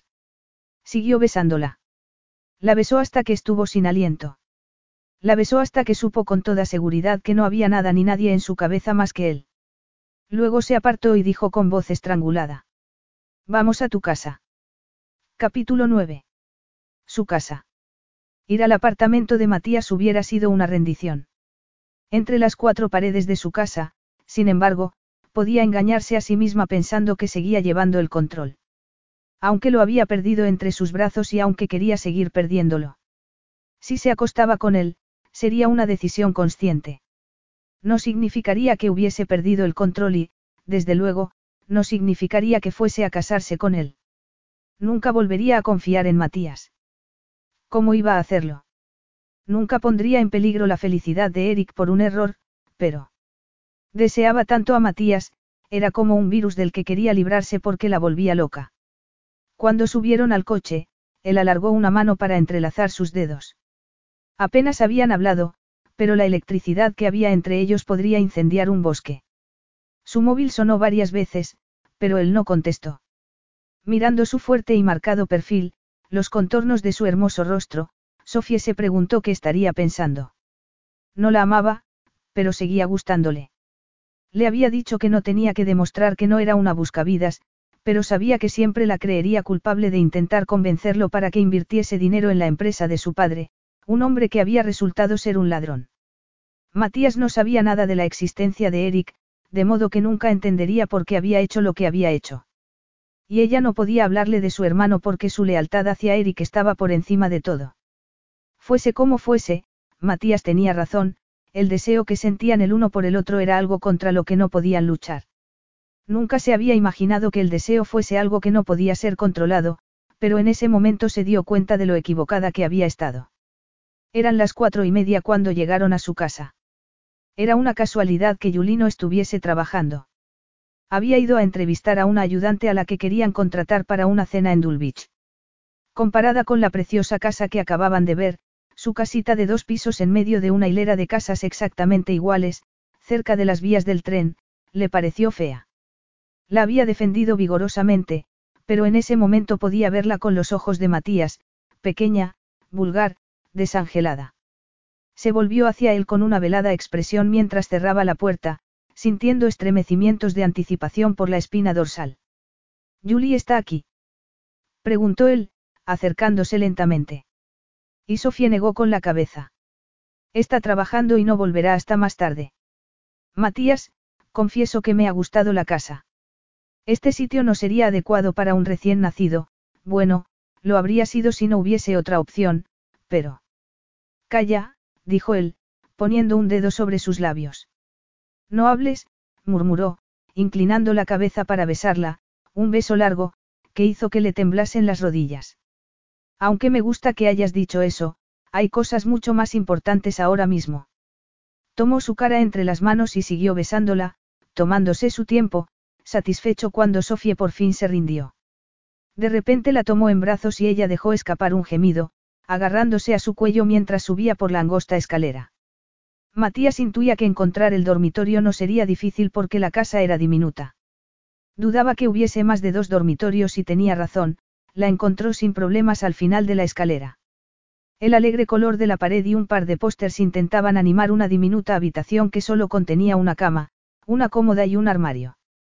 Matías la dejó sobre la cama y se dirigió a la ventana para cerrar las cortinas, ahogando la débil luz del sol que se colaba en la habitación. Ha pasado demasiado tiempo, murmuró con tono posesivo. Estaba de espaldas a la ventana y siguió allí durante unos segundos, mirándola. Después dio un paso adelante y empezó a quitarse la ropa. Era pura belleza masculina en movimiento y la dejaba sin aliento.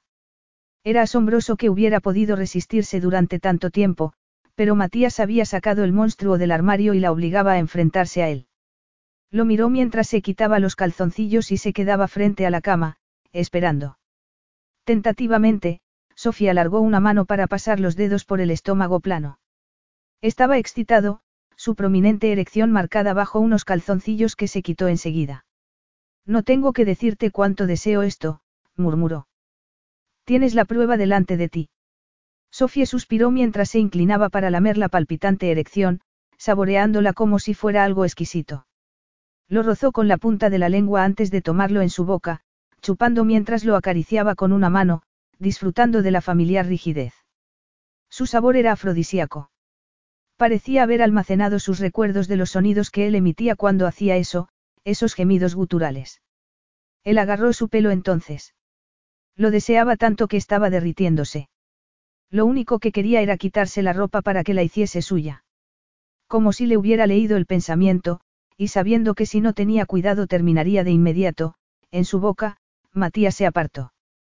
Cuando vio su miembro húmedo tuvo que apretar los dientes para controlar el deseo de volver a ponerlo donde estaba, para hacer que ella lo llevase a la línea de meta con las manos y la boca. No, pensó. Había fantaseado demasiado en esos meses como para estropearlo como un adolescente. Pero, cielos, estaba ardiendo mientras la tumbaba sobre la cama para quitarle la ropa. Llevaba demasiado tiempo esperando y estaba demasiado excitado como para prolegómenos. Necesitaba apartar las capas de ropa lo antes posible para poder tocar su piel desnuda.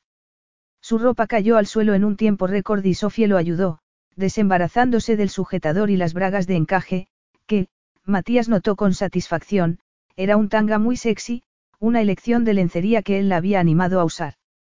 Era una pena que estuviera tan excitado porque le habría gustado tomarse su tiempo acariciándola con la lengua a través del encaje. Matías, Sofía cayó sobre la almohada y se arqueó hacia arriba, ofreciéndole sus pechos. Matías, de rodillas sobre ella, apretó sus pechos y los masajeó suavemente, acariciando los pezones con sus pulgares, provocándole estremecimientos de placer que la obligaron a abrir las piernas. Sofía lo envolvió en su mano y jugó con él, sabiendo cómo le gustaba que lo tocase, el ritmo y la firmeza de las caricias. Matías, ¿qué? La animó él con una perversa sonrisa. Ya sabes, murmuró ella, poniéndose colorada. Ya sabes lo que me gusta. Sí, lo sé, musitó él mientras se inclinaba para chupar un pezón, tirando de él con los labios, haciendo círculos sobre la punta hasta que Sofía empezó a restregarse contra él. La conocía tan bien, era como si hubieran hecho el amor desde siempre. Sabía cómo le gustaba, un poquito duro, un suave mordisco en los pezones y se ponía húmeda. Sabía qué más le gustaba y exploró su glorioso cuerpo, tomándose su tiempo para apreciar los pequeños cambios provocados por el embarazo. Sus pechos eran al menos una talla más grandes y sus pezones tenían un color más pronunciado. Ya no eran suavemente rosados, sino de un color más oscuro, su vientre un poco más redondeado. Él nunca había mirado dos veces a una mujer embarazada, pero aquella mujer que esperaba un hijo suyo era más que sexy. Sus curvas lo excitaban más que nunca. Deslizó una mano entre sus piernas y jugó con el suave triángulo de rizos antes de hundir un dedo en su interior. Sofía gimió suavemente, arqueándose cuando introdujo otro dedo, gimiendo de placer cuando empezó a acariciar el diminuto capullo que suplicaba su atención. Sabía que si seguía acariciándola así terminaría enseguida, de modo que jugó con el capullo y se detuvo para que tomase aliento. Luego volvió a jugar con él, hasta que Sofía le suplicó que la tomase. No, aún no, susurró Matías. Con las manos en su cintura, hundió la cabeza entre sus piernas y respiró su dulce aroma. Rozaba con la lengua los pliegues de su feminidad mientras seguía introduciendo los dedos hasta que Sofía tiró de él y luego se apartó para enredar los dedos en su pelo, jadeando. Matías apretó sus nalgas, sujetándola y torturándola con la insistente presión de su lengua. Voy a terminar, susurró ella, incapaz de controlar las sensaciones. No quiero terminar así, quiero sentirte dentro de mí. Matías se incorporó y, automáticamente, se inclinó para sacar un preservativo de la cartera. Entonces recordó que no había necesidad de protección. Ese tren ya ha pasado, bromeó, así que no tenemos que hacer nada. Sofía le devolvió una temblorosa sonrisa, pero las oleadas de placer. Estaban a punto de llevarla al borde del precipicio y sentía el deseo de tocarse a sí misma. Estás ardiendo por mí, querida. No puedo evitarlo, musitó ella. Es algo, físico. Bueno, bueno, no estropees el momento. Quiero hacerte el amor, montarte y enseñarte las estrellas, dijo Matías, empujando con la punta de su miembro. Sofía abrió las piernas, incapaz de contener el deseo de tenerlo en su interior. Cuando se deslizó dentro de ella la sensación fue increíble. Tan húmeda, tan estrecha, lo recibió de un modo que no podría describir, pero que lo hizo sentirse mejor que bien. La deseaba tanto, Aquello iba a terminar demasiado pronto, pero no podía esperar más, no podía dedicar más tiempo al juego o se arriesgaba a lo impensable. Se hundió en ella con una embestida larga y profunda, y Sofía enredó las piernas en su cintura. Y sí, la montó hasta que estaba arqueándose y gritando de gozo, hasta que ninguno de los dos podía respirar. Hasta que, en la cresta de la ola, Sofía terminó con él, con una sensación que la abrumó como un tsunami. Matías se quedó inmóvil, jadeando sobre ella mientras Sofía jadeaba debajo de él, exhausta. Se incorporó un poco para mirarla a los ojos. Era un milagro de las circunstancias que estuviese allí, con ella. El número de opciones podría llenar una biblioteca.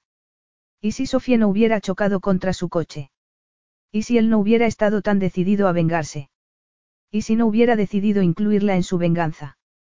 ¿Y si Sofía no hubiera ido a su casa del distrito de los lagos? ¿Y si? Pero allí estaba, después de hacer el amor, más satisfecho que nunca. De ninguna forma se cansaba de ella. Al contrario, la deseaba como no había deseado nunca a otra mujer. Se sentía posesivo, era increíble. Había aceptado la sorpresa de la inesperada paternidad y había decidido no jugar al juego de las culpas porque no los llevaría a ningún sitio. Pero había creído que esa sorprendente pasión, ese deseo insaciable formaría parte de la relación. Era la prueba de su propia virilidad, el hecho de que Sofía esperase un hijo suyo, lo que hacía que se sintiera tan ferozmente poderoso. Ella seguía negándose al matrimonio, frustrando su natural deseo de salirse con la suya. El poderoso deseo de no dar marcha atrás hasta que hubiese conseguido lo que quería. Se negaba a contemplar una situación que incluyera perder el control sobre su hijo y, por extensión, sobre ella. Ver a su madre recuperándose en el hospital, como había hecho tantas otras veces, había reforzado su determinación de casarse con Sofie. Por el momento, había evitado el inevitable encuentro entre ellas, pero tarde o temprano su madre querría conocer a la mujer que iba a darle su primer nieto y, cuando llegase ese momento, Matías tendría que haber convencido a Sofía de que el matrimonio era la única solución. No tenía intención de decirle a su madre que el nieto que siempre había deseado sería una presencia fugaz en su vida. ¿Te ha gustado tanto como a mí, querida? Bromeó, poniéndose de lado para mirarla. Apartó un mechón de pelo de su cara y la besó suavemente en los labios, trazando la comisura con la punta de la lengua. Sofía tenía que hacer un esfuerzo para pensar con claridad. Había hecho lo que llevaba semanas jurándose a sí misma que no iba a hacer. Se había metido en la cama con él, y donde dejaba eso la amistad que habían intentado forjar cuando rechazó su proposición de matrimonio. Lo que más la alarmaba era que le hubiese parecido tan natural. ¿Por qué? ¿Por qué? ¿Por qué lo amaba? Porque Matías había entrado en su vida como un tornado arrogante y le había robado el corazón. Y, aunque la había utilizado y sabía que no podía confiar en él porque temía que volviese a traicionarla, no podía evitar amarlo. Le había hecho el amor y había sido tan maravilloso y tan satisfactorio como entrar por la puerta de una casa que adorabas y encontrar la seguridad entre sus muros. Lo cual era absurdo, claro, pero también lo eran las tontas suposiciones que había hecho sobre poder controlar el amor. No podía controlar el amor que sentía por Matías como no podría controlar la dirección de un tornado. Y bien. La animó él, apretando posesivamente su cintura, retándola a negar lo que era evidente. Ha estado bien, dijo Sofie. Bien. Bien. Repitió él, soltando una carcajada. Desde luego, tú sabes cómo hacer que a un hombre le estalle la cabeza. Muy bien, admitió Sofie, poniéndose colorada. Maravilloso. Ah, eso está mejor, pero yo prefiero, asombroso. Ha sido asombroso. Cuando apareciste en mi oficina, empezó a decir Matías, fue una sorpresa, pero de verdad quiero a este bebé. Dices que no estás dispuesta a casarte conmigo, que entre nosotros no hay una relación, pero no siempre estamos peleándonos. Sí, también nos peleamos, pero podemos hablar. Y el deseo que hay entre nosotros, seguimos deseándonos apasionadamente. Eso no es suficiente. Dices que no estás preparada para hacer sacrificios, pero yo sí porque de verdad creo que cualquier sacrificio que haga por nuestro hijo al final merecerá la pena. No es eso lo que queremos los dos, lo mejor para el bebé. Puedes negarlo. Matías. No podemos cambiar el pasado, pero podemos pasar página. No podemos dejar que el pasado altere el curso de nuestro futuro. Sofía podía sentir el pulso latiendo en su cuello, a juego con los latidos de su corazón, un corazón que le pertenecía a él, a un hombre que nunca, jamás la correspondería. Matías hablaba de sacrificios y ella quería creer que no iba a traicionarla cuando compartieran a su hijo. Podía confiar en él o lo que ocurrió en el pasado habría dañado su confianza de forma irreparable. Tal vez tengas razón, murmuró, mirándolo a los ojos. Por supuesto que quiero lo mejor para nuestro hijo. Por supuesto que sé que dos progenitores siempre serán mejor que uno. Tal vez con el tiempo confiaría en él lo suficiente como para hablarle de su hermano, a pesar de lo que había pasado entre ellos. Alan la había dejado porque el reto era demasiado para él y Sofía había cerrado su corazón después de eso.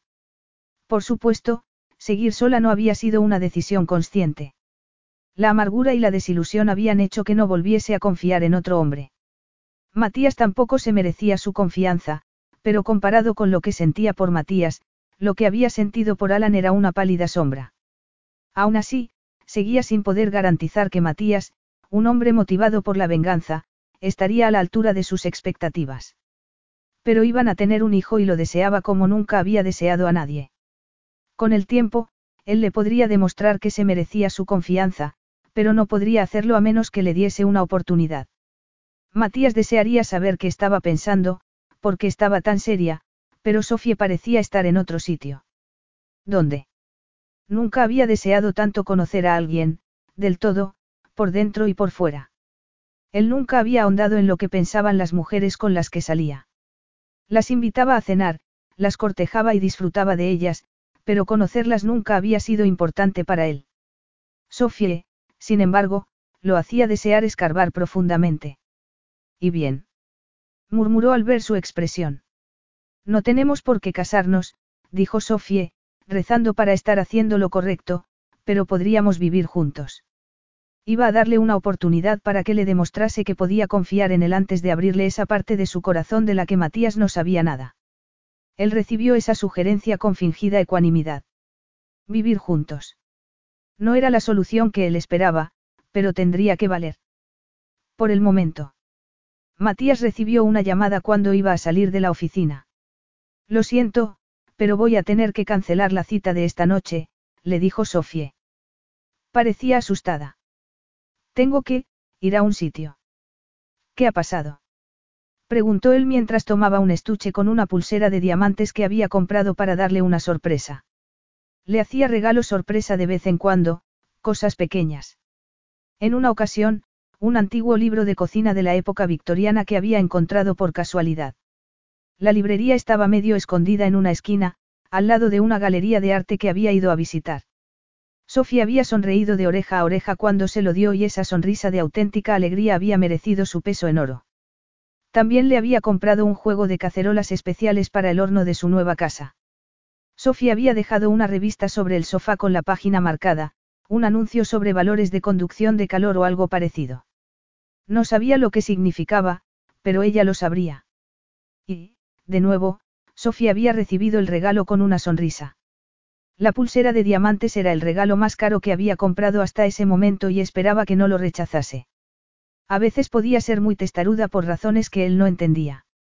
Estaba dándolo todo para conseguir lo que quería, que Sofía se casara con él porque temía que, tarde o temprano, quisiera romper con él y volver a la libertad de su soltería, libre para encontrar a otro hombre, su alma gemela. Matías metió el estuche en el bolsillo de la chaqueta sin cortar la conexión. Sofía parecía asustada y eso lo alarmó. El día anterior, cuando quedaron para desayunar porque quería verla antes de irse a Edimburgo para cerrar la compra de una empresa farmacéutica, estaba perfectamente. ¿Dónde estás? Le preguntó, intentando mantener la calma. Matías, tengo que irme. El taxi llegará en cualquier momento y aún tengo un par de cosas que hacer. De hecho, espera, el taxi ya está aquí. No te atrevas a colgar en medio de la conversación. ¿Qué taxi? ¿Dónde vas? ¿Qué le ha pasado a tu coche? El coche está bien. Es que he pensado que sería mejor. Su voz se perdió, como si hubiera dejado caer el teléfono. ¿Qué estaba pasando? Sofía. Sí, estoy aquí. Sonaba como si estuviese a punto de ponerse a llorar y Sofía no lloraba nunca. Una vez le había dicho que, cuando las cosas se ponían difíciles, y había habido muchos momentos difíciles en su vida, llorar no resolvía nada. Un dato más para encajar en el complejo rompecabezas que era su personalidad. En ese momento estaba al borde de las lágrimas por una razón que no quería contarle. Él había hecho lo posible por demostrarle que había hecho bien al darle una oportunidad. No se había asustado por el evidente instinto de anidación cuando ella empezó a decorar la casa. Y también había mostrado compasión por el canalla de su padre, permitiéndole salvar algo de orgullo al no enviarlo a prisión por meter la mano en la caja. Aunque Carney había quedado prácticamente en la ruina y eso le daba una gran satisfacción. Incluso había retrasado la visita a su madre para proteger a Sofía de la inevitable pregunta sobre el matrimonio. Lo último que quería era asustarla y sabía que su madre insistiría en que se casaran. Su madre nunca entendería ese acuerdo de vivir juntos cuando estaban esperando un hijo. A pesar de todo eso, estaba claro que Sofía seguía resentida contra él por cómo había empezado su relación.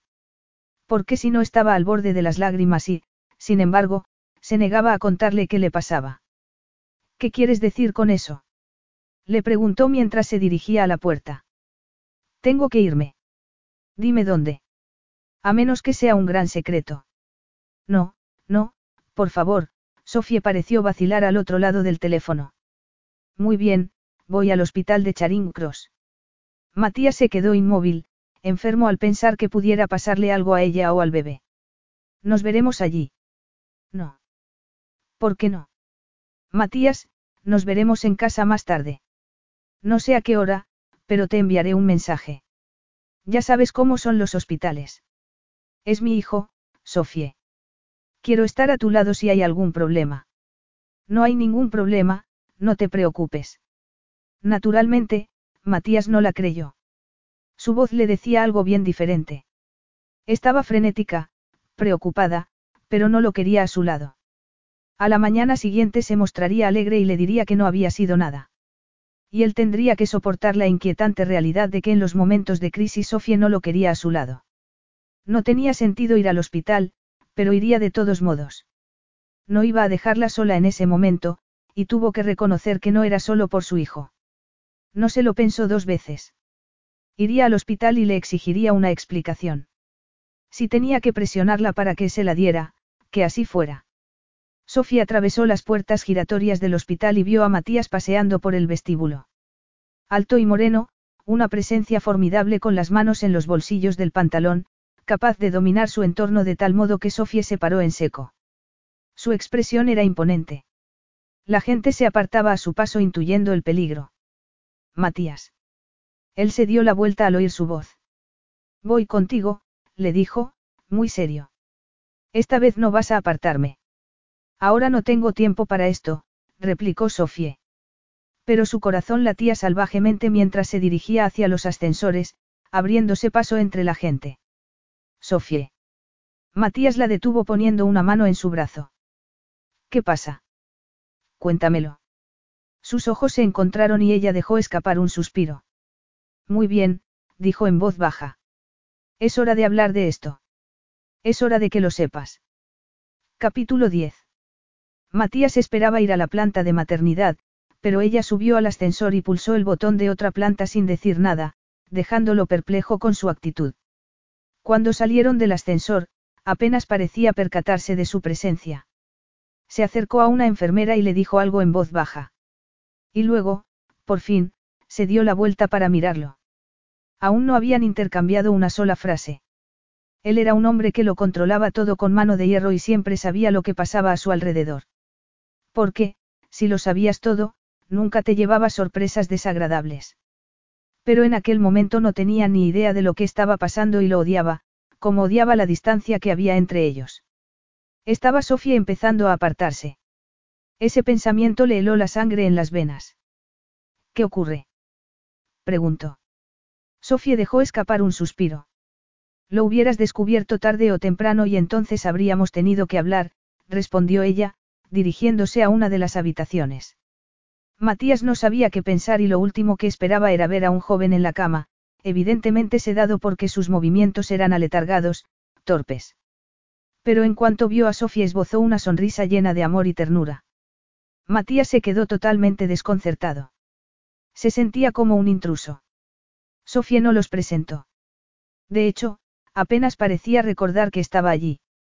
Pero estaba allí precisamente para eso, para mirar, y eso hizo durante diez minutos, mientras ella hablaba en voz baja con el joven, apretándole la mano y acariciándole el pelo.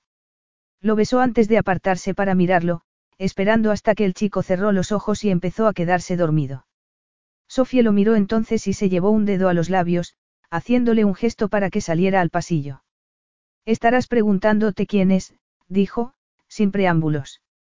Era tan hermoso y lo quería tanto, y, sin embargo, temía que hubieran llegado a un punto en el que ya no había marcha atrás. No había querido pensar que debía encontrar el momento para hablarle de Eric. El miedo a una reacción negativa la había contenido, pero el destino a veces tomaba las riendas en sus manos. ¿Y no te parece normal? Respondió Matías, pasándose los dedos por el pelo, inquieto, lleno de preguntas. Tenemos que hablar, pero no creo que el hospital sea el sitio adecuado. Había algo definitivo en su tono, algo que lo alarmó. Vamos a mi apartamento. Está más cerca que tu casa. Por fin podía hacerse cargo y así lo hizo. En diez minutos estaban sentados en su coche y se dirigían a su apartamento, en el que Sofía solo había estado un par de veces. El silencio estaba matándolo, pero sabía por instinto que el coche tampoco era el sitio adecuado para hablar de aquello o exigir respuestas. La miró de soslayo un par de veces, pero Sofía estaba a miles de kilómetros de allí y eso era frustrante. Quería alargar la mano, apretarla contra él. Descubrió que no podía soportar que se mostrase tan distante. Preguntándose cómo iba a explicarle una situación que había ocultado hasta ese momento, Sofía apenas escuchaba el motor del coche o veía el paisaje que dejaban atrás, las preciosas casas y los modernos edificios de apartamentos. El apartamento de Matías era fabuloso, pero apenas lo usaba porque solía quedarse en su casa. Y solo en ese momento, con la posibilidad del adiós en el horizonte, se daba cuenta de lo feliz que había sido con él. Aunque sabía que Matías no la amaba, era perfecto en tantos otros sentidos. La minimalista elegancia de su apartamento nunca dejaba de impresionarla, aunque aquel era un espacio en el que ella nunca podría ser feliz. En ese momento, sin embargo, apenas se fijó en los enormes cuadros abstractos, en el suelo de pálido mármol, en los elegantes muebles, en las sutiles esculturas que había aquí y allá.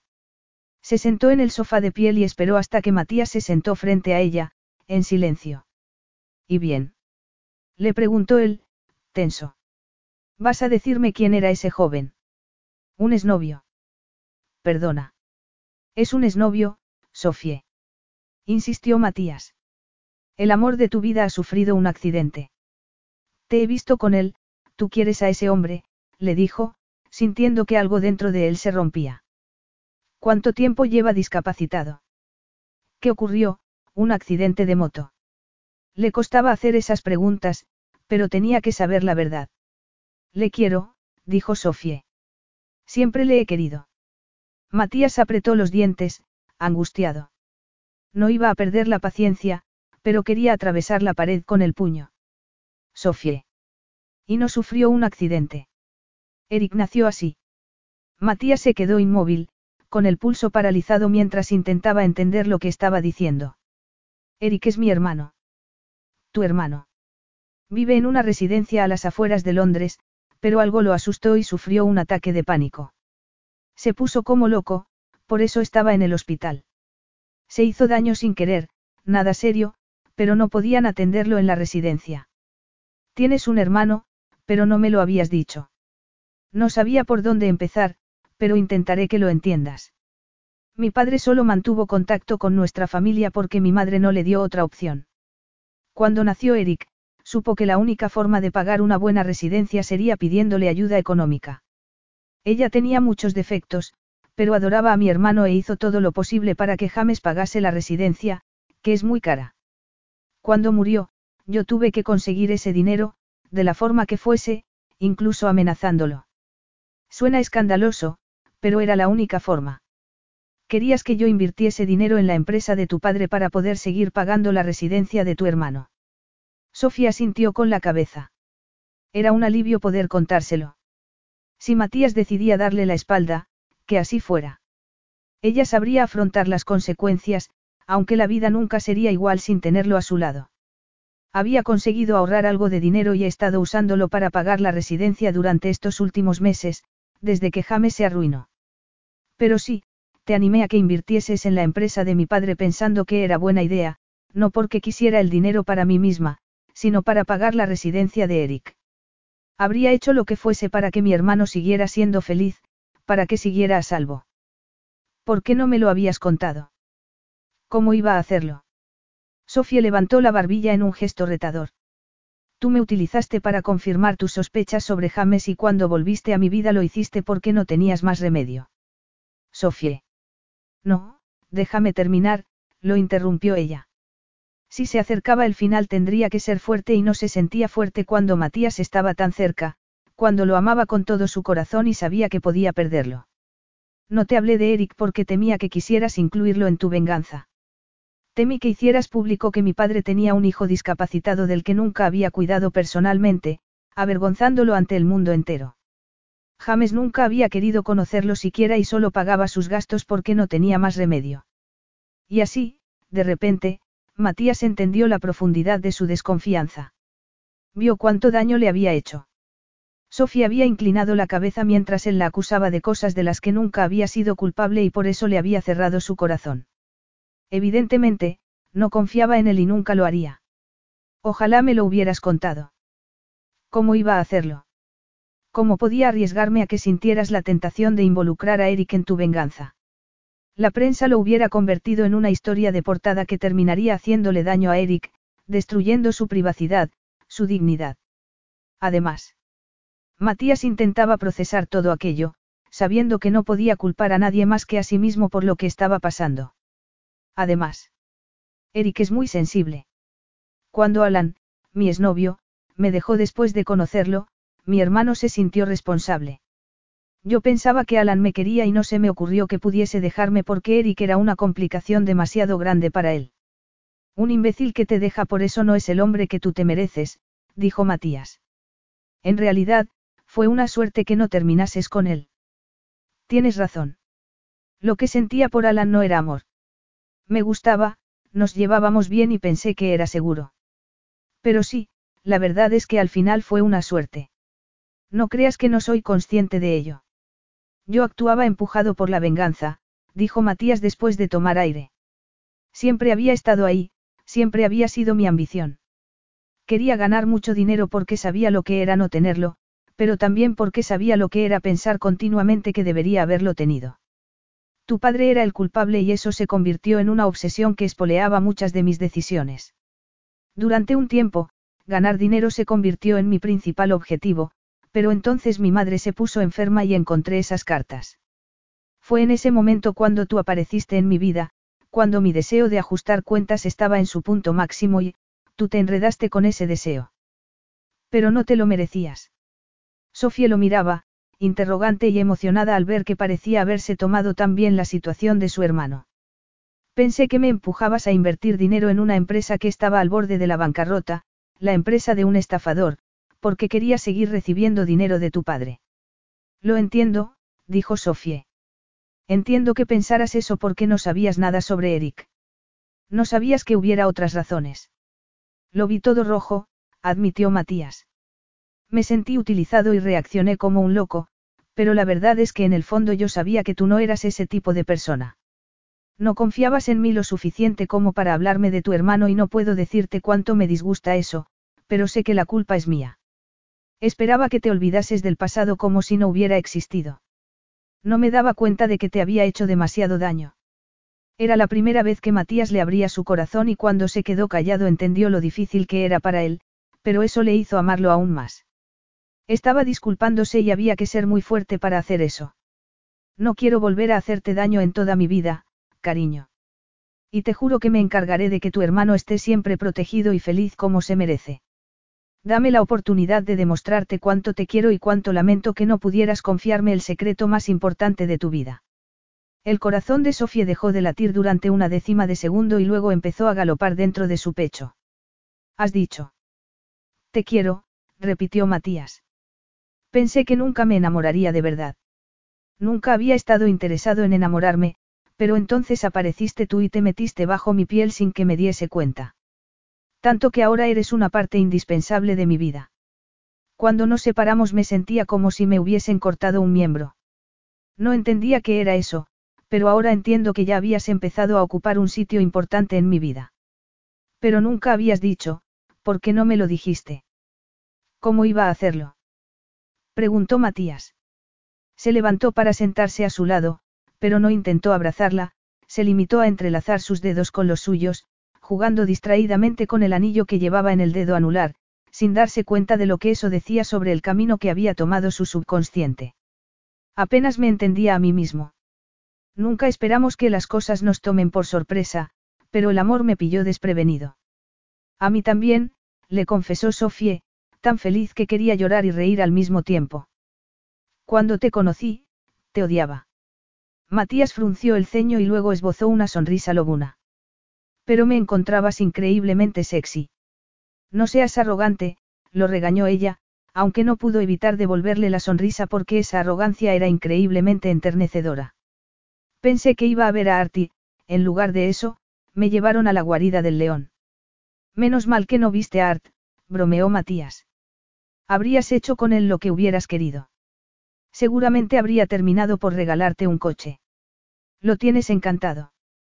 Sofía se puso colorada. Pero entonces no nos hubiéramos conocido. Nos habríamos conocido, la interrumpió él. Nuestros caminos estaban destinados a cruzarse, aunque me odiases a primera vista. Bueno, tú amenazaste con arruinar mi negocio porque había tenido un accidente con tu lujoso coche. Matías asintió con la cabeza. Así fue, pero que me acostumbrase enseguida a la idea de ser padre era una señal de lo que sentía por ti. Si no hubiera estado loco por ti, no te habría pedido en matrimonio sin pensármelo dos veces. Y yo te rechacé. No dejabas de hacerlo. Y yo solo quería demostrarte que podías arriesgarte conmigo. No sabes cuánto deseaba darte esa oportunidad, pero tenía demasiado miedo. No sabía qué harías si descubrieses la existencia de Eric. El instinto me decía que podía confiar en ti a pesar de todo lo que había ocurrido, pero el instinto me había engañado una vez, así que decidí rechazarte y no hacerme ilusiones. Y luego, más tarde, me daba miedo cómo reaccionarías ante Eric. Alan había sido una gran desilusión para mí. Me había hecho mucho daño y mi hermano estaba tan disgustado, Eric no puede lidiar con los disgustos, con las desilusiones.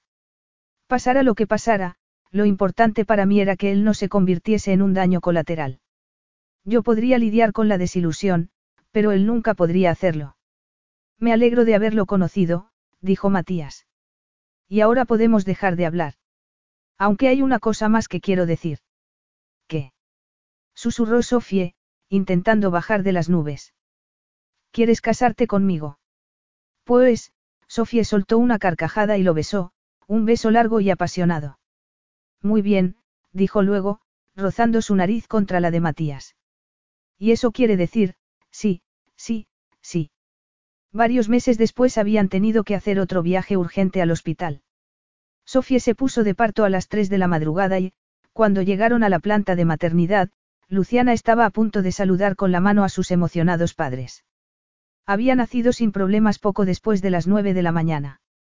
Tiene tu pelo, dijo Sofie, mirando medio adormilada a Matías, que estaba sentado a su lado, con su hija en brazos, una niña morena de 3 kilos 400 gramos y mejillas regordetas. Y mis ojos, murmuró él, mirando con adoración a la mujer sin la que la vida no significaba nada. Su vida había pasado del gris al tecnicolor. Una vez había visto la acumulación de riquezas y poder como un objetivo en sí mismo. Había pensado que las lecciones aprendidas sobre el amor y lo vulnerable que el amor te hacía eran lecciones gracias a las que cualquier hombre sensato se olvidaría del cuento de hadas del final feliz. Hubiera jurado que una vida controlada era la única vida que merecía la pena. Había estado equivocado por completo. La única vida que merecía la pena era una vida al lado de la mujer que adoraba. Y esperemos que ahí terminen los parecidos, bromeó Sofie. No necesito a alguien más en mi vida que se quede desconcertado ante la idea de freír un nuevo. Y así, cuando su hija tenía casi seis meses, por fin iban a casarse. Sofía se miró en el espejo del hotel donde pasarían la noche después de la ceremonia. Rose Rivero había salido del hospital y le había confiado a su futura nuera que tenía tanto por lo que vivir que no pensaba ponerse enferma en mucho tiempo. Estás preciosa, dijo Julie. Y la madre de Matías asintió con la cabeza. Estaban dando los últimos toques al vestido de novia, comprobando que los capullitos de rosa del adorno del pelo no se cayeran.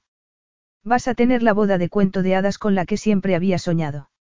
Sofía se rió, pensando en la extraña jornada que la había llevado hasta ese momento. No ha sido exactamente un camino de rosas. Yo podría haberte dicho que mi hijo no era un camino de rosas, bromeó Rose. Pero tú lo has calmado y lo has hecho madurar de una forma que nunca hubiera creído posible. No dirías eso si lo hubieras visto corriendo por la casa buscando las llaves del coche, que siempre deja tiradas por cualquier sitio, dijo Sofie, riéndose mientras se dirigía a la puerta de la habitación. Un lujoso Bentley esperaba para llevarlas a la pequeña iglesia encaramada sobre una colina, con una espectacular vista del mar. Nunca, ni en sus mejores sueños, se hubiera imaginado algo tan perfecto como aquello. Seguía teniendo interés en la empresa de Catherine y algunas veces ayudaba, pero entre Julie y sus tres ayudantes se habían hecho cargo del rentable negocio. Incluso estaban pensando en ampliarlo y abrir un restaurante donde pudieran mostrar sus talentos a un mayor número de gente. James Carney había evitado el castigo que Matías había planeado para él, pero la vida había cambiado considerablemente para su padre. Había perdido la empresa y, aunque había recibido una buena suma de dinero, se había retirado a Cornualles, donde viviría una vida relativamente tranquila, sin los lujos de los que había disfrutado gracias a la invención de Tomás Rivero. Ocasionalmente le enviaba un correo electrónico y, ocasionalmente también, Sofía respondía. Pero no sentía ningún afecto por el hombre que había sido una pesadilla para su madre, obligándola a suplicar dinero y siempre bajo la amenaza de negárselo en cualquier momento. Matías se había hecho con la empresa que debería haber pertenecido a su padre y, por supuesto, la había hecho prosperar, otra rama en su enorme imperio. Pero era por Eric por lo que Sofía se sentía más feliz. Matías lo trataba con enorme cariño y su hermano lo había recibido con los brazos abiertos. Eric estaba empezando a abrirse al mundo, por fin. Hasta entonces solo era capaz de comunicarse con ella, con las enfermeras y con un puñado de pacientes, pero estaba empezando a mostrar interés por el mundo exterior, sin los miedos que hasta entonces lo habían perseguido. Y ella sabía que la paciencia y el cariño de Matías y la inocencia de Luciana eran en parte responsables de esos progresos. Y tal vez, pensaba a veces, Eric era lo bastante intuitivo como para darse cuenta de que su hermana ya no parecía estresada cuando iba a visitarlo. Su hermano estaba a salvo, para siempre. Incluso había empezado a hacer un curso de adaptación y estaba mostrando un enorme talento. Sofía pensó en su hija mientras iba a la iglesia. Luciana estaría allí, con su niñera, y aunque la ceremonia no significaría nada para ella, disfrutaría mirando las fotografías cuando fuese mayor. Respiró profundamente cuando salió del coche y entró en la iglesia, tan nerviosa como una niña, para casarse con el hombre que lo era todo para ella. Matías se volvió, como hicieron los demás invitados, cuando la música del órgano empezó a sonar. Aquella era la última pieza del rompecabezas. Iba a casarse con la mujer de la que estaba enamorado y no podría sentirse más orgulloso. Se quedó sin aliento al verla caminando por el pasillo hacia él. El vestido de color marfil le quedaba como un guante. Había recuperado su peso normal después del parto y sus lujuriosas curvas seguían tentándolo cada vez que la miraba. Llevaba en la mano un discreto ramo de flores rosas y un velo sujeto por una tiara de florecitas a juego con las que llevaba en la mano. Sofía estaba radiante y era suya, pensó, posesivo, enamorado. Él nunca había contemplado el matrimonio, pero en ese momento sabía que no se sentiría completo sin ella, sin Sofía a su lado, con su anillo en el dedo. Y la boda no podría haber sido más de su gusto. Podría ser un multimillonario, pero aquella sencilla ceremonia era perfecta. Estás preciosa, querida, murmuró cuando por fin llegó a su lado. Tú también, dijo Sofie, emocionada. Aunque lo veía a diario, aunque era parte de su vida como el aire que respiraba, Matías hacía que le diese un vuelco el corazón cada vez que lo miraba. Mi chica especial, pensaba Matías con orgullo. Bueno, una de ellas. Miró hacia los invitados y allí estaba la otra, en brazos de su niñera, profundamente dormida. Y así era precisamente como tenía que ser. Mucho después, cuando terminó el banquete y los invitados se despidieron, volvió a sentirlo de nuevo, volvió a sentir ese estallido posesivo mientras miraba a la mujer que a partir de ese momento era su esposa. A la mañana siguiente se irían de luna de miel. Luciana iría con ellos, por supuesto, junto con la niñera y su madre. ¿Por qué sonríes? preguntó Sofie, mientras desabrochaba los botones del vestido malva que se había puesto después de la ceremonia. Tirado sobre la cama del hotel en el que pasarían la noche antes de viajar en su jet privado a una villa de Italia, Matías era una visión de magnífico esplendor masculino. Su camisa blanca estaba abierta, dejando al descubierto su maravilloso torso bronceado. Sonrió porque no muchos recién casados llevan a su madre en su luna de miel, respondió, haciéndole un gesto con un dedo para que se reuniese con él. La miró, increíblemente excitado, mientras ella se acercaba moviendo las caderas y quitándose la ropa. Cuando llegó a su lado solo llevaba el sujetador de color melocotón, que apenas podía contener sus generosos pechos, y las braguitas de encaje a juego. Olvidó lo que iba a decir cuando llegó a su lado y, sonriendo, apartó las braguitas con un dedo y apoyó la cara sobre la húmeda abertura para acariciarla con la lengua, suspirando de gozo cuando ella abrió las piernas para permitir el paso de su lengua. Sofía se desnudó del todo e inclinó la cabeza para lamer un oscuro y plano pezón. y él la animó mientras se bajaba la cremallera de los pantalones. Luciana y tú lo sois todo para mí, dijo en voz baja. Y quiero darte las gracias por ello. Quiero darte las gracias por hacer sonreír a mi madre y, Matías acarició su pelo, besándola suavemente en los labios, quiero darte las gracias por ser mi mujer. Tú pones sonido y color en mi mundo y yo no sería nada sin ti. Te quiero tanto, susurró Sofie. Pero ahora tienes que callarte, marido mío, porque es nuestra luna de miel y hay muchas cosas que quiero hacer contigo antes de que la noche termine. Fin.